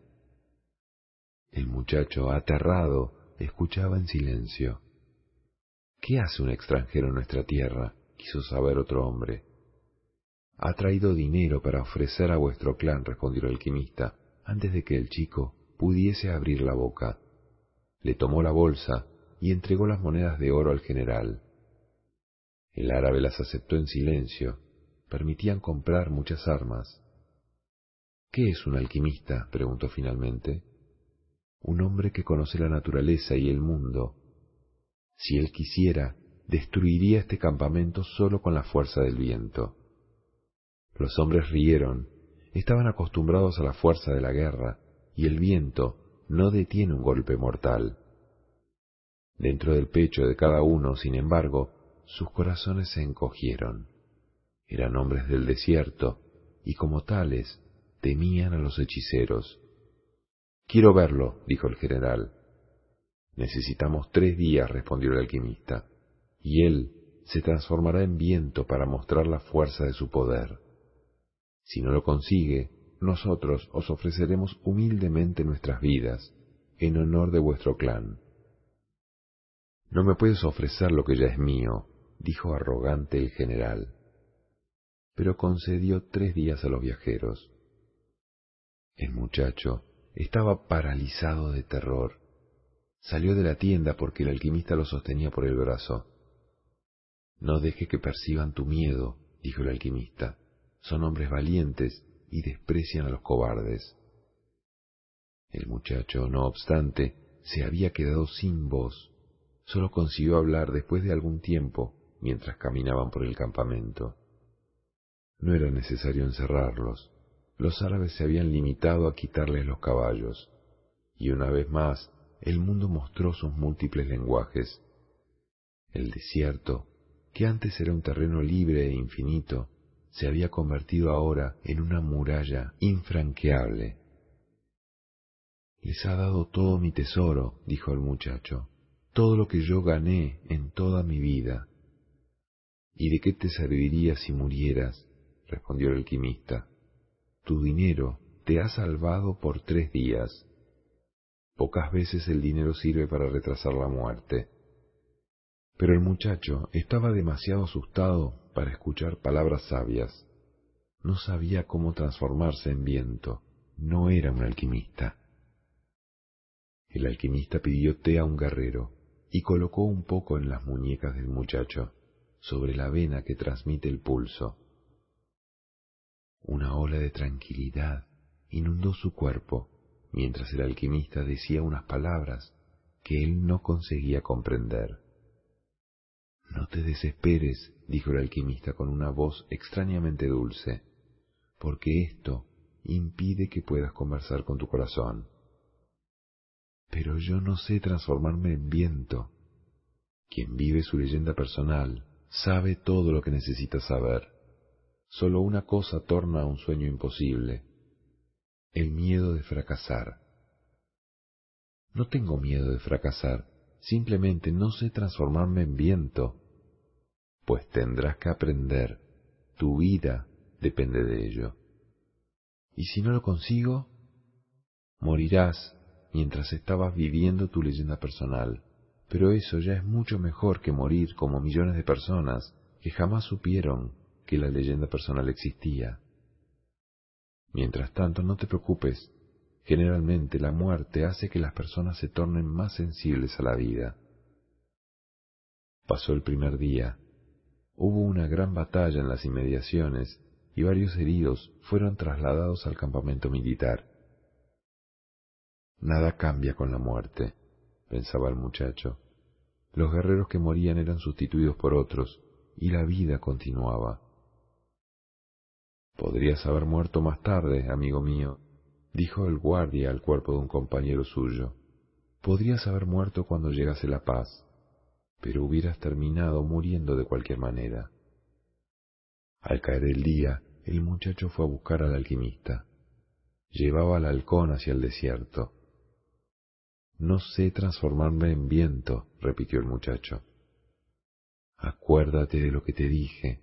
El mundo no es más que la parte visible de Dios, y la alquimia es traer al plano material la perfección espiritual. ¿Y ahora qué hace? Alimento a mi halcón. Si no consigo transformarme en viento, moriremos, dijo el muchacho. ¿Para qué alimentar al halcón? Quien morirá eres tú, repuso el alquimista. Yo sé transformarme en viento. El segundo día, el muchacho fue hasta lo alto de una roca que quedaba cerca del campamento. Los centinelas lo dejaron pasar, ya habían oído hablar del brujo que se transformaba en viento y no querían acercarse a él. Además, el desierto era una enorme e infranqueable muralla.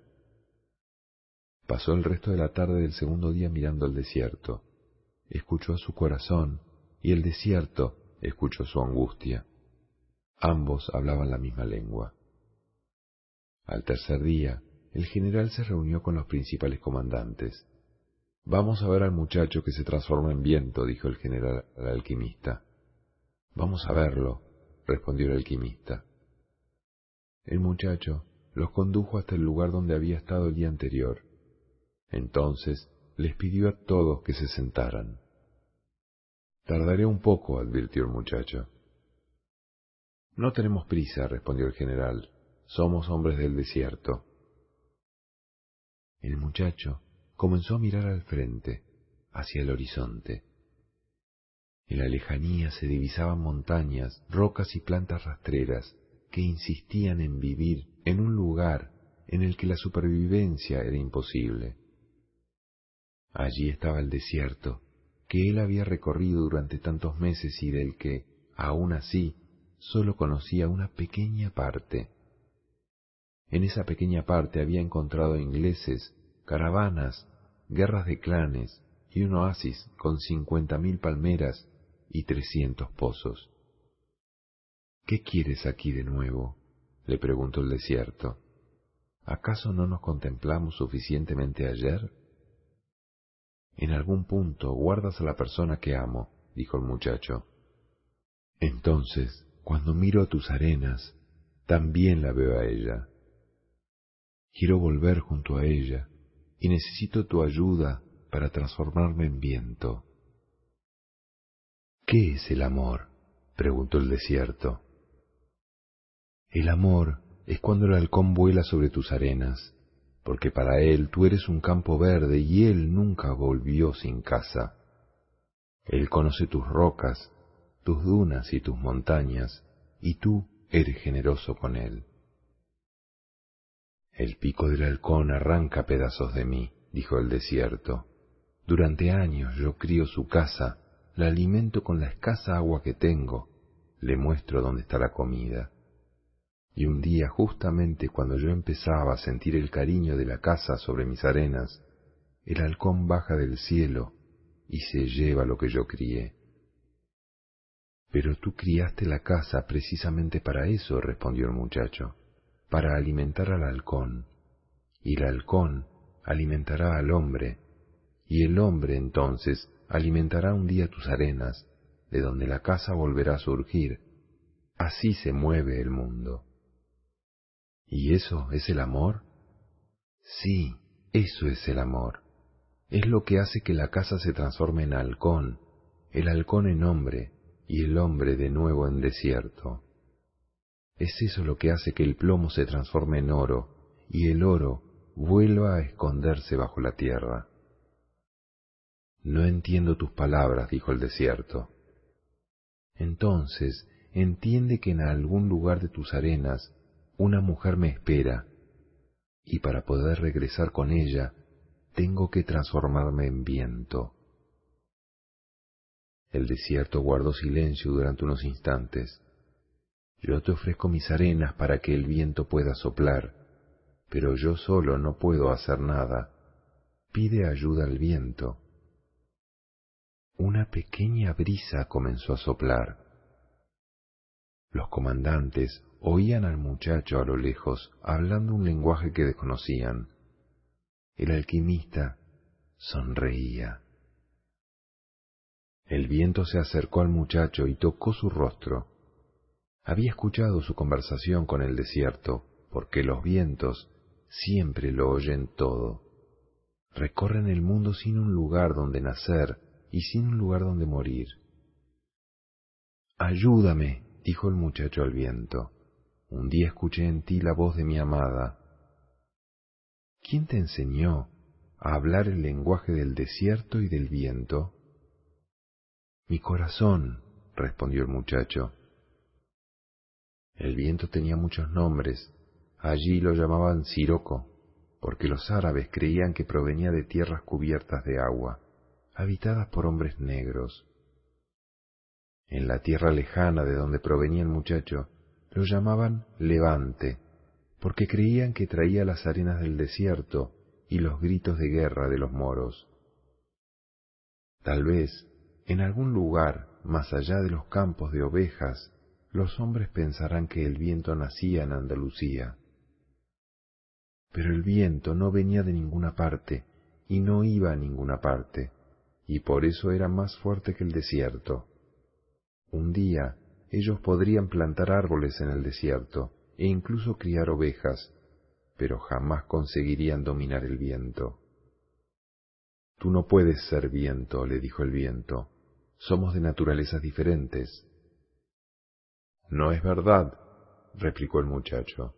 Conocí los secretos de la alquimia mientras vagaba por el mundo contigo.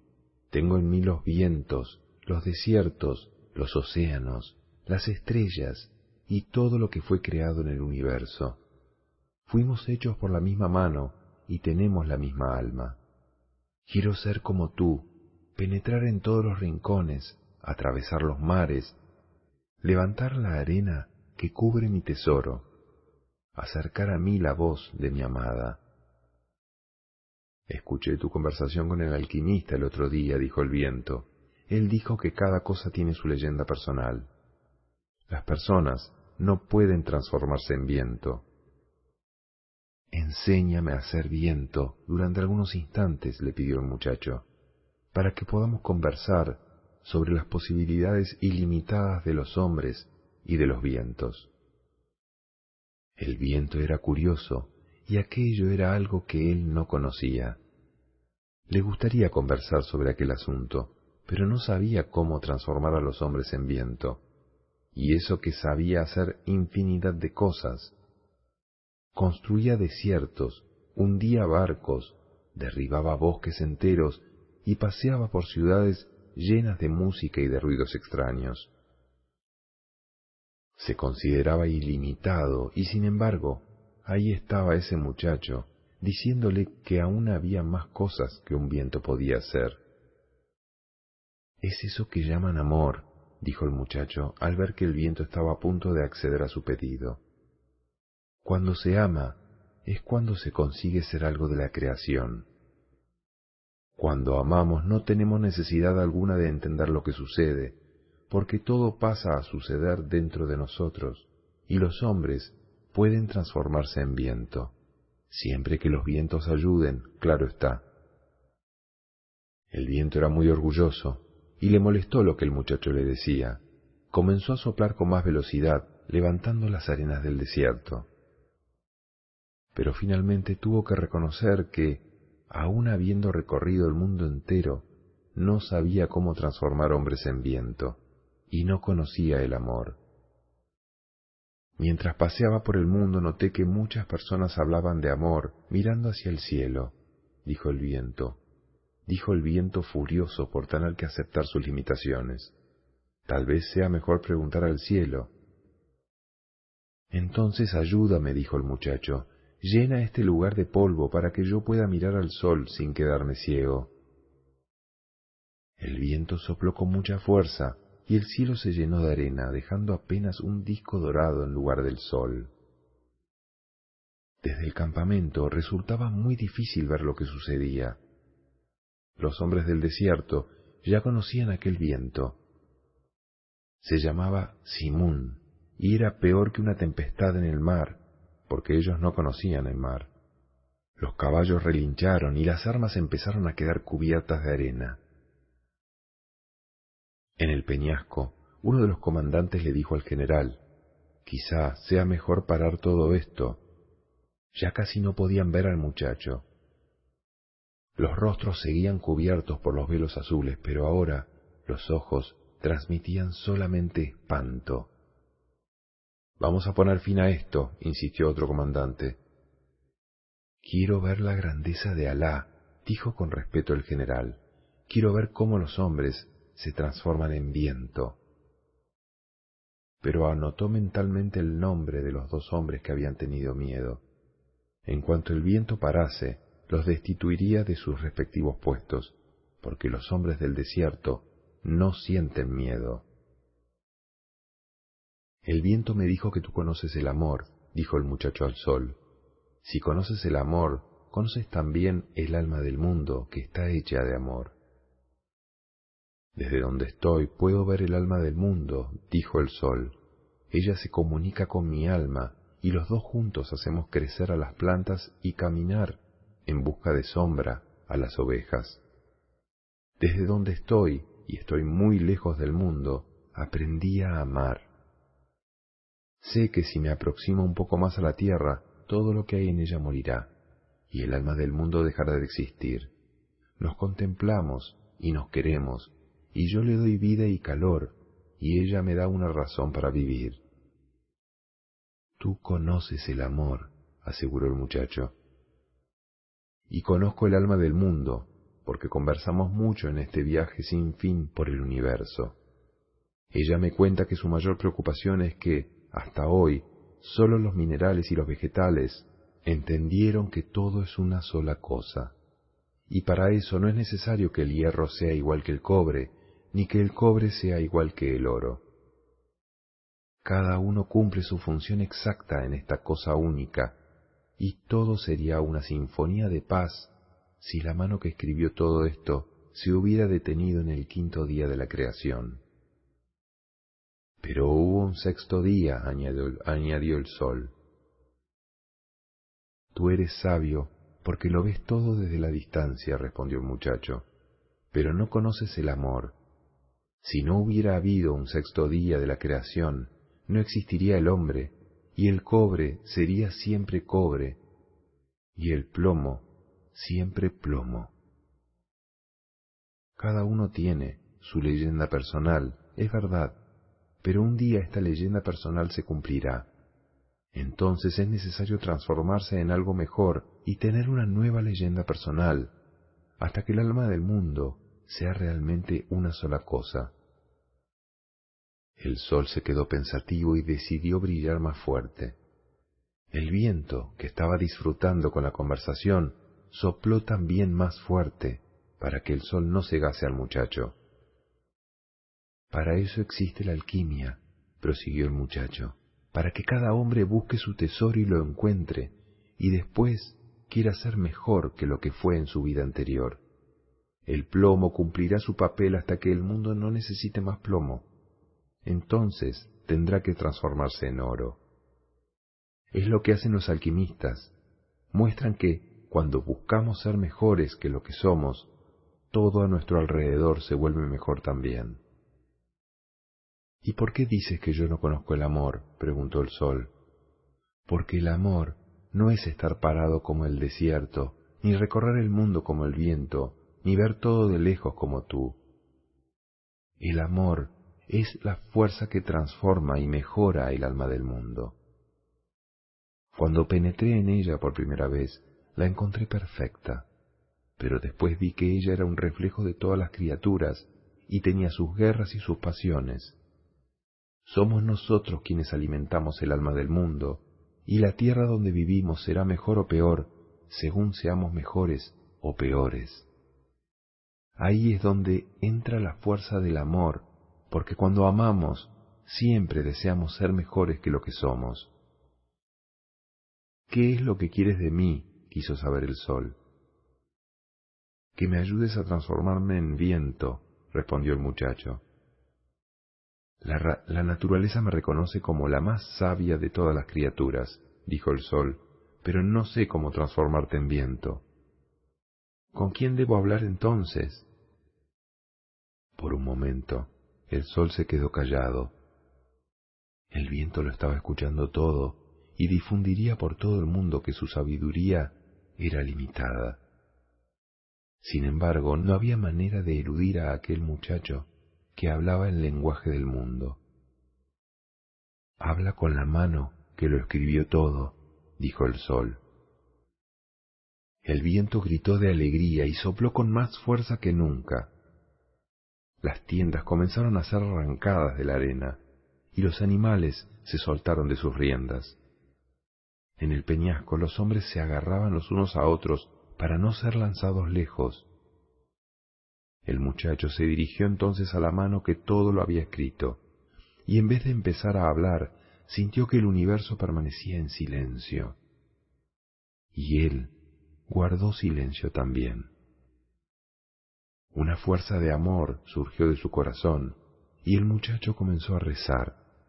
Era una oración nueva, pues era una oración sin palabras y sin ruegos. No estaba agradeciendo que las ovejas hubieran encontrado pasto, ni implorando para vender más cristales, ni pidiendo que la mujer que había encontrado estuviese esperando su regreso. En el silencio que siguió, el muchacho entendió que el desierto, el viento y el sol también buscaban las señales que aquella mano había escrito y procuraban cumplir sus caminos y entender lo que estaba escrito en una simple esmeralda. Sabía que aquellas señales estaban diseminadas por la tierra y el espacio, y que en su apariencia no tenían ningún motivo ni significado, y que ni los desiertos, ni los vientos, ni los soles, ni los hombres sabían por qué habían sido creados. Pero aquella mano tenía un motivo para todo ello, y sólo ella era capaz de operar milagros, de transformar océanos en desiertos y hombres en viento, porque sólo ella entendía que un designio mayor empujaba al universo hacia un punto donde los seis días de la creación se transformarían en la gran obra. Y el muchacho se sumergió en el alma del mundo y vio que el alma del mundo era parte del alma de Dios. Y vio que el alma de Dios era su propia alma y que podía, por lo tanto, realizar milagros. El Simón sopló aquel día como jamás había soplado. Durante muchas generaciones los árabes contaron la leyenda de un muchacho que se había transformado en viento, había semidestruido un campamento militar y desafiado el poder del general más importante del ejército. Cuando el Simón cesó de soplar, todos miraron hacia el lugar donde estaba el muchacho. Ya no se encontraba allí. Estaba junto a un centinela, casi cubierto de arena, y que vigilaba el lado opuesto del campamento. Los hombres estaban aterrorizados con la brujería. Solo dos personas sonreían.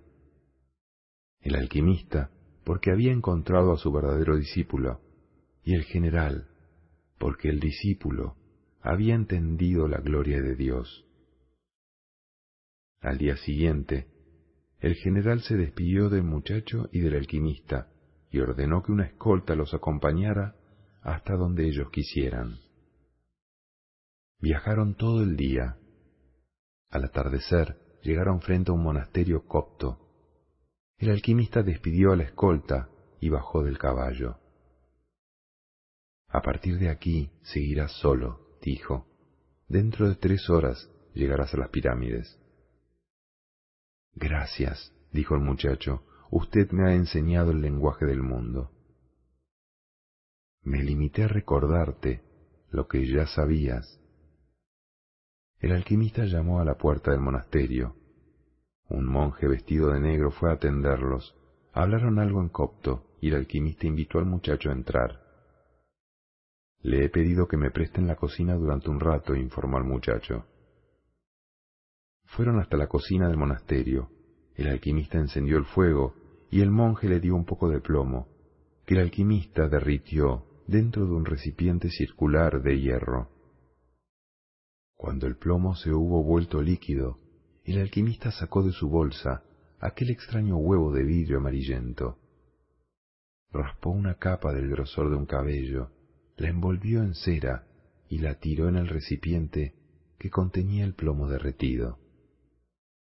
La mezcla fue adquiriendo un color rojizo como la sangre. El alquimista retiró entonces el recipiente del fuego y lo dejó enfriar. Mientras tanto, se puso a conversar con el monje sobre la guerra de los clanes. Aún durará mucho, le dijo al monje. El monje estaba un poco harto Hace tiempo que las caravanas estaban paradas en Gise, esperando que la guerra terminara.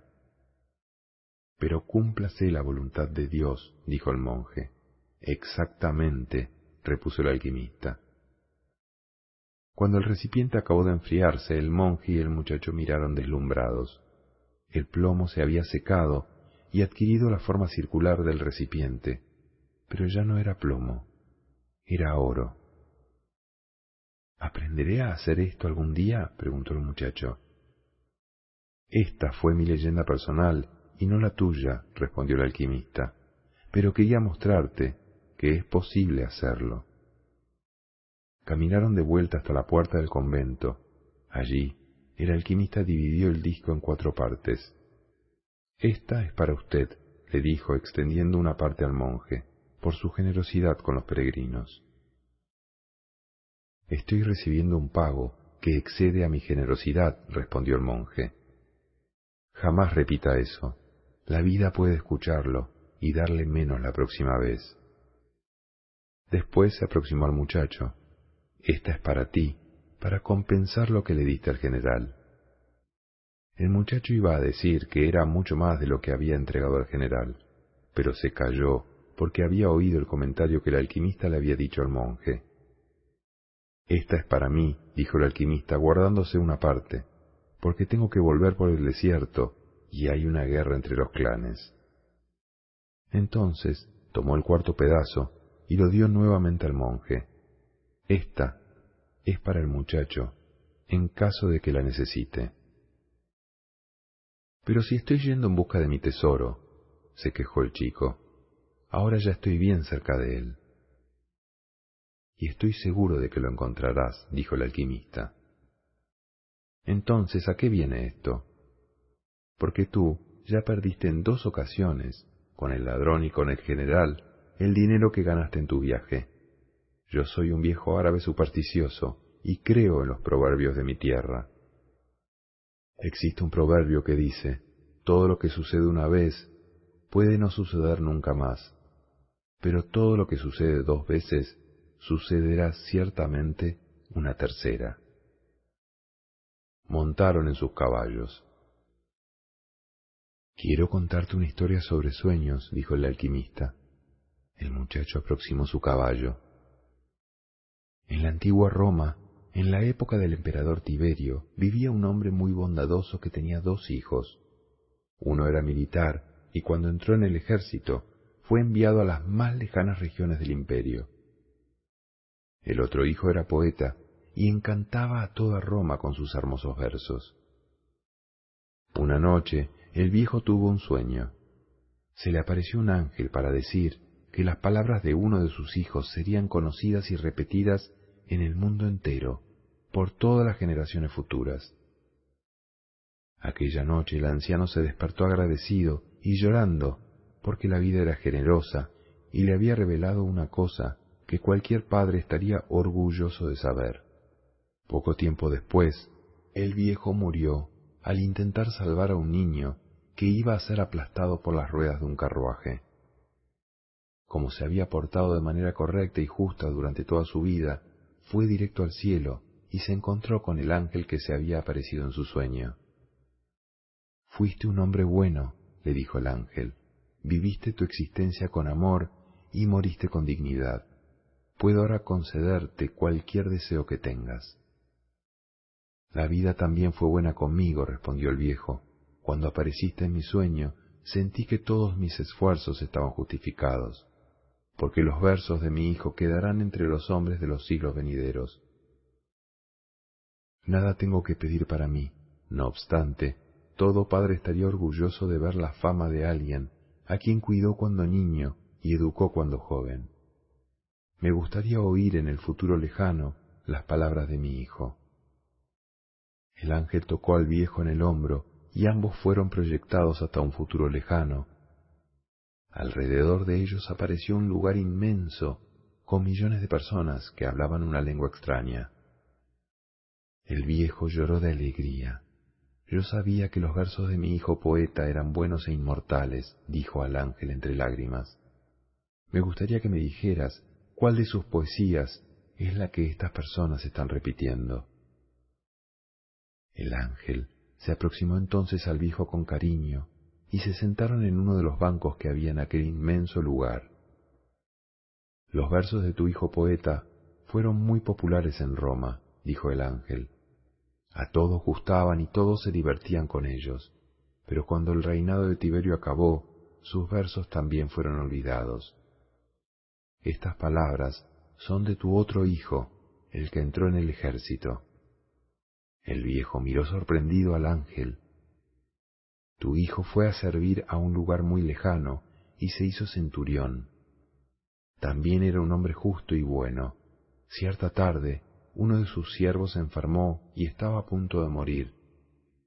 Tu hijo, entonces, oyó hablar de un rabino que curaba enfermos y anduvo días y días buscando a ese hombre.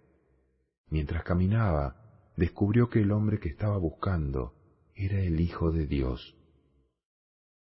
Encontró a otras personas que habían sido curadas por él, aprendió sus enseñanzas y a pesar de ser un centurión romano, se convirtió a su fe.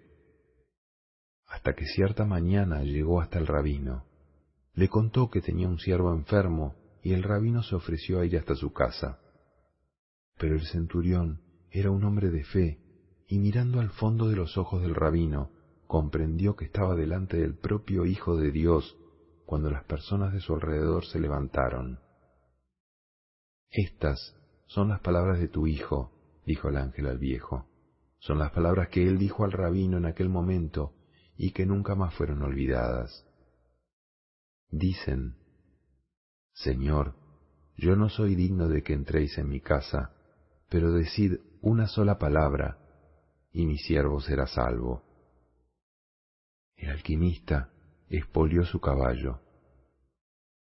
No importa lo que haga, cada persona en la Tierra está siempre representando el papel principal de la historia del mundo, dijo, y normalmente no lo sabe.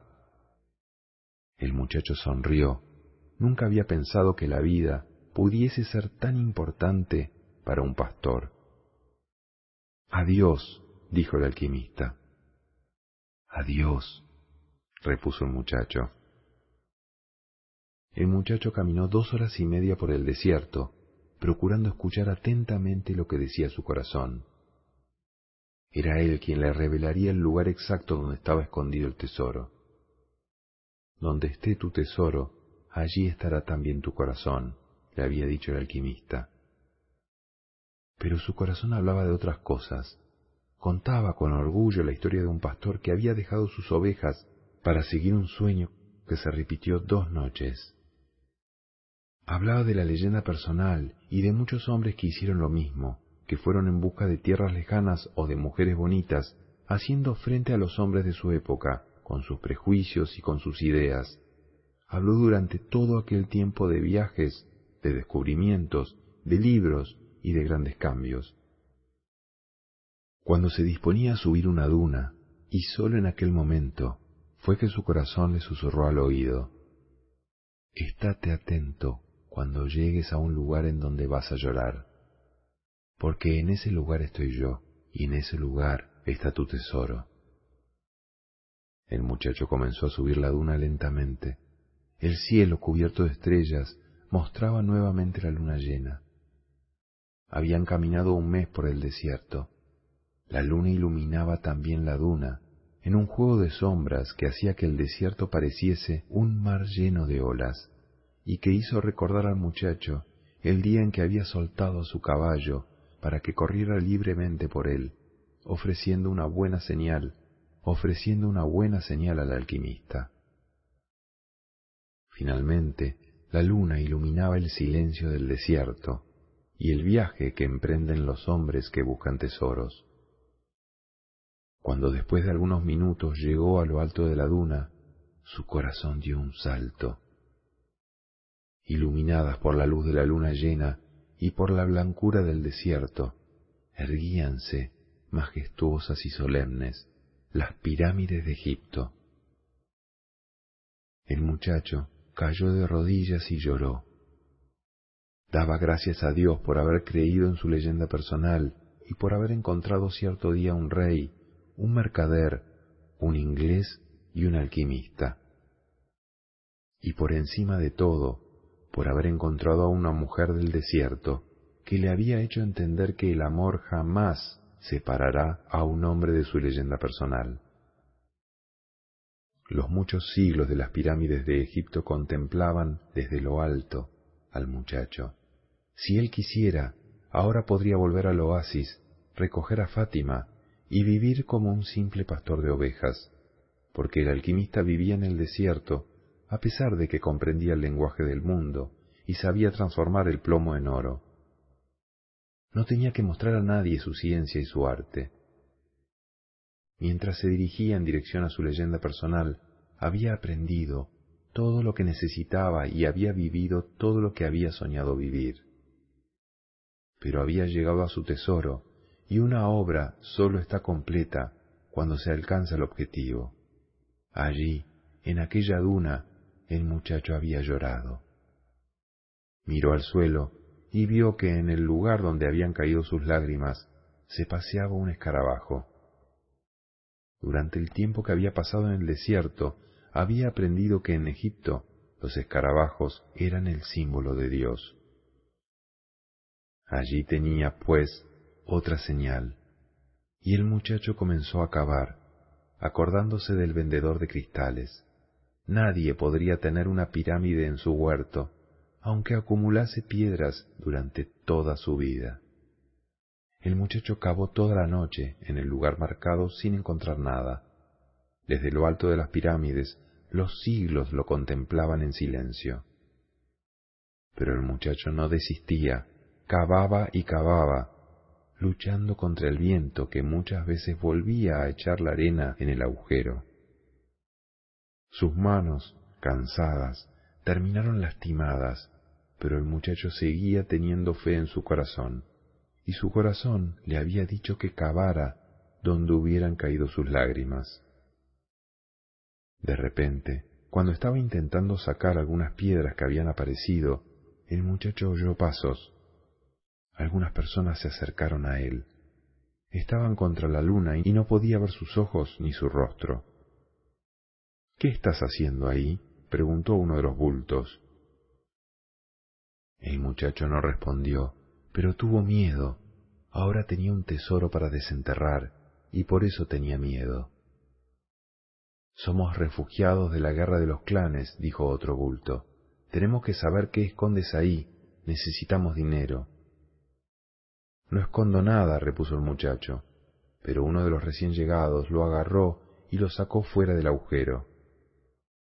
Otro comenzó a revisar sus bolsillos y encontraron el pedazo de oro. Tiene oro, exclamó uno de los asaltantes. La luna iluminó el rostro del asaltante que lo estaba registrando y él pudo ver la muerte en sus ojos. Debe de haber más oro escondido en el suelo, dijo otro, y obligaron al muchacho a cavar. El muchacho continuó cavando y no encontraba nada. Entonces empezaron a pegarle, Continuaron pegándole hasta que aparecieron en el cielo los primeros rayos del sol. Su ropa quedó hecha jirones y él sintió que su muerte estaba próxima. ¿De qué sirve el dinero si tienes que morir? Pocas veces el dinero es capaz de librar a alguien de la muerte, había dicho el alquimista. Estoy buscando un tesoro, gritó finalmente el muchacho e incluso con la boca herida e hinchada a puñetazos, contó a los salteadores que había soñado dos veces con un tesoro escondido junto a las pirámides de Egipto. El que parecía el jefe permaneció largo rato en silencio. Después habló con uno de ellos. Puedes dejarlo, no tiene nada más, debe de haber robado este oro. El muchacho cayó con el rostro en la arena. Dos ojos buscaron los suyos. Era el jefe de los salteadores, pero el muchacho estaba mirando las pirámides. Vámonos, dijo el jefe a los demás. Después se dirigió al muchacho. No vas a morir, aseguró. Vas a vivir y aprender que el hombre no puede ser tan estúpido. Aquí mismo, en este lugar donde estás tú ahora, yo también tuve un sueño repetido hace casi dos años. Soñé que debía ir hasta los campos de España y buscar una iglesia en ruinas, donde los pastores acostumbraban dormir con sus ovejas y que tenía un sicomoro dentro de la sacristía. Según el sueño, si yo cavaba en las raíces de ese sicomoro, encontraría un tesoro escondido. Pero no soy tan estúpido como para cruzar un desierto solo porque tuvo un sueño repetido. Después se fue. El muchacho se levantó con dificultad y contempló una vez más las pirámides. Las pirámides le sonreían y él les devolvió la sonrisa con el corazón repleto de felicidad. Había encontrado el tesoro. Epílogo. El muchacho se llamaba Santiago. Llegó a la pequeña iglesia abandonada cuando ya estaba casi anocheciendo. El sicomoro aún continuaba en la sacristía y aún se podían ver las estrellas a través del techo semiderruido. Recordó que una vez había estado allí con sus ovejas y que había pasado una noche tranquila, excepto por el sueño. Ahora ya no tenía el rebaño, en cambio llevaba una pala consigo. Permaneció mucho tiempo contemplando el cielo, después sacó de la alforja una botella de vino y bebió. Se acordó de la noche en el desierto cuando también había mirado a las estrellas y bebido vino con el alquimista. Pensó en los numerosos caminos que había recorrido y la extraña manera que tenía Dios de mostrarle el tesoro. Si no hubiera creído en los sueños repetidos, no habría encontrado a la gitana, ni al rey, ni al ladrón, ni... Bueno, la lista es muy larga, pero el camino estaba escrito por las señales, y yo no podía equivocarme, se dijo para sus adentros. Se durmió sin darse cuenta, cuando despertó el sol ya estaba alto. Entonces comenzó a cavar en la raíz del sicomoro. Viejo brujo, pensaba el muchacho, lo sabías todo, incluso dejaste aquel poco de oro para que yo pudiera volver hasta esta iglesia. El monje se rió cuando me vio regresar al apiento. ¿No podías haberme ahorrado esto? No, escuchó que respondía el viento. Si yo te lo hubiese dicho, tú no habrías visto las pirámides. Son muy bonitas, ¿no crees? Era la voz del alquimista. El muchacho sonrió y continuó cavando. Media hora después, la pala golpeó algo sólido. Una hora después él tenía ante sí un baúl lleno de viejas monedas de oro españolas. También había pedrería, máscaras de oro con plumas blancas y rojas, ídolos de piedra con brillantes incrustados, piezas de una conquista que el país ya había olvidado mucho tiempo atrás y que el conquistador olvidó contar a sus hijos. El muchacho sacó a Urim y Tumim de la alforja había utilizado las piedras solamente una vez, una mañana en un mercado. La vida y su camino estuvieron siempre llenos de señales. Guardó a Urim y a Tumim en el baúl de oro. Eran también parte de su tesoro, porque le recordaban a un viejo rey que jamás volvería a encontrar. Realmente la vida es generosa con quien vive su leyenda personal, pensó el muchacho. Entonces, se acordó de que tenía que ir hasta Tarifa a dar la décima parte de todo aquello a la gitana. Qué listos que son los gitanos, se dijo. Tal vez fuese porque viajaban tanto. Pero el viento volvió a soplar. Era el levante, el viento que venía de África. No traía el olor del desierto ni la amenaza de invasión de los moros. Por el contrario, traía un perfume que él conocía bien, y el sonido de un beso que fue llegando despacio, despacio, hasta posarse en sus labios. El muchacho sonrió. Era la primera vez que ella hacía eso. Ya voy, Fátima, dijo él. Fin.